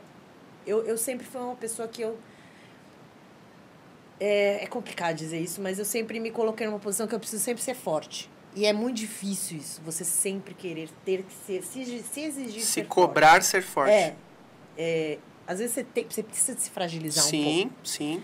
É, mas foi difícil, foi muito difícil. Mas eu consegui com isso ver o meu relacionamento com a minha mãe, rever o meu relacionamento com a minha mãe. Hoje eu e minha mãe a gente tem um relacionamento muito bom, que era péssimo antigamente, era horroroso, a gente brigava todo dia, era horrível, era horrível. horrível. E agora mudou a tônica do relacionamento a partir do momento de que eu, houve essa perda, eu, come, eu comecei, eu, é que assim, eu acho que eu comecei a ver a, a perda da minha tia de uma outra forma, Aham, né? De tipo, pô, ela não tá mais aqui. aham. A minha mãe, ela tem 86 anos. Ela, ela, elas eram quatro irmãos, minha mãe é a única que tá viva. Ela é uma mutante também, a bicha Jesus Cristo. Eu falo pra ela, é muito, muito, muita mutância nesse gene aí. Aham. Então eu comecei a, a, a ver de uma outra forma. A minha tia, até a hora que ela morreu, ela me ensinou muita coisa. Porque o médico, quando ela ela estava se curando da Covid, quando ela teve um AVC muito forte, e ela tava para ter alta, ela ia voltar para casa. Minha tia tinha vários problemas de saúde, né? Uhum. Mas por conta disso até que a gente acha que ela pegou a Covid, porque ela, na verdade, três vezes Tinha por semana... ela, Não, não, na fatores. verdade, ela tinha três vezes por semana ir pro hospital fazer hemodiálise. Hum, Então, como naquela época ainda a doença era muito nova, então não tinha muito protocolo de limpeza e segurança, Contagiou. então a gente acabou achando que pegou ali. O médico deu- falou, isso foi numa sexta-feira, eu lembro até hoje, ele falou que ela não ia passar daquela noite, ela ficou até segunda-feira, porque ela lutou para viver, saca? uhum. E ela me trouxe esse ensinamento até na hora da morte. E o mais doido, eu, como eu trabalhei muito essa parte de espírito, acho que foi por causa disso, né, de começar a trabalhar mais esse autoconhecimento e tudo mais. Ela apareceu em sonho para mim duas vezes. Caramba. Ela veio se despedir de mim. Ela foi um sonho maravilhoso, muito, muito lindo. Eu nunca vou esquecer na minha vida. E me deu força, me dá força. é, porque, na verdade, gente, a morte é só o começo. É só o começo. A gente só vai começar em outro, outro lugar, em outro plano. É horrível pra gente que fica. Quando meu pai morreu, eu fiquei fel- triste, obviamente, porque era meu pai e a gente era muito grudado desde Aham, pequeno. Eu era aham. muito amiga do meu pai, eu era filha esportista. E. Só que assim, eu dei graças a Deus que meu pai morreu do jeito que ele morreu. E que eu sofri, porque fui Ele não sofreu. ele não sofreu. Porque no mesmo tempo, eu estava na faculdade de administração naquela época, por causa dele. Imagina, eu administração. É, no mesmo mês, uma amiga minha perdeu o pai dela também. Eu- meu pai morreu dia 6 de julho, o pai dela morreu mais no final de julho. E o pai dela tinha câncer. Ele sofreu horrores. Porque câncer é uma doença Vai te matando por dentro, né? É. Então eu, eu, preferi que ele foi assim. Então, assim, não sei. É, é, eu, eu não me imagino sem minha mãe. Eu tenho pavor de perder minha mãe. Eu fico desesperada. E eu tive um trauma muito grande com essa coisa. Mãe é uma sacana também, né? Porque meu pai, eu, eu tive trauma com meu pai, óbvio, porque você nunca vai esperar chegar em casa e Claro, dar de, dar de cara com a claro, pessoa. Claro. Mas a minha, eu tenho muito medo e eu tenho esse trauma. Porque às vezes eu entro em casa, eu chamo minha mãe, minha mãe não responde, eu Aí entro você em já pânico. entra em pânico. E aí ela vaca, duas vezes ela fez isso, eu falei, porra, não- puta que eu pariu. Ela fica assim, ó. Olha que filha da mãe, Aí eu velho. gosto que você me chama. Eu falei, vai tomar no cu, porra. Você Eu me tô- mata eu do tô- coração. Eu tô aqui, eu tenho trauma, mano. Você tá louca. Não E eu brinca fico desse jeito, né? eu Não pânico. brinca desse eu jeito. tenho muito medo de perder eu, mas não sei o que vai ser de mim. Mas eu sei que eu vou com medo mesmo. Perfeito. Perfeito. Uma, uma última pergunta, é, que é dúvida minha, assim, eu tenho muito disso, mas você, por todo esse entendimento, e você falou um pouco sobre isso rapidamente aí, eu queria te perguntar. Quando você chega em algum ambiente, em algum lugar, você sente muito rápido a energia daquele lugar? Olha, agora eu já nem tô falando muito mais disso, porque eu não tô indo em lugar nenhum. Perfeito, perfeito. Porém, Partindo deste princípio. Mas eu tenho uma dica pra todo mundo, que é tire queda, porque eu fui promoter da super, do Super After da The Edge, né? Quando saiu da Paradise e foi pro Super After, o Renato me chamou e eu comecei a fazer. E eu sentia, porque, porra, after, né, mano? Só vai o zumbi Gente pra lá. louca, tem muito obsessor, né? Hoje eu tenho entendimento mais disso. Na época eu me sentia, tinha dias que eu saí de lá exaurida, tipo, parecia que tinha me sugado, sabe? E aí eu não lembro até hoje agora quem foi que me realmente me, me falou, tampa o seu umbigo. Põe um esparadrapo. Isso dá certo de verdade. Meu amor. É tiro e queda. Porque todas as energias, elas entram por, por esse chakra. Então você absorve pelo chakra do umbigo. Se ele tá tampado, não entra. É. Então, amores, faça isso. Põe um per- band-aidinho, põe esse paradrapinho. Eu te perguntei isso porque, assim, eu, eu, eu morei no centro muito tempo e Hum. fui vizinho ali do, do, do Carlos por muito tempo. É, Ali a energia é pesada. eu morava... Não, assim, eu, eu, eu, Tem eu- alguns eu- lugares. eu me acostumei com. Eu morava num lugar que era uma boca, de verdade, assim, sabe? Sei, sei. É, mas assim, é, eu morei. Eu, a, a- casa da minha mãe é a duas quadras da quadra da Vai Vai. Ah, eu morei lá. Exato. Eu morei ali na 9 de julho. Pertinho ali Eu da morava- Caraú. Na 9 de julho com a Caraú. A Vai andava, Eu ali. morei na andava ali na, na frente da pracinha. Sabe aquela casa que tem ali na frente da pracinha? Sei. Eu morei Uma ali. puta casona. É, eu morei ali. Depois eu fui pro Itapeva. Então, olha só. É, Olha só, gente. tinha várias vezes, várias vezes que a Vai Vai ganhava e eu tentava ir lá. Só que quando eu chegava lá, eu sentia uma energia muito pesada e eu não conseguia ficar. Foi o primeiro sinal que eu tive. E depois em vários outros lugares Engraçado, assim, né? Vai, vai, nunca senti isso. eu sinto, cara, eu sinto. E assim, em vários outros lugares, quando eu Vai, chego, vai é a minha escola, né, gente? quando, não, eu também amo, eu sou apaixonado pela Vai Vai, mas eu não conseguia ficar lá. Que louco. Sério. E tem vários outros lugares que eu chego, e quando eu chego, eu já sinto a energia pesada do Tá lugar. comigo, eu falo com a minha esposa, eu falo, porra, aqui tá meio estranho. Você é, você tem essa sensibilidade, então você precisa. Por exemplo, eu sempre falo para os meus clientes, principalmente quando eles têm algumas posições no mapa que, que mostram essa coisa de, de ser esponjinha, é, principalmente quem é de peixes, né? Pe- principalmente quem tem peixes no mapa, em alguma. ou lua, ou a ser, de, ser pisciano e tal, eles têm essa coisa de absorver muita energia, porque são meio esponjas. Então, se você vai num lugar que você vai encontrar com alguém, porque às vezes não é nem o lugar, são as pessoas. Exato. Tem pessoas Se também. você vai num lugar que você vai absorver alguma energia negativa, ou se você vai num lugar que tem uma pessoa, ou os dois, você vai num lugar que vai ter uma pessoa horrorosa, com uma energia, um lugar também não tem uma energia boa, tampa o umbigo, que aí é sucesso. Perfeito. Fica Muito bom. Vou usar essa técnica porque Use, depois você me fala. tem pessoas que eu bato o olho e falo, hum, não deu. Não, não- aquela história que o santo não, Não bate? bate. É isso.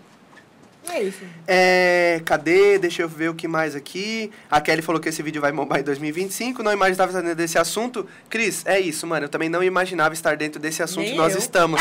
que loucura, né? Mas muito obrigado mais uma vez. É sempre uma aula, Pra como mim eu, te fa- uma terapia. como eu te falei no começo, é sempre uma aula, cara. É verdade. Em 2026, quando as pessoas estiverem surpresas com a mudança, eu vou dizer, eu já sabia. A Cuca disse lá em 2021.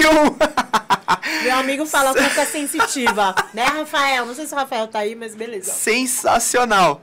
É, mãe Cuca Diná, colocaram aqui. Você é uma guerreira. Colocaram um adesivo no umbigo. Aí, ó. A Thalita falou, minha esposa falou. A Deb colocou tampar o umbigo a tiro e queda. Já ouvi isso também, faço sempre. Eu coloco uma pedrinha de vez em quando. É bom colocar alecrim. Às vezes também, depois fechar, também faz bem. Pedrinha também, com cristal. A Mas Debbie- pequeno, né? A gente vai pôr uma rocha lá no meio, né? Aí A Deb põe colocou aqui, ó. Pisciana presente. Olha lá, ó. Essa aí, esponjinha, né? Quem é? Qual é o nome De dela? Deb. É Debbie. minha amigona, minha amigona. Deb. Tampa esse umbigo, mulher. É, conhecendo a Deb como eu conheço, tampa esse umbigo, mulher, pelo amor de Deus. É, o Regis colocou, no after a energia é mais pesada. O, o, o- é, na verdade, ele colocou uma interrogação e eu usei a entonação errada. O Regis colocou assim, no É. after a energia é mais pesada? É, as pessoas estão bêbadas, estão alteradas, estão drogadas. Drogadas. E é o que acontece, já se não tivesse, já é um ambiente propício para obsessores, né? E aí, se você não tá bem e você tá lá usando droga, tá te dando uns teco, bebendo pra caramba, não tá bem, aí, filho, não tem jeito, né? Aí o Vai. obsessor gruda. E aí você vai com ele pra casa. E aí você vai fazer o quê? Dormir com ele? De conchinha? Não dá, né? Per- perfeito. A Deb colocou aqui, deixei minha energia aí na salinha hoje pra vocês. Ela veio aqui mais cedo, porque ela veio pegar um Ai. equipamento comigo aqui. Deb, obrigado, viu? Tamo junto demais. Valeu. Beijo pra você, pro Dudu, beijo pra Mari, beijo pro Felipão, beijo pra Thalita, beijo pro Regis. Tio Tom! Olha, o Tom tá aqui também. Sabe quem é o Tom? Tom, Altão. Tomzão, Tomzão. Tom. Mano, o Tomzão é incrível demais. Beijo. Tom, beijo pra você. Quem mais tá aqui? Deixa eu ver. Beijo pra Kelly, beijo pro Theo. Beijo pra Beijo, todo mundo. beijo pro Cris. Enfim, beijo pra todo mundo. Cuca, eu queria te agradecer mais Imagina, uma vez. gente. Obrigada a vocês, viu? Cara, eu falei demais. Não fa... Porra, cara, eu queria que todo mundo que vem aqui falasse como você falou e Eu juro, vou que fumar um cigarro agora assim, ó. a gente Ai, bateu que uns delícia. papos assim, sabe? Foi incrível. Obrigada, Agradeço gente. também ao espaço que a, que a Play BPM cedeu aqui pra gente. Porra, que espaço lindo. Tá lindo mesmo, O. Flózio, o Rodolfo, toda a equipe da Play BPM, cara, fizeram esse lugar aqui, obviamente, para que seja inicialmente o estúdio da rádio e lembrando que na segunda-feira a rádio Play BPM vai pro ar a partir da meio-dia, mas também a gente pôde trazer o nosso podcast para cá e usar esse espaço. Lembrar também de agradecer sempre a oficina DJ, ao Ney pelo apoio que ele sempre deu pra gente. Muito obrigado por tudo e mais uma vez agradecer você, cara, foi Obrigada, gente. incrível te conhecer. Foi incrível conhecer a sua história. Foi incrível saber tudo isso que você faz e como você faz com maestria. Obrigada. Eu tô assim, bobo mais uma vez. Eu tive uma aula. Eu, eu, eu falei já pro Carlos, eu comentei com ele, eu falei, cara, é. Eu espero que esse projeto não acabe tão Não cedo, mas quando ele acabar, eu espero que, que eu, eu, eu. eu espero não, eu acredito que Não eu vou sair acabar. daqui com a experiência de uma pós-graduação de certeza. várias coisas Com assim, certeza. sabe? E, gente, se vocês tiverem alguma dúvida com relação ao meu trabalho como tour manager, com relação à astrologia, com qualquer coisa, meu Instagram tá lá, tá aberto, tá? Eu tô, sou todo ouvidos. Às vezes eu posso demorar um pouquinho para responder, Mas mas, eu respondo. Exato.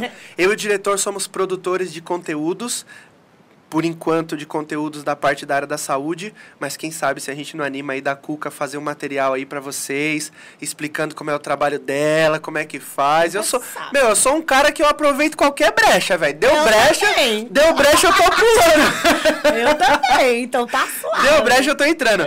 Então é isso. Muito Gente, obrigado Beijo, obrigada. de coração. Bom final de semana pra vocês e aproveitem essa lua cheia em aquário maravilhosa. Segue a Cuca, segue a Cuca eu. lá no Instagram.